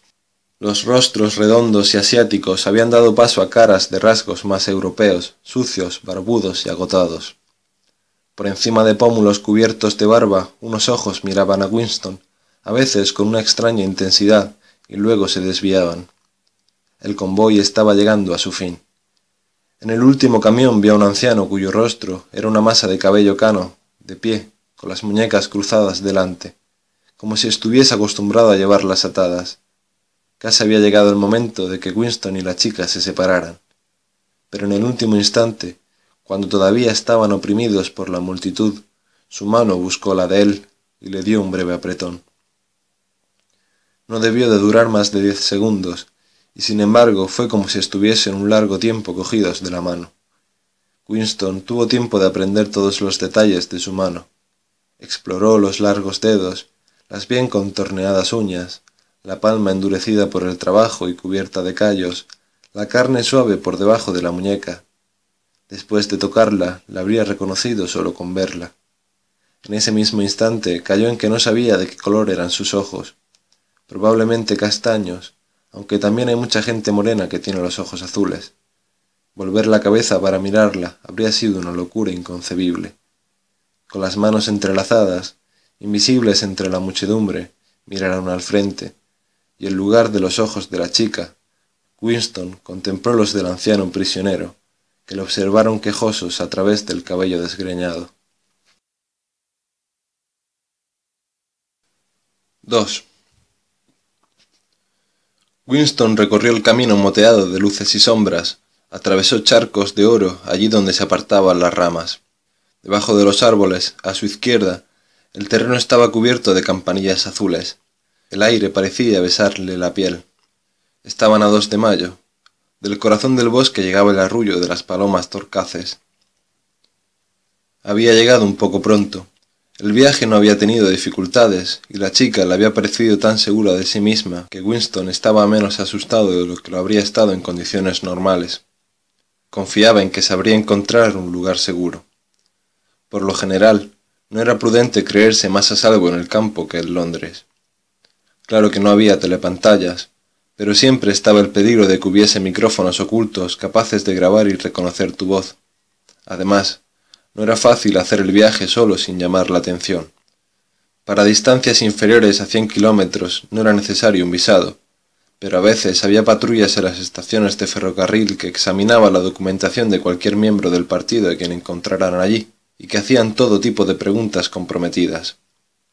En cualquier caso, no se había topado con ninguna patrulla, y tras salir de la estación se había asegurado con precavidas miradas de que nadie le seguía. El tren estaba abarrotado de proles con ánimo festivo debido al tiempo veraniego. El vagón con asientos de madera en que había viajado estaba ocupado hasta los topes por una sola familia muy numerosa, que incluía desde una bisabuela destentada hasta un bebé de un mes. Iban a pasar la tarde con la familia política en el campo, y como confesaron sin tapujos a Winston, a comprar un poco de mantequilla en el mercado negro. El camino se ensanchó y al cabo de un minuto llegó al sendero del que le había hablado la joven, un mero camino de cabras que se perdía entre los arbustos. No tenía reloj, pero aún no podían ser las quince. Las campanillas eran tan abundantes que resultaba imposible no pisarlas al andar. Se arrodilló y empezó a coger unas cuantas, en parte por pasar el rato, pero también con la vaga idea de reunir un ramo de flores para regalárselo a la joven. Había recogido un ramo muy grande y estaba olisqueando su aroma vagamente empalagoso, cuando un ruido a su espalda lo dejó helado, el crujido inconfundible de un pie sobre las ramas secas. Siguió recogiendo campanillas. Era lo mejor. Podía ser la chica, o que lo hubiesen seguido después de todo. Darse la vuelta era como reconocer su culpabilidad. Arrancó otra y otra. Una mano se posó suavemente en su hombro. Alzó la vista. Era ella. La chica movió la cabeza, evidentemente para indicarle que guardara silencio. Luego apartó los arbustos y le guió rápidamente por el estrecho sendero en dirección al bosque.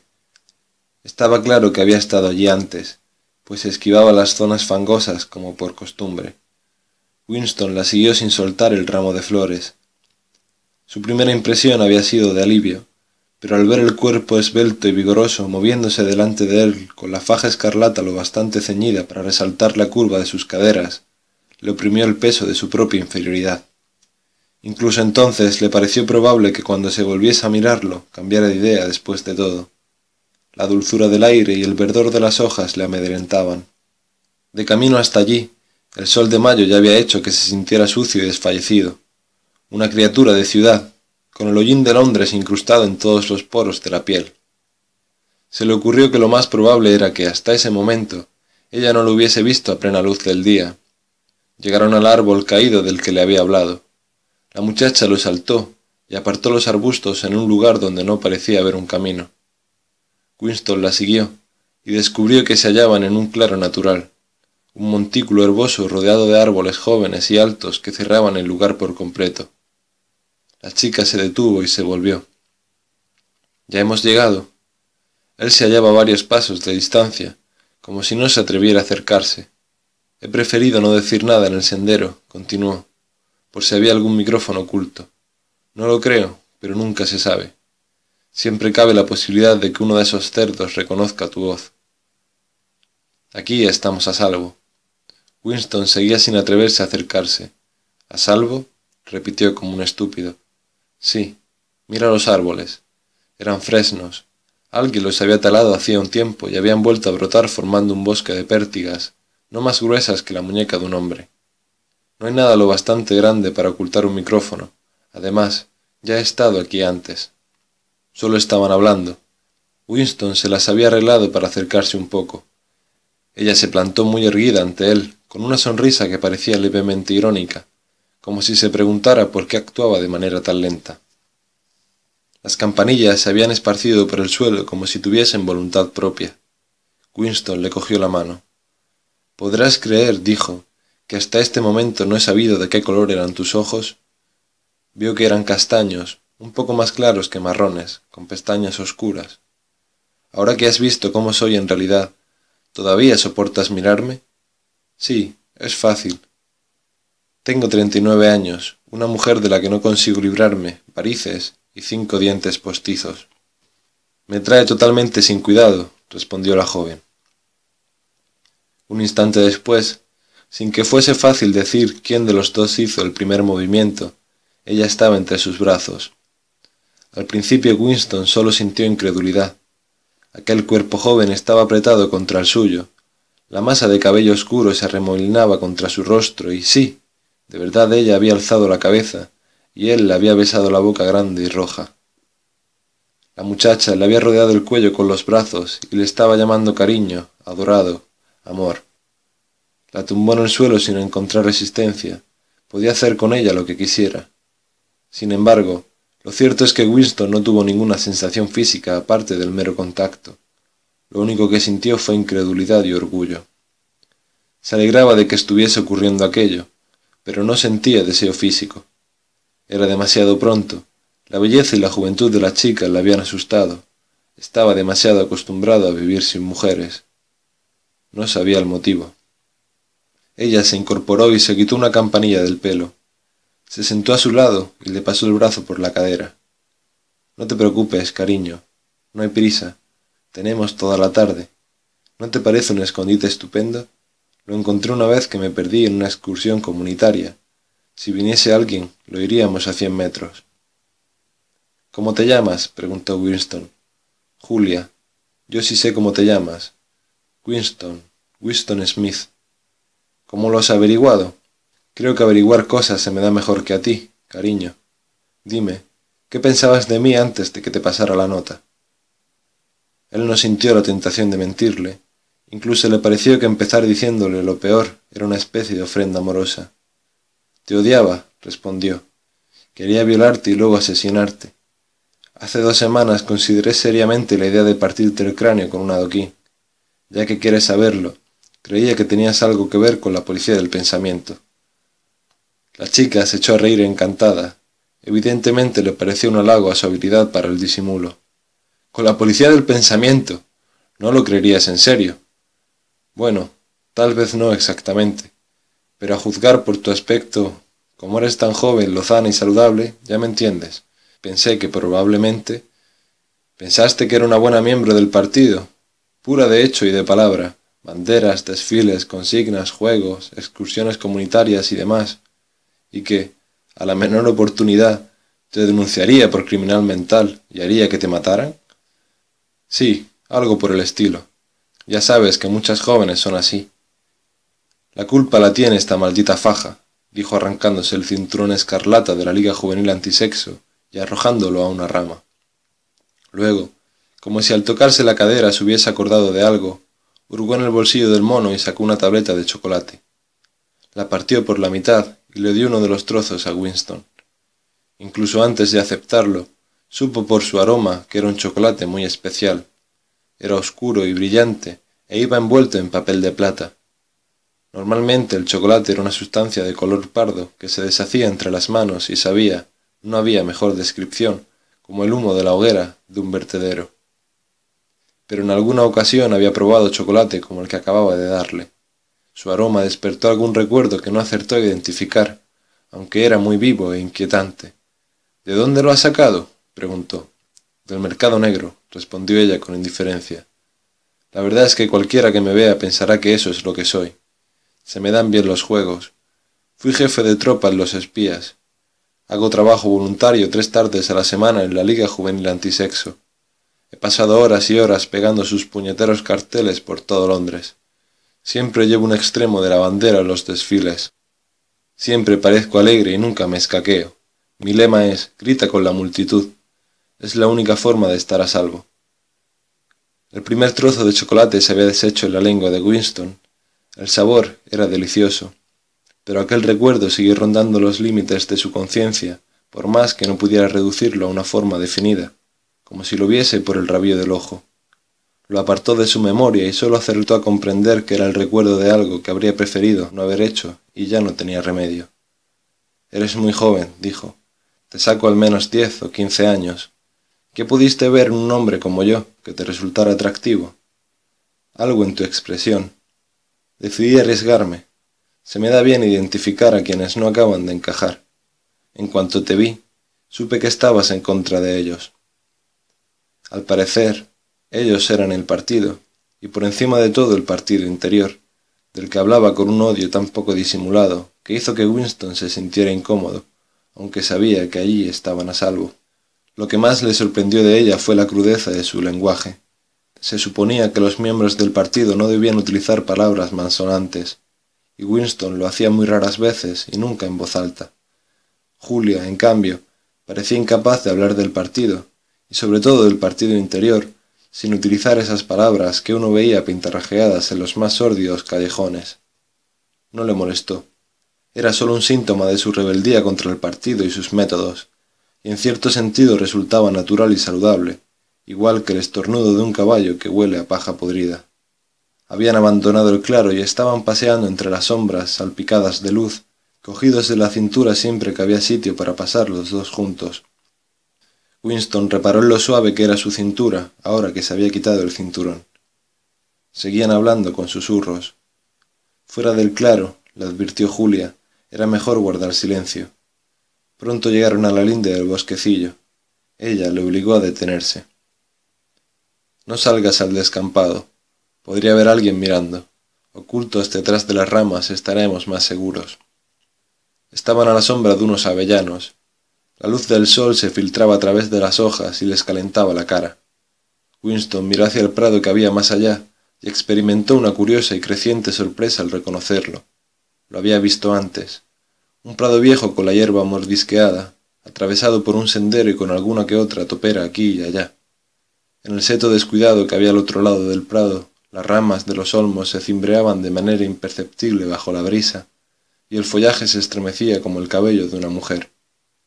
Sin duda, cerca de allí, aunque no pudiera verlo, debía de haber un riachuelo con pozas verdes donde nadaban los mújoles. ¿No hay un río cerca de aquí? susurró. Sí, hay un riachuelo. En realidad, está detrás de aquel campo. Hay peces muy grandes. Si te tumbas en las pozas bajo los sauces, se les ve nadar moviendo la cola. Es el país dorado, o casi, murmuró. ¿El país dorado? No es nada, solo un paisaje que he visto a veces en sueños. Mira, susurró Julia. Un zorzal se había posado en una rama a menos de cinco metros de distancia, casi a la altura de su cara. Tal vez no los hubiera visto. Estaba al sol y ellos a la sombra. Extendió las alas, volvió a cerrarlas con cuidado, agachó la cabeza un momento como rindiendo homenaje al sol, y luego empezó a verter un torrente de gorjeos. En el silencio de la tarde, el volumen de aquel sonido resultaba sobrecogedor. Winston y Julia se abrazaron fascinados. La música siguió y siguió, un minuto tras otro, con sorprendentes variaciones, sin repetirse una sola vez, casi como si el pájaro estuviera haciendo deliberadamente un alarde de virtuosismo. A veces interrumpía unos segundos, extendía las alas y volvía a cerrarlas, luego hinchaba el pecho moteado y volvía a cantar. Winston lo observó con una especie de vaga reverencia. ¿Para quién y para qué cantaba aquel pájaro? No tenía ninguna pareja ni rival cerca. ¿Qué le impulsaba a posarse en la linde del bosque y verter su música en el vacío? Se preguntó si no habría, después de todo, algún micrófono oculto cerca de allí. Julia y él habían hablado solo entre susurros y ningún micrófono había podido registrar lo que decían, pero sí el canto del zorzal. Puede que al otro extremo de aquel artilugio un hombrecillo con aspecto de escarabajo estuviera escuchando atentamente. Pero, poco a poco, el fluir de la música apartó todas esas especulaciones de su imaginación. Fue como si estuviese vertiendo sobre él una especie de líquido que se mezclaba con la luz del sol que se colaba entre las hojas. Dejó de pensar y se limitó solo a sentir.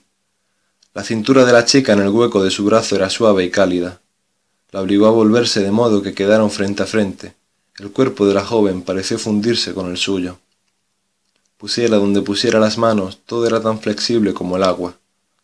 Sus bocas se unieron de un modo muy diferente a los besos acartonados que se habían dado antes. Los dos apartaron la cara y suspiraron profundamente. El pájaro se asustó y voló con un aleteo. Winston acercó los labios a su oído. Ahora, susurró. Aquí no, respondió ella con un murmullo. Volvamos al escondrijo es más seguro. Deprisa, entre los crujidos ocasionales de las ramas, recorrieron el camino de regreso al claro. Una vez en el círculo de árboles, Julia se volvió hacia él. Los dos estaban jadeantes, pero en la comisura de sus labios había reaparecido la sonrisa.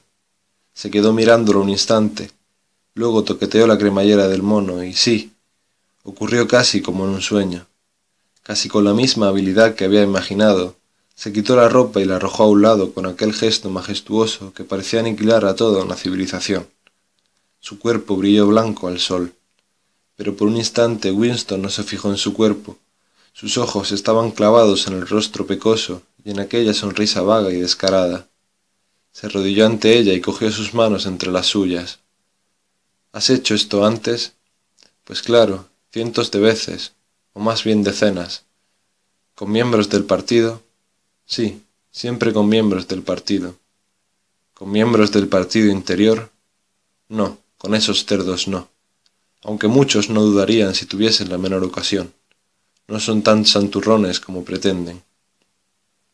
A Winston se le aceleró el corazón. Lo había hecho decenas de veces.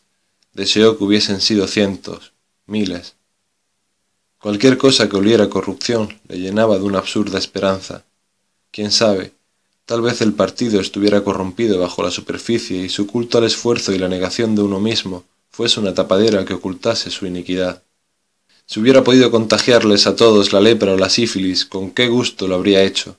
Cualquier cosa con tal de que los pudriera, minara y debilitara. Tiró de ella y los dos quedaron arrodillados cara a cara. Escucha, con cuantos más hombres hayas estado, tanto mejor. ¿Lo entiendes? Sí, perfectamente. Odio la pureza y la bondad. No quiero que exista virtud en ningún sitio. Quiero que todo el mundo esté corrompido hasta el tuétano. Pues has dado con la persona adecuada, cariño, porque lo estoy. ¿Te gusta hacerlo? No quiero decir conmigo, sino hacerlo. Me encanta. Era más de lo que necesitaba oír. La fuerza que haría pedazos al partido no era el amor de una persona, sino el puro instinto animal, el deseo indiferenciado. La empujó contra la hierba, entre las campanillas desparramadas por el suelo. Esta vez no hubo problemas. Pronto el jadeo de sus pechos recuperó su ritmo normal y se separaron con una especie de agradable indefensión. El sol parecía calentar más que antes. Los dos estaban adormilados. Winston cogió el mono que ella se había quitado y se lo echó por encima. Se quedaron dormidos casi enseguida y durmieron una media hora. Él se despertó primero. Se sentó y observó el rostro pecoso de la joven, que seguía plácidamente dormida, apoyada en la palma de la mano. Aparte de la boca, no podía decirse que fuese guapa. Si la mirabas de cerca, tenía una o dos arrugas en torno a los ojos. El cabello corto y moreno era muy suave y espeso. Winston cayó de pronto en que no sabía su apellido ni dónde vivía. El cuerpo joven y fuerte, indefenso mientras dormía, despertó en él un sentimiento compasivo y protector, aunque no había vuelto a sentir aquella ternura instintiva que había sentido debajo del castaño al oír cantar al zorzal. Apartó el mono y contempló sus caderas blancas y suaves. En los viejos tiempos, pensó, uno miraba el cuerpo de una chica, veía que era deseable y ahí terminaba la historia. Pero ahora ya no había amor ni deseo puros. Ninguna emoción era pura, porque todo se mezclaba con el miedo y el odio. Su abrazo había sido una batalla, su clímax una victoria, era un golpe contra el partido, un acto político. 3. Podemos volver otro día, dijo Julia.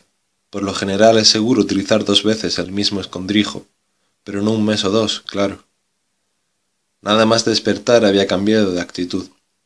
Adoptó un aire precavido y frío, se puso la ropa, se ciñó la faja escarlata en torno a la cintura y empezó a disponer los detalles del viaje de vuelta. A Winston le pareció natural dejarle a ella ese cometido. Era evidente que poseía una astucia práctica de la que él carecía, y también daba la impresión de conocer con detalle el campo de los alrededores de Londres tras innumerables excursiones comunitarias. La ruta que le dio era muy distinta de la que había utilizado para llegar allí y le llevó a una estación de tren diferente. Nunca vuelvas por donde has venido, dijo, como si enunciara un importante principio general. Ella se iría primero, y Winston tendría que esperar media hora antes de seguirla. Le había dicho un sitio donde podían verse después del trabajo, cuatro días después. Se hallaba en una calle de uno de los barrios más pobres, donde había un mercado al aire libre muy ruidoso y concurrido. Julia le esperaría entre los puestos como si buscara cordones para los zapatos o hilo de coser. Si juzgaba que no había moros en la costa, se sonaría la nariz al verle. De lo contrario, Winston seguiría su camino sin reconocerla. No obstante, con un poco de suerte, en mitad de la multitud sería seguro charlar un cuarto de hora y concertar un nuevo encuentro. Ahora tengo que irme, dijo Julia en cuanto terminó de darle las instrucciones. Debo estar de vuelta a las 19.30. He de pasar dos horas en la Liga Juvenil Antisexo, repartiendo folletos o algo por el estilo. ¿No es horrible? Sacúdeme un poco la espalda, ¿te importa? ¿Tengo ramitas en el pelo? ¿No? Pues adiós, amor mío, adiós. Se lanzó entre sus brazos, le besó casi con violencia, y un momento después se abría paso entre los árboles y desaparecía en el bosque sin hacer apenas ruido. Seguía sin saber su apellido o sus señas, pero daba igual, porque era inimaginable que pudieran verse en alguna casa o escribirse. De hecho, nunca volvieron al claro en el bosque. Durante el mes de mayo solo hubo otra ocasión en que pudieran hacer el amor. Fue en otro escondrijo que conocí a Julia, el campanario en una iglesia en ruinas en una zona casi despoblada del campo, donde había caído una bomba atómica treinta años antes. Era un buen escondite, pero el viaje hasta allí resultaba muy peligroso. El resto de ocasiones solo pudieron verse en la calle, en un sitio distinto cada tarde y nunca más de media hora. Por lo general, en la calle se podía hablar más o menos. Mientras deambulaban por las aceras abarrotadas, nunca a la misma altura y sin mirarse jamás, sostenían curiosas conversaciones intermitentes que destellaban como el haz de luz de un faro se callaban de pronto al ver acercarse a alguien con el uniforme del partido o ante la proximidad de una telepantalla. Minutos después proseguían a mitad de frase. Luego se interrumpían bruscamente al separarse en el lugar convenido y continuaban casi sin introducción al día siguiente. Julia parecía estar acostumbrada a ese tipo de conversaciones, que llamaba hablar a plazos. También se le daba sorprendentemente bien hablar sin mover los labios. Solo una vez en casi un mes de encuentros nocturnos pudieron darse un beso. Estaban pasando en silencio por un callejón. Julia jamás hablaba si se hallaba lejos de las calles principales, cuando se oyó un estruendo ensordecedor. La tierra tembló y el aire se oscureció. Winston cayó de lado, magullado y muerto de miedo. Una bomba volante debía de haber caído cerca. De pronto vio a Julia unos pocos centímetros, mortalmente pálida y blanca como la pared. Hasta tenía lívidos los labios. Estaba muerta. La abrazó y comprobó que estaba besando una cara viva y cálida. No obstante, una sustancia pulverulenta se interpuso entre sus labios. Los dos tenían el rostro cubierto de yeso. Había tardes en que al llegar al lugar de la cita tenían que pasar de largo sin cruzar palabra, porque una patrulla acababa de doblar la esquina o les sobrevolaba un helicóptero. Incluso aunque hubiese sido menos peligroso, les habría costado encontrar tiempo para verse. Winston trabajaba sesenta horas a la semana y la jornada de Julia era aún más larga. Sus días libres variaban según el trabajo que hubiese y pocas veces coincidían. En todo caso, Julia casi nunca tenía una tarde totalmente libre. Pasaba muchísimo tiempo asistiendo a conferencias y manifestaciones, distribuyendo literatura para la Liga Juvenil Antisexo, preparando pancartas para la Semana del Odio, haciendo colectas para la campaña de ahorro y otras actividades parecidas. Según decía, valía la pena porque era un buen camuflaje. Si observabas las pequeñas reglas, podías quebrantar las grandes. Incluso convenció a Winston de que sacrificara otra de sus tardes ofreciéndose voluntario para fabricar munición a tiempo parcial, como hacían los miembros más fanáticos del partido. Así, Winston dedicó una tarde a la semana a atornillar entre un tedio paralizante pececitas de metal, que probablemente fuesen partes de fusibles de bombas, en un taller mal iluminado y plagado de corrientes de aire, donde el golpeteo de los martillos se mezclaba horriblemente con la música de las telepantallas. Cuando se vieron en el campanario de la iglesia, aprovecharon para llenar los huecos de su conversación fragmentaria. Era una tarde muy calurosa. El aire en el cuartito de encima de las campanas era cálido y asfixiante, y olía excrementos de paloma. Pasaron horas hablando en el suelo polvoriento y cubierto de ramas, levantándose de vez en cuando para asomarse por rendijas y asegurarse de que no llegaba nadie. Julia tenía veintiséis años. Vivía en un albergue con otras treinta chicas. Siempre apesta mujeres. No sabes cuánto las odio, decía entre paréntesis. Y trabajaba, tal como él había adivinado, en las máquinas de escribir novelas del departamento de ficción. Le gustaba su trabajo, que consistía básicamente en manejar y mantener a punto un potente pero complicado motor eléctrico. No se creía inteligente, pero era hábil con las manos y le encantaba reparar máquinas. Conocía a la perfección el proceso de composición de una novela, desde la directiva general emitida por el Comité de Planificación hasta los últimos retoques de la Brigada de Reescritura. Pero no le interesaba mucho el producto final. No era una gran lectora, decía. Los libros eran sólo una mercancía que era necesario producir, como la mermelada o los cordones para los zapatos. No recordaba nada ocurrido antes de principios de los años sesenta, y la única persona a la que había conocido que hablara a menudo de la época anterior a la Revolución era un abuelo suyo que había desaparecido cuando ella tenía ocho años. En el colegio había sido capitana del equipo de hockey y había ganado el trofeo de gimnasia dos años seguidos. Había sido jefe de tropa en los espías y secretaria de una rama de la Liga Juvenil antes de apuntarse a la Liga Juvenil Antisexo. Siempre había tenido un comportamiento intachable. Incluso la habían elegido, lo cual era un indicio infalible de su buena reputación, para trabajar en la Pornosec, la subsección del departamento de ficción que producía pornografía barata para distribuirla entre los proles. La gente que trabajaba allí la llamaba la casa de las guarrerías, observó. Había estado allí un año, ayudando a producir folletos en paquetes cerrados con títulos como Azotainas o Una noche en el internado femenino, que los jóvenes proletarios compraban a escondidas, convencidos de estar cometiendo una ilegalidad. ¿Qué tal son esos libros? preguntó Winston con curiosidad. Oh, malísimos. En realidad son muy aburridos. No tienen más que seis argumentos, aunque siempre los mezclan un poco. Claro que yo trabajaba solo en los calidoscopios, Nunca trabajé en la brigada de reescritura. Lo mío no es la literatura, cariño, ni siquiera para eso. Winston supo con sorpresa que todos los trabajadores de la Pornosec, con la excepción del jefe de departamento, eran chicas. La teoría era que los instintos sexuales de los hombres eran más difíciles de controlar que los de las mujeres, por lo que corrían mayor peligro de corromperse con aquellas porquerías. Ni siquiera quieren mujeres casadas, añadió. Se supone que las solteras son más puras, pero aquí tienes a una que no lo es. Había tenido su primera aventura amorosa a los 16 años con un miembro del Partido 60 que se había suicidado cuando iban a detenerlo. Y menos mal, dijo Julia. De lo contrario, mi nombre habría salido a relucir cuando hubiese confesado. Desde entonces había habido varios. La vida, tal como ella la veía, era muy sencilla. Tú querías pasar un buen rato. Ellos, refiriéndose al partido, querían impedírtelo así que tenías que infringir las normas como buenamente pudieras. Daba la impresión de que le parecía tan natural que ellos quisieran privarte de placeres como que tú quisieras impedir que te pillaran. Odiaba al partido, y lo decía con palabras muy crudas, pero no lo criticaba en general.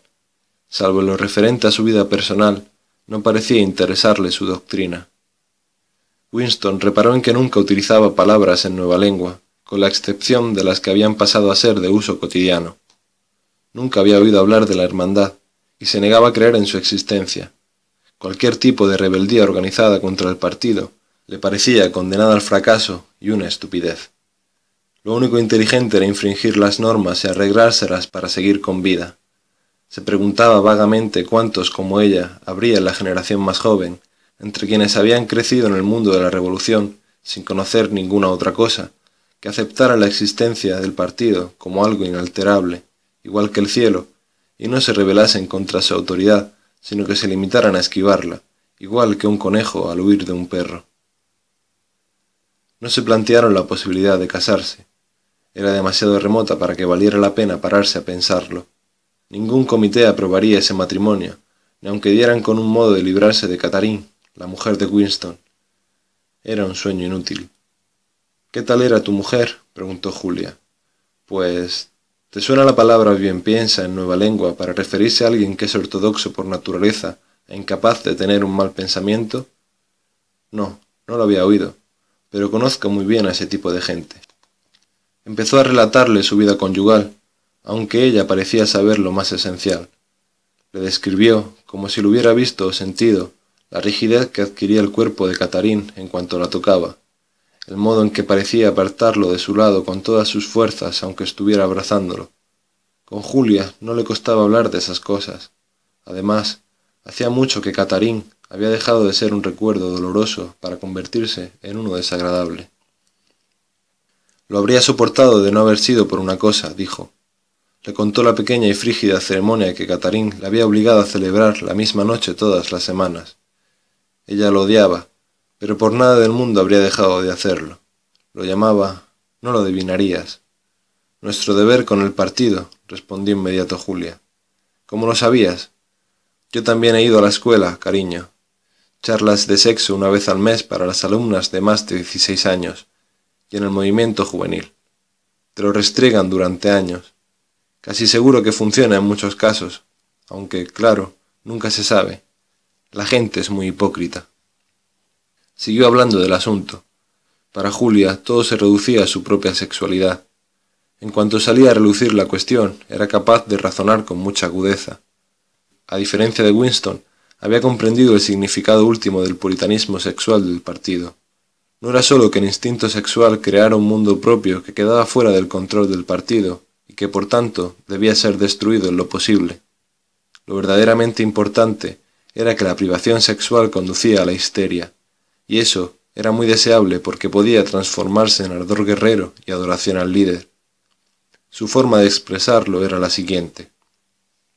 Cuando haces el amor consumes energía, luego estás a gusto y todo te trae sin cuidado. No soportan que te sientas así. Quieren que estés repleto de energía a todas horas. Tanto desfile de aquí para allá, todos esos vítores y ondear de banderas no son más que sexo frustrado. Si uno es feliz, ¿Por qué iba a exaltarse tanto con el hermano mayor?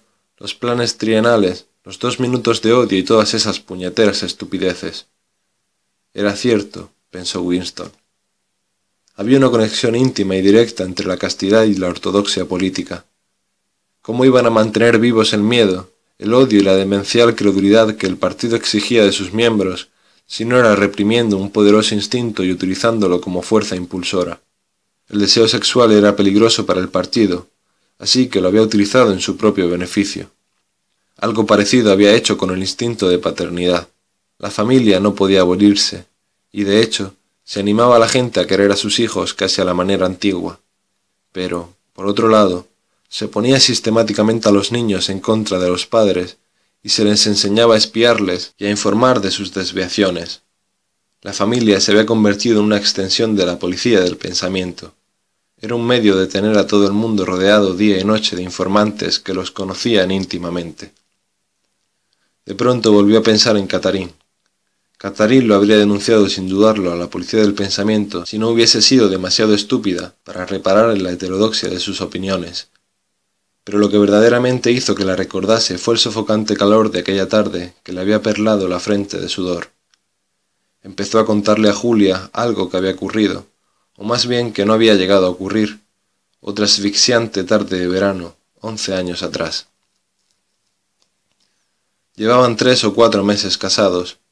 Se habían perdido durante una excursión comunitaria en Kent.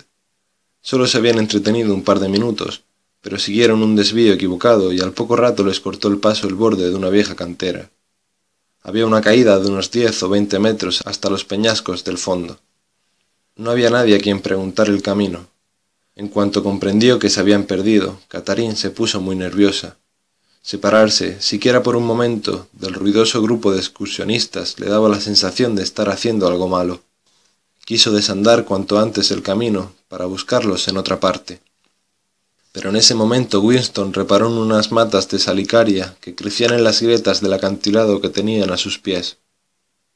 Una mata era de dos colores, magenta y rojo ladrillo, y por lo visto tenía la misma raíz.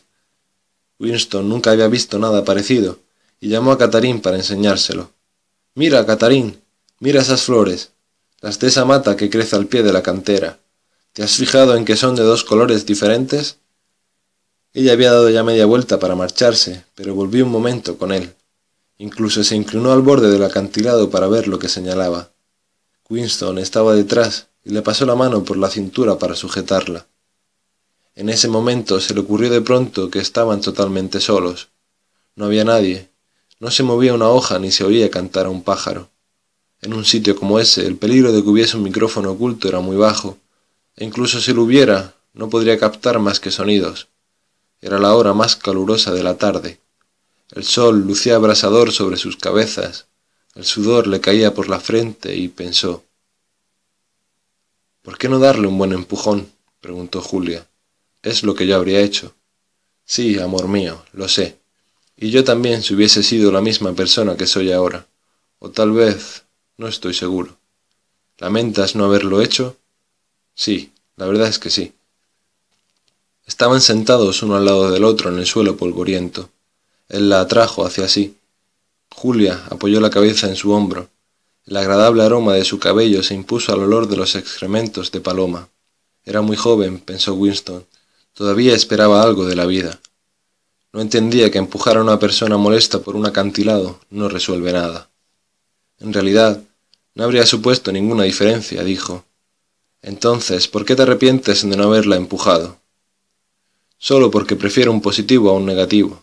En este juego que estamos jugando no podemos ganar. Ciertos tipos de fracasos son preferibles que otros. Solo es eso. Notó que ella encogía los hombros en desacuerdo. Siempre le llevaba la contraria cuando decía algo parecido. No aceptaba como ley natural que el individuo siempre acaba siendo derrotado.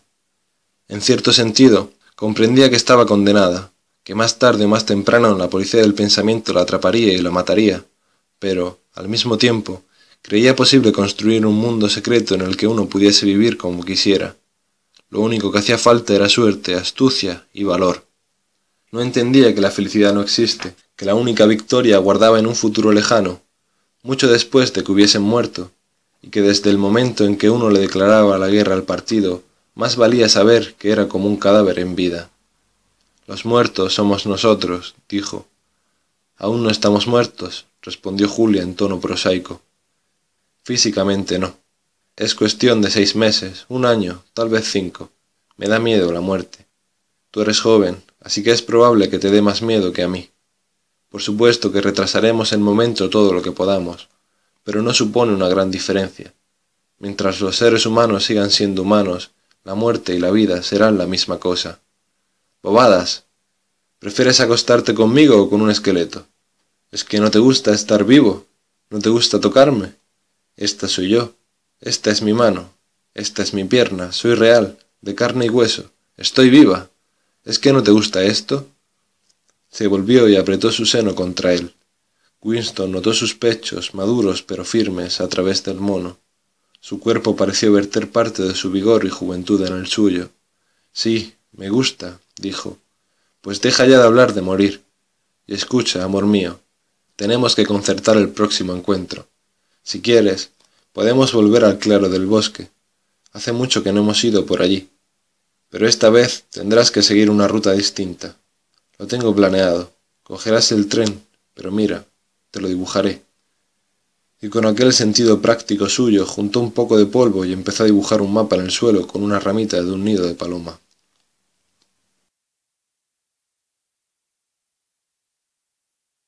¡4! Winston contempló el cuartucho de la tienda del señor Charrington. Al lado de la ventana, la enorme cama estaba hecha, con unas mantas deshilachadas y una almohada sin funda. El anticuado reloj con la esfera de doce horas seguía marcando su tic-tac la repisa de la chimenea. En el rincón, sobre la mesa de alas abatibles y el pisapapeles de cristal que había comprado en su última visita, brillaba tenuemente en la penumbra. En la rejilla de la chimenea había un infiernillo abollado, un cazo y dos tazas, que les había proporcionado el señor Charrington. Winston encendió el infiernillo y puso agua a hervir. Había llevado un sobre lleno de café de la Victoria y unas tabletas de sacarina. Las manecillas del reloj marcaban las siete y veinte. En realidad, eran las diecinueve veinte. Ella tenía que llegar a las diecinueve treinta. Es una locura, una locura, le decía su corazón. Una locura consciente, suicida y gratuita. De todos los crímenes que podía cometer un miembro del partido, este era probablemente el más difícil de ocultar. En realidad, la idea se le había ocurrido como una visión del pisapapeles de cristal reflejado en la superficie de la mesa de alas abatibles. Como había previsto, el señor Charrington no había puesto ninguna pega para alquilarle la habitación. Era evidente que le alegraba ganar aquellos pocos dólares. Tampoco parecía escandalizarse ni ofenderse cuando quedó claro que Winston quería alquilar el cuarto para un asunto amoroso. En lugar de eso se mantuvo a prudente distancia y habló de generalidades en un tono tan delicado que dio la impresión de haberse vuelto casi invisible. La intimidad, dijo, era algo muy valioso, y todo el mundo le gustaba. A todo el mundo le gustaba tener un sitio donde estar a solas de vez en cuando, y cuando alguien lo tenía, la más elemental cortesía obligaba a cualquiera que lo supiese a no contárselo a nadie. Incluso añadió, mientras daba la sensación de desvanecerse, que había dos entradas a la casa, una a través del patio trasero que daba a un callejón. Alguien estaba cantando al pie de la ventana. Winston se asomó, aprovechando la protección de los visillos. El sol de junio seguía alto en el cielo, y en el patio inundado de sol, una mujer monstruosa, robusta como una columna normanda, con antebrazos fornidos y rubicundos y un delantal de tela de saco a la cintura, iba y venía de un barreño a la cuerda de tender la ropa, colgando una serie de paños blancos que Winston pensó que eran pañales. Cada vez que se quitaba las pinzas de la boca cantaba con poderosa voz de contralto. Fue solo una ilusión sin esperanzas que pasó como un día de abril, pero una mirada, una palabra y los sueños que despertaron me han robado el corazón. La tonadilla llevaba oyéndose semanas por todo Londres. Era una de tantas canciones parecidas publicadas a beneficio de los proles por una subsección del Departamento de Música. Las letras de aquellas canciones se escribían sin la menor intervención humana, con un instrumento conocido como versificador. Pero la mujer cantaba tan melodiosamente que convertía aquellos ripios tan espantosos en un sonido casi agradable. Oía cantar a la mujer y el roce de sus zapatos sobre las losas del patio, los gritos de los niños en la calle y el estruendo del tráfico a lo lejos, y no obstante la habitación parecía curiosamente silenciosa, gracias a la ausencia de telepantalla. ¡Qué locura! ¡Qué locura! ¡Qué locura! pensó otra vez. Era inconcebible que pudieran frecuentar aquel lugar más de dos semanas sin que los descubriesen. Pero la tentación de disponer de un escondrijo propio, bajo techo y relativamente cerca, había sido demasiado grande para ambos. Después de su visita al campanario de la iglesia, les había sido imposible concertar otro encuentro durante un tiempo. Las horas de trabajo habían aumentado drásticamente en previsión de la Semana del Odio. Aún faltaba más de un mes, pero los enormes y complejos preparativos que requería suponían trabajo extra para todos.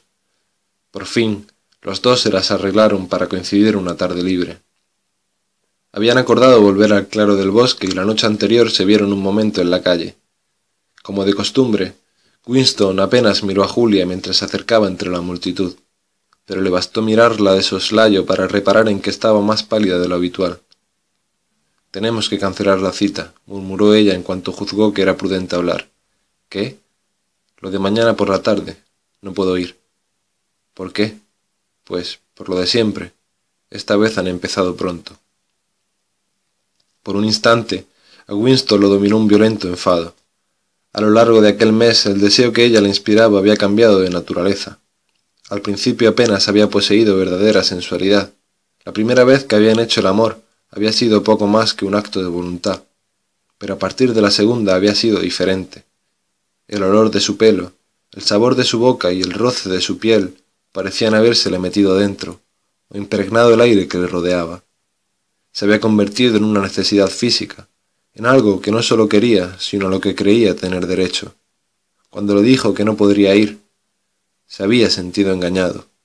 Pero en ese momento la muchedumbre se arremolinó un poco y sus manos se rozaron por casualidad. Ella le acarició fugazmente la yema de los dedos de un modo que parecía invitar no al deseo sino al afecto. Winston reparó en que cuando uno vivía con una mujer, esa clase de decepciones debían de ser normales, y de pronto lo dominó una profunda ternura que hasta ese momento no había sentido por ella. Le habría gustado llevar diez años casado con ella, pasear por la calle con ella, igual que hacían en ese momento, pero sin miedo ni necesidad de ocultarse, y hablar de trivialidades y comprar cosas sin importancia para la casa. Sobre todo le habría gustado tener un lugar donde pudieran estar solos sin sentir la obligación de hacer el amor cada vez que se veían. En realidad no fue entonces, sino al día siguiente, cuando se le ocurrió la idea de alquilar el cuarto del señor Charrington. Cuando se lo propuso a Julia, ella aceptó de manera inesperada. Los dos sabían que era una locura. Era como si avanzaran conscientemente hacia la tumba. Mientras esperaba sentado al borde de la cama, volvió a pensar en los sótanos del Ministerio del Amor. Era curioso cómo ese horror predestinado entraba y salía de la conciencia.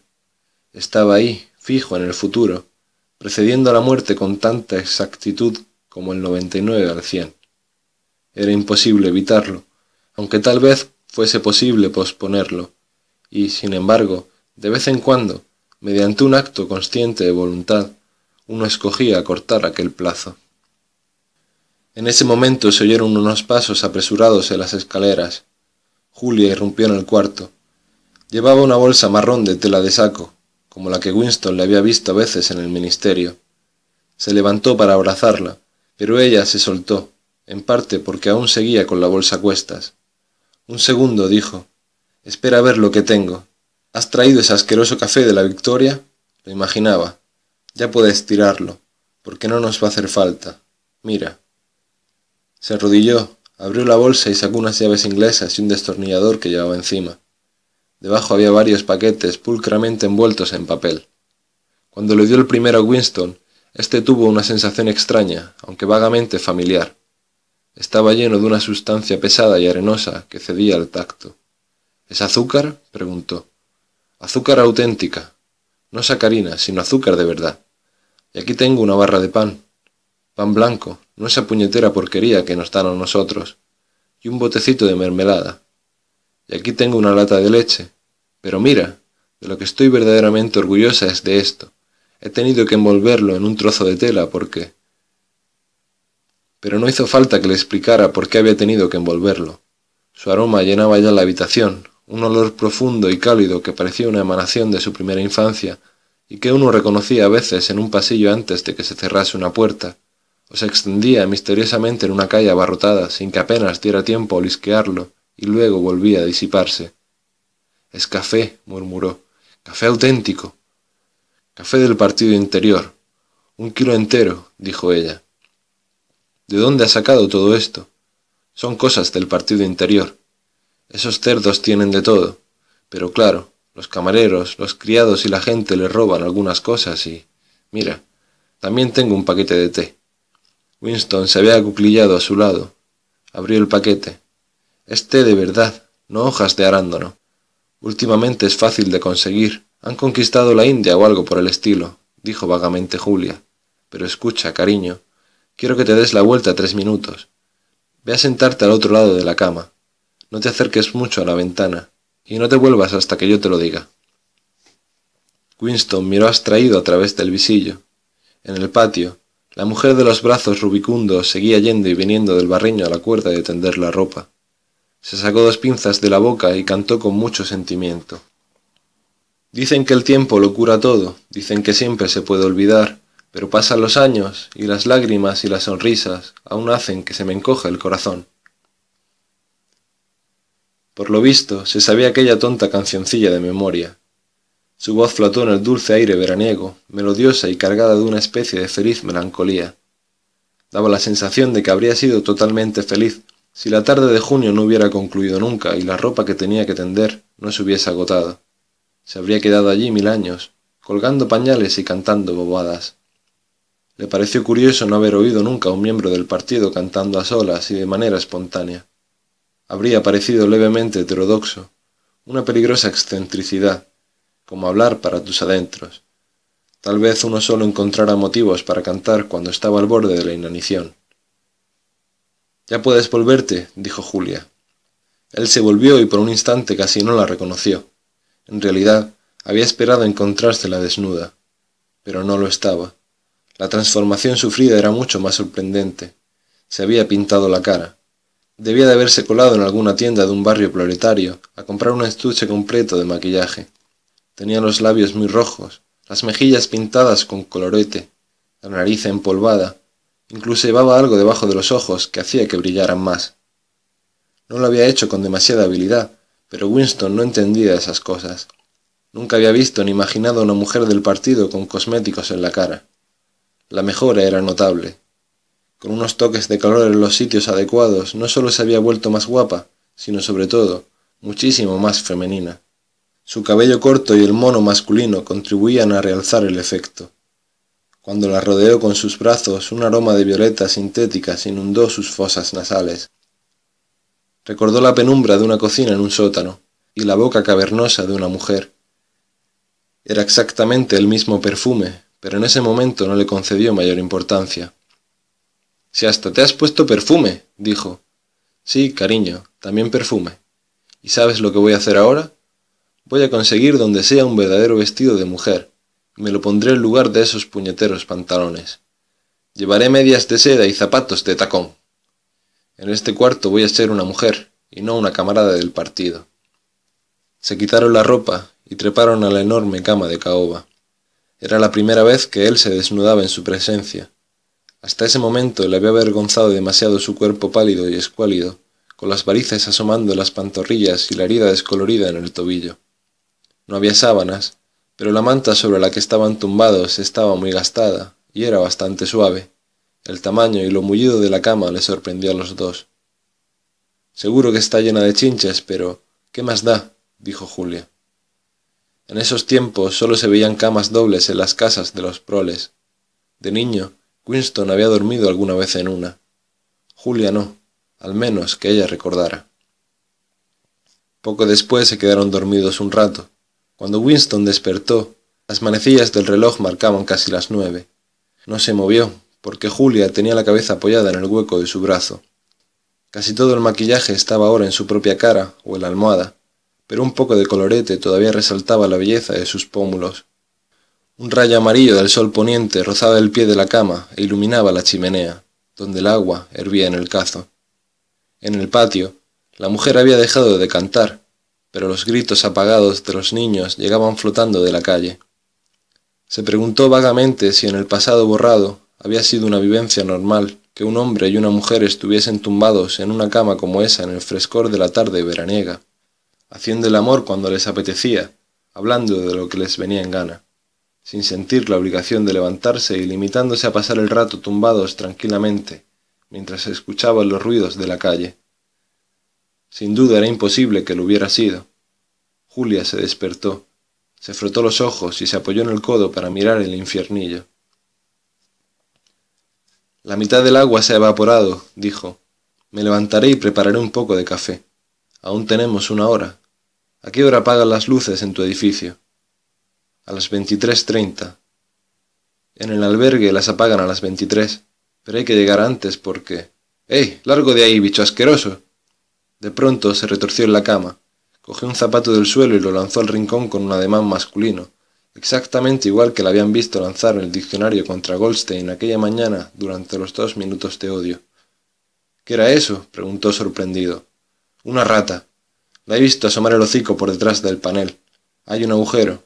Pero le he dado un buen susto. Ratas, murmuró Winston. ¿En esta habitación? Están por todas partes, respondió Julia con indiferencia mientras volvía a acostarse. Nosotras tenemos hasta la cocina del albergue.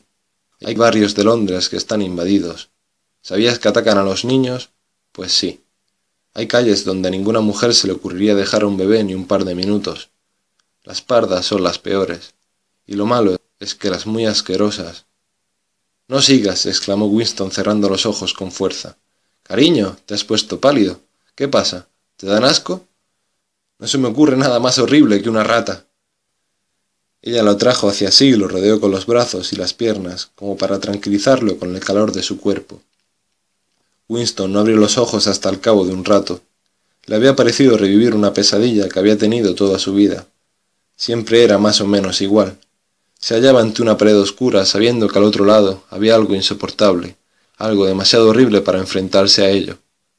En el sueño el sentimiento predominante era de estar engañándose a sí mismo, como si de hecho supiera lo que había detrás de la pared oscura, haciendo un esfuerzo ímprobo, como si se arrancara un pedazo del cerebro, incluso podría haber sacado aquello a la luz. Siempre despertaba antes de descubrir lo que era, pero sabía que de algún modo estaba relacionado con lo que estaba diciendo Julia cuando la interrumpió. Lo siento, dijo, no es nada, no soporto a las ratas. No te preocupes, cariño, no dejaremos que entre. Antes de irnos, taparé el agujero con un trozo de tela, y la próxima vez que vengamos traeré un poco de yeso y lo repararé como es debido. El negro instante de pánico estaba olvidado ya. Ligeramente avergonzado, se recostó contra el cabezal de la cama. Julia se levantó, se puso el mono y preparó el café. El aroma que salía del cazo era tan fuerte e intenso que cerraron la ventana, no fuese a despertar la curiosidad de alguien de fuera. Mejor aún que el sabor del café, era la textura sedosa que le daba el azúcar. Winston lo había olvidado después de años tomando sacarina. Con una mano metida en el bolsillo y una rebanada de pan con mermelada en la otra, Julia deambuló por la habitación mientras contemplaba con indiferencia la estantería. Sugería el modo de reparar la mesita de alas abatibles.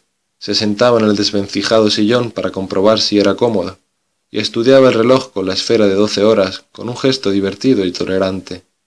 Llevó el pisapapeles de cristal a la cama para verlo a la luz. Él se lo quitó de las manos, fascinado, como siempre, por la apariencia suave como de agua de lluvia del cristal. ¿Qué crees que debe ser? preguntó Julia. No creo que sea nada. Es decir, no creo que tuviese utilidad alguna, por eso me gusta. Es un pedazo de historia que han olvidado alterar un mensaje de hace un siglo, aunque no sepamos interpretarlo. ¿Y ese cuadro de ahí? señaló con un gesto la pared de enfrente. ¿También tiene un siglo? Más. Dos, diría yo. Vete a saber. Hoy es imposible saber la edad de nada. Julia se acercó a mirarlo. Por ahí asomó el hocico ese bicho, dijo dando una patada al panel que había justo debajo del cuadro. ¿Qué sitio es este? Me parece haberlo visto antes. Es una iglesia, o al menos lo era. Se llamaba San Clemente de los daneses. Volví a recordar el fragmento de la cancioncilla infantil que le había enseñado el señor Charrington y añadió en tono nostálgico. naranjas y limones, dicen las campanas de San Clemente. Para su sorpresa, ella terminó el verso. Me debes tres peniques, dicen las de San Martín. ¿Cuándo me pagarás? preguntan las campanas de Old Bailey. No recuerdo cómo sigue, aunque sí sé cómo termina. Aquí tienes una bujía para alumbrarte y aquí un hacha para cortarte la cabeza. Eran como las dos partes de un santo y seña, aunque debía de haber otro verso después de las campanas de Old Bailey. Tal vez podría arrancárselo de la memoria al señor Charrington si le interrogaba con habilidad. ¿Quién te la ha enseñado? preguntó. Mi abuelo. Me la cantaba cuando era niña. Lo vaporizaron cuando yo tenía ocho años, o en todo caso, desapareció. Me gustaría saber lo que era un limón, añadió con incoherencia. He visto naranjas. Es una especie de fruta redonda de color amarillento y con la piel gruesa. Recuerdo los limones, respondió Winston. En los años cincuenta eran muy comunes. Eran tan agrios que solo de verlos te dolían los dientes. Seguro que detrás del cuadro hay chinches, dijo Julia. Un día de estos lo descolgaré y le daré una buena limpieza. Ya casi debe ser hora de marcharse. Tengo que empezar a quitarme el maquillaje. Qué pesadez. Luego te limpiaré el lápiz de labios. Winston no se levantó hasta el cabo de unos minutos. La habitación estaba ya casi a oscuras. Se volvió hacia la luz y se quedó mirando el pisapapeles de cristal. Lo que despertaba su interés de forma inagotable no era el fragmento de coral, sino el interior mismo del cristal. Era muy profundo y al mismo tiempo casi tan transparente como el aire. Era como si su superficie fuese la bóveda del cielo y englobara un mundo minúsculo con su atmósfera y todo. Tuvo la impresión de que era posible colarse dentro y de que en realidad estaba ya dentro de él, junto a la cama de caoba y la mesa de alas abatibles, el reloj, el grabado y el propio pisapapeles. El pisapapeles era la habitación en la que se hallaban, y el coral su vida, y la de Julia, fijas en una especie de eternidad en el corazón del cristal.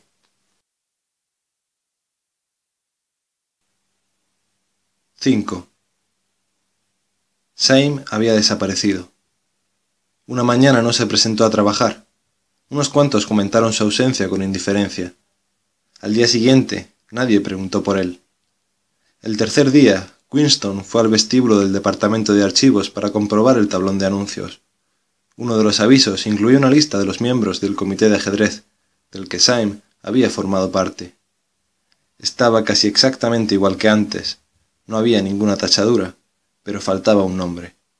Con eso era suficiente. Syme había dejado de existir.